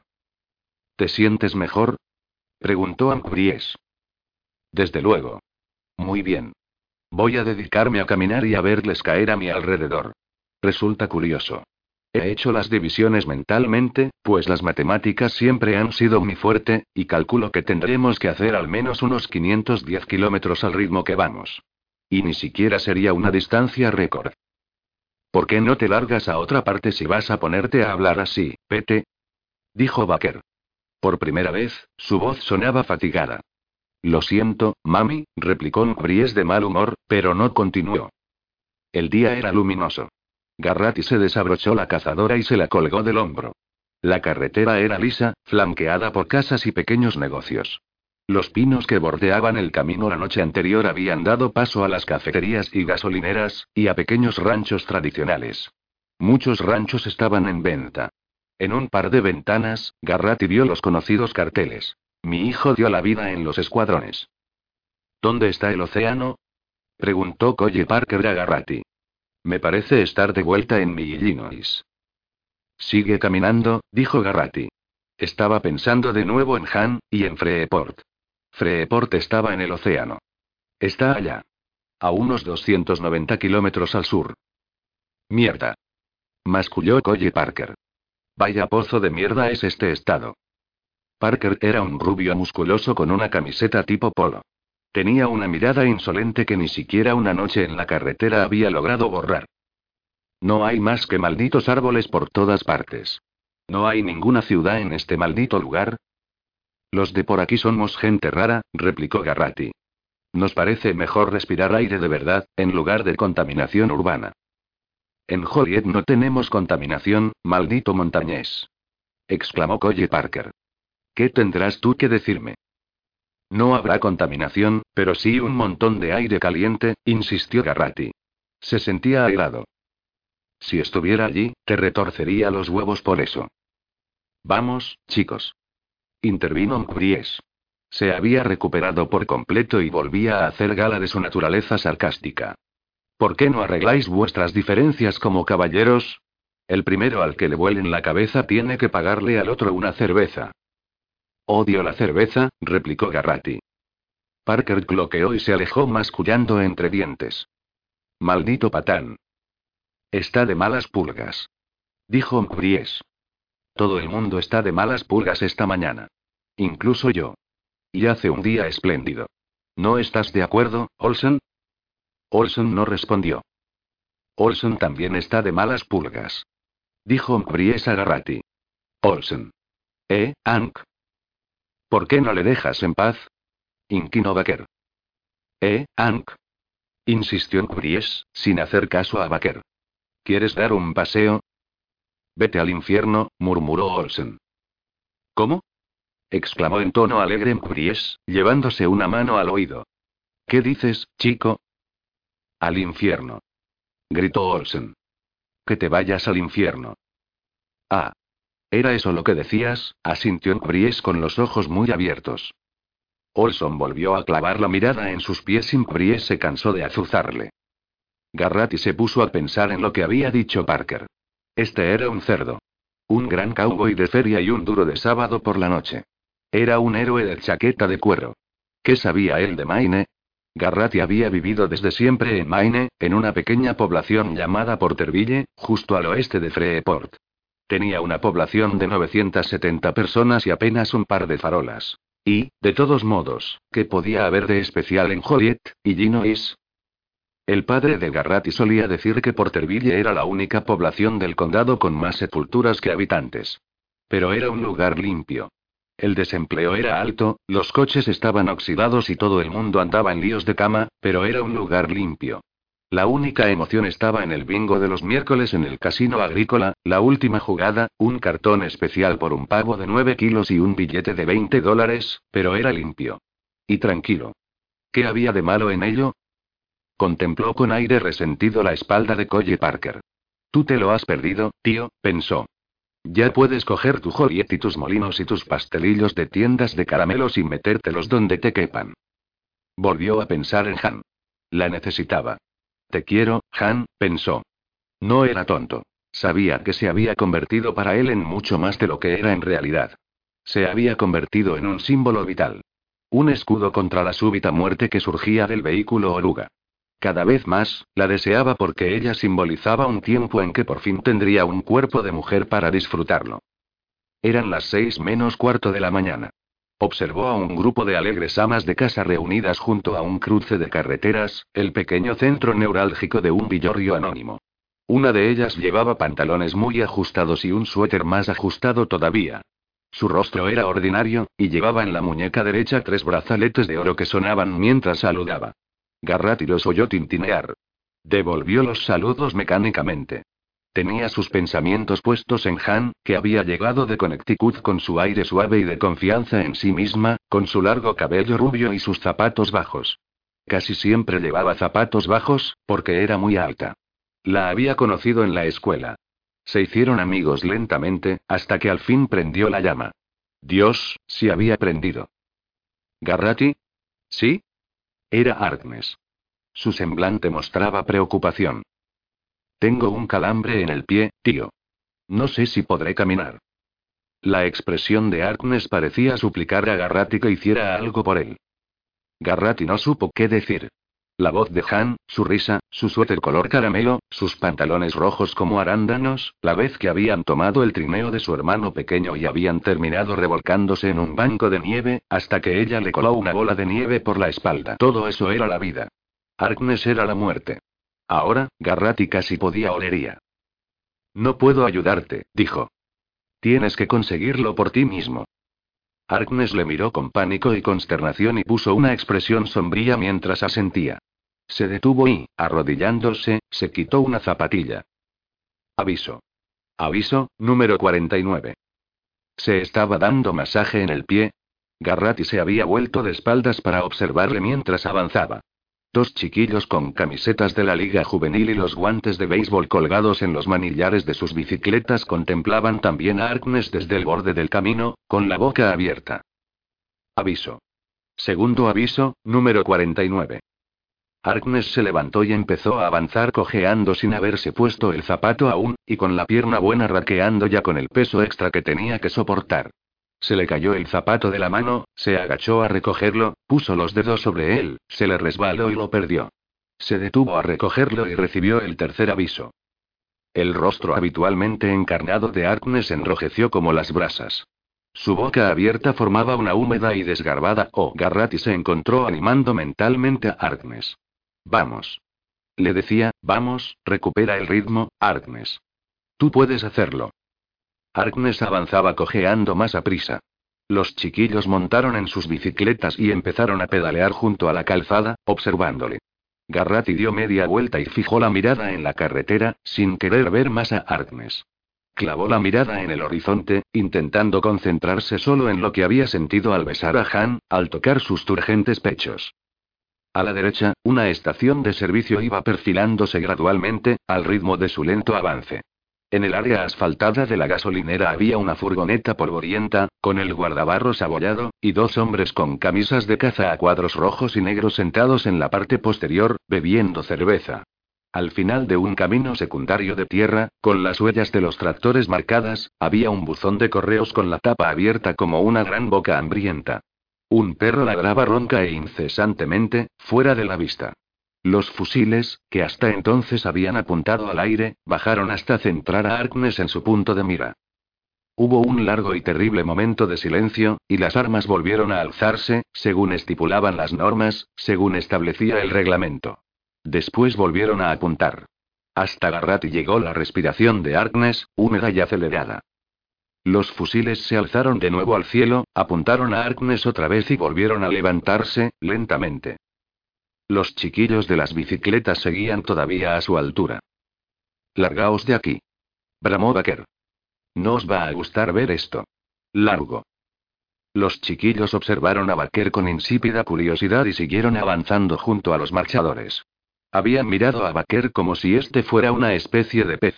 Uno de ellos, un chico menudo y de cabeza alargada, con el cabello despeinado y ojos como platos, hizo sonar la bocina montada en su bicicleta y sonrió.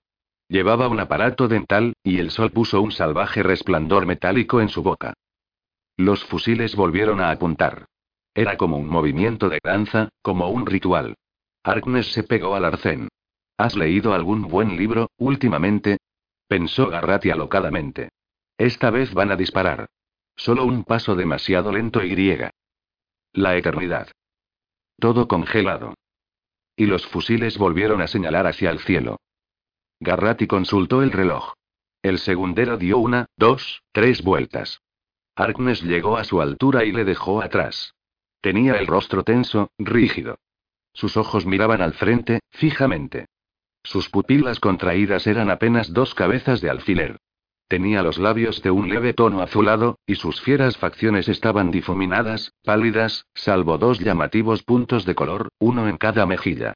Pero ya no vacilaba en apoyar el pie del calambre. Este había pasado. Su pie descalzo sonaba sobre la carretera rítmicamente. ¿Cuánto puede resistir uno caminando sin zapatos? se preguntó Garratti. Y al propio tiempo, sintió que algo se desgarraba en su interior, mientras oía de Baker exhalar un jadeo. Era ridículo sentirse así. Cuanto antes se detuviera Arkness, antes podría él detenerse. Aquella era la sencilla verdad. Lo lógico. Pero había otra cosa más profunda, una lógica más sincera y espantosa. Arkness era parte del mismo grupo al que pertenecía Garratti, un segmento de su subclan. Parte de un círculo mágico al que Garratti estaba unido. Y si una parte de ese círculo podía romperse, a todas las demás podía sucederles lo mismo. Los chiquillos de las bicicletas pedalearon junto a ellos otros tres kilómetros. Después perdieron interés y dieron media vuelta. Era preferible, pensó Garratti. No importaba que hubieran contemplado a Baker como si este fuera un bicho de un zoo. Era mejor para ellos que se sintieran defraudados por no ver ninguna muerte. Les observó alejarse. Delante, Arkness se había situado en vanguardia en solitario, avanzando con gran rapidez, casi a la carrera. No miraba a izquierda ni a derecha. Garratti se preguntó en qué estaría pensando. 7. Me gusta pensar que soy un tipo encantador, de verdad. La gente que conozco me considera un esquizofrénico solo porque soy absolutamente distinto fuera de la pantalla de cómo aparezco ante las cámaras, Nicholas Parsons. La venta del siglo. Scram, el número 85, no fascinaba a Garratti por su deslumbrante inteligencia, ya que Scram no era en absoluto brillante. Ni fascinaba a Garratti por su cara de luna, su corte de pelo militar o su físico, imponente como el de un alce. Fascinaba a Garratti porque estaba casado. ¿De verdad? Le preguntó Garratti por tercera vez. Temía que Scran le tomara el pelo. ¿De verdad estás casado? Ajá. Scram alzó la mirada al primer sol de la mañana con placer. Dejé la escuela a los 14. No había nada que hacer allí, al menos para mí. No era ningún buscalíos, no señor. Es que las cosas no me entraban. Y nuestro profesor de historia nos leyó un artículo acerca de la superpoblación en las escuelas, así que me dije, ¿Por qué no dejo mi sitio a alguien que pueda aprovechar el tiempo, y yo me dedico a lo mío? De todos modos, quería casarme con Katy. ¿Cuántos años tenías? preguntó Garratti, más asombrado que antes. Estaban atravesando otra pequeña población, con las aceras llenas de pancartas y espectadores, pero apenas lo advirtió. Los espectadores ya pertenecían a otro mundo, en modo alguno relacionado con él.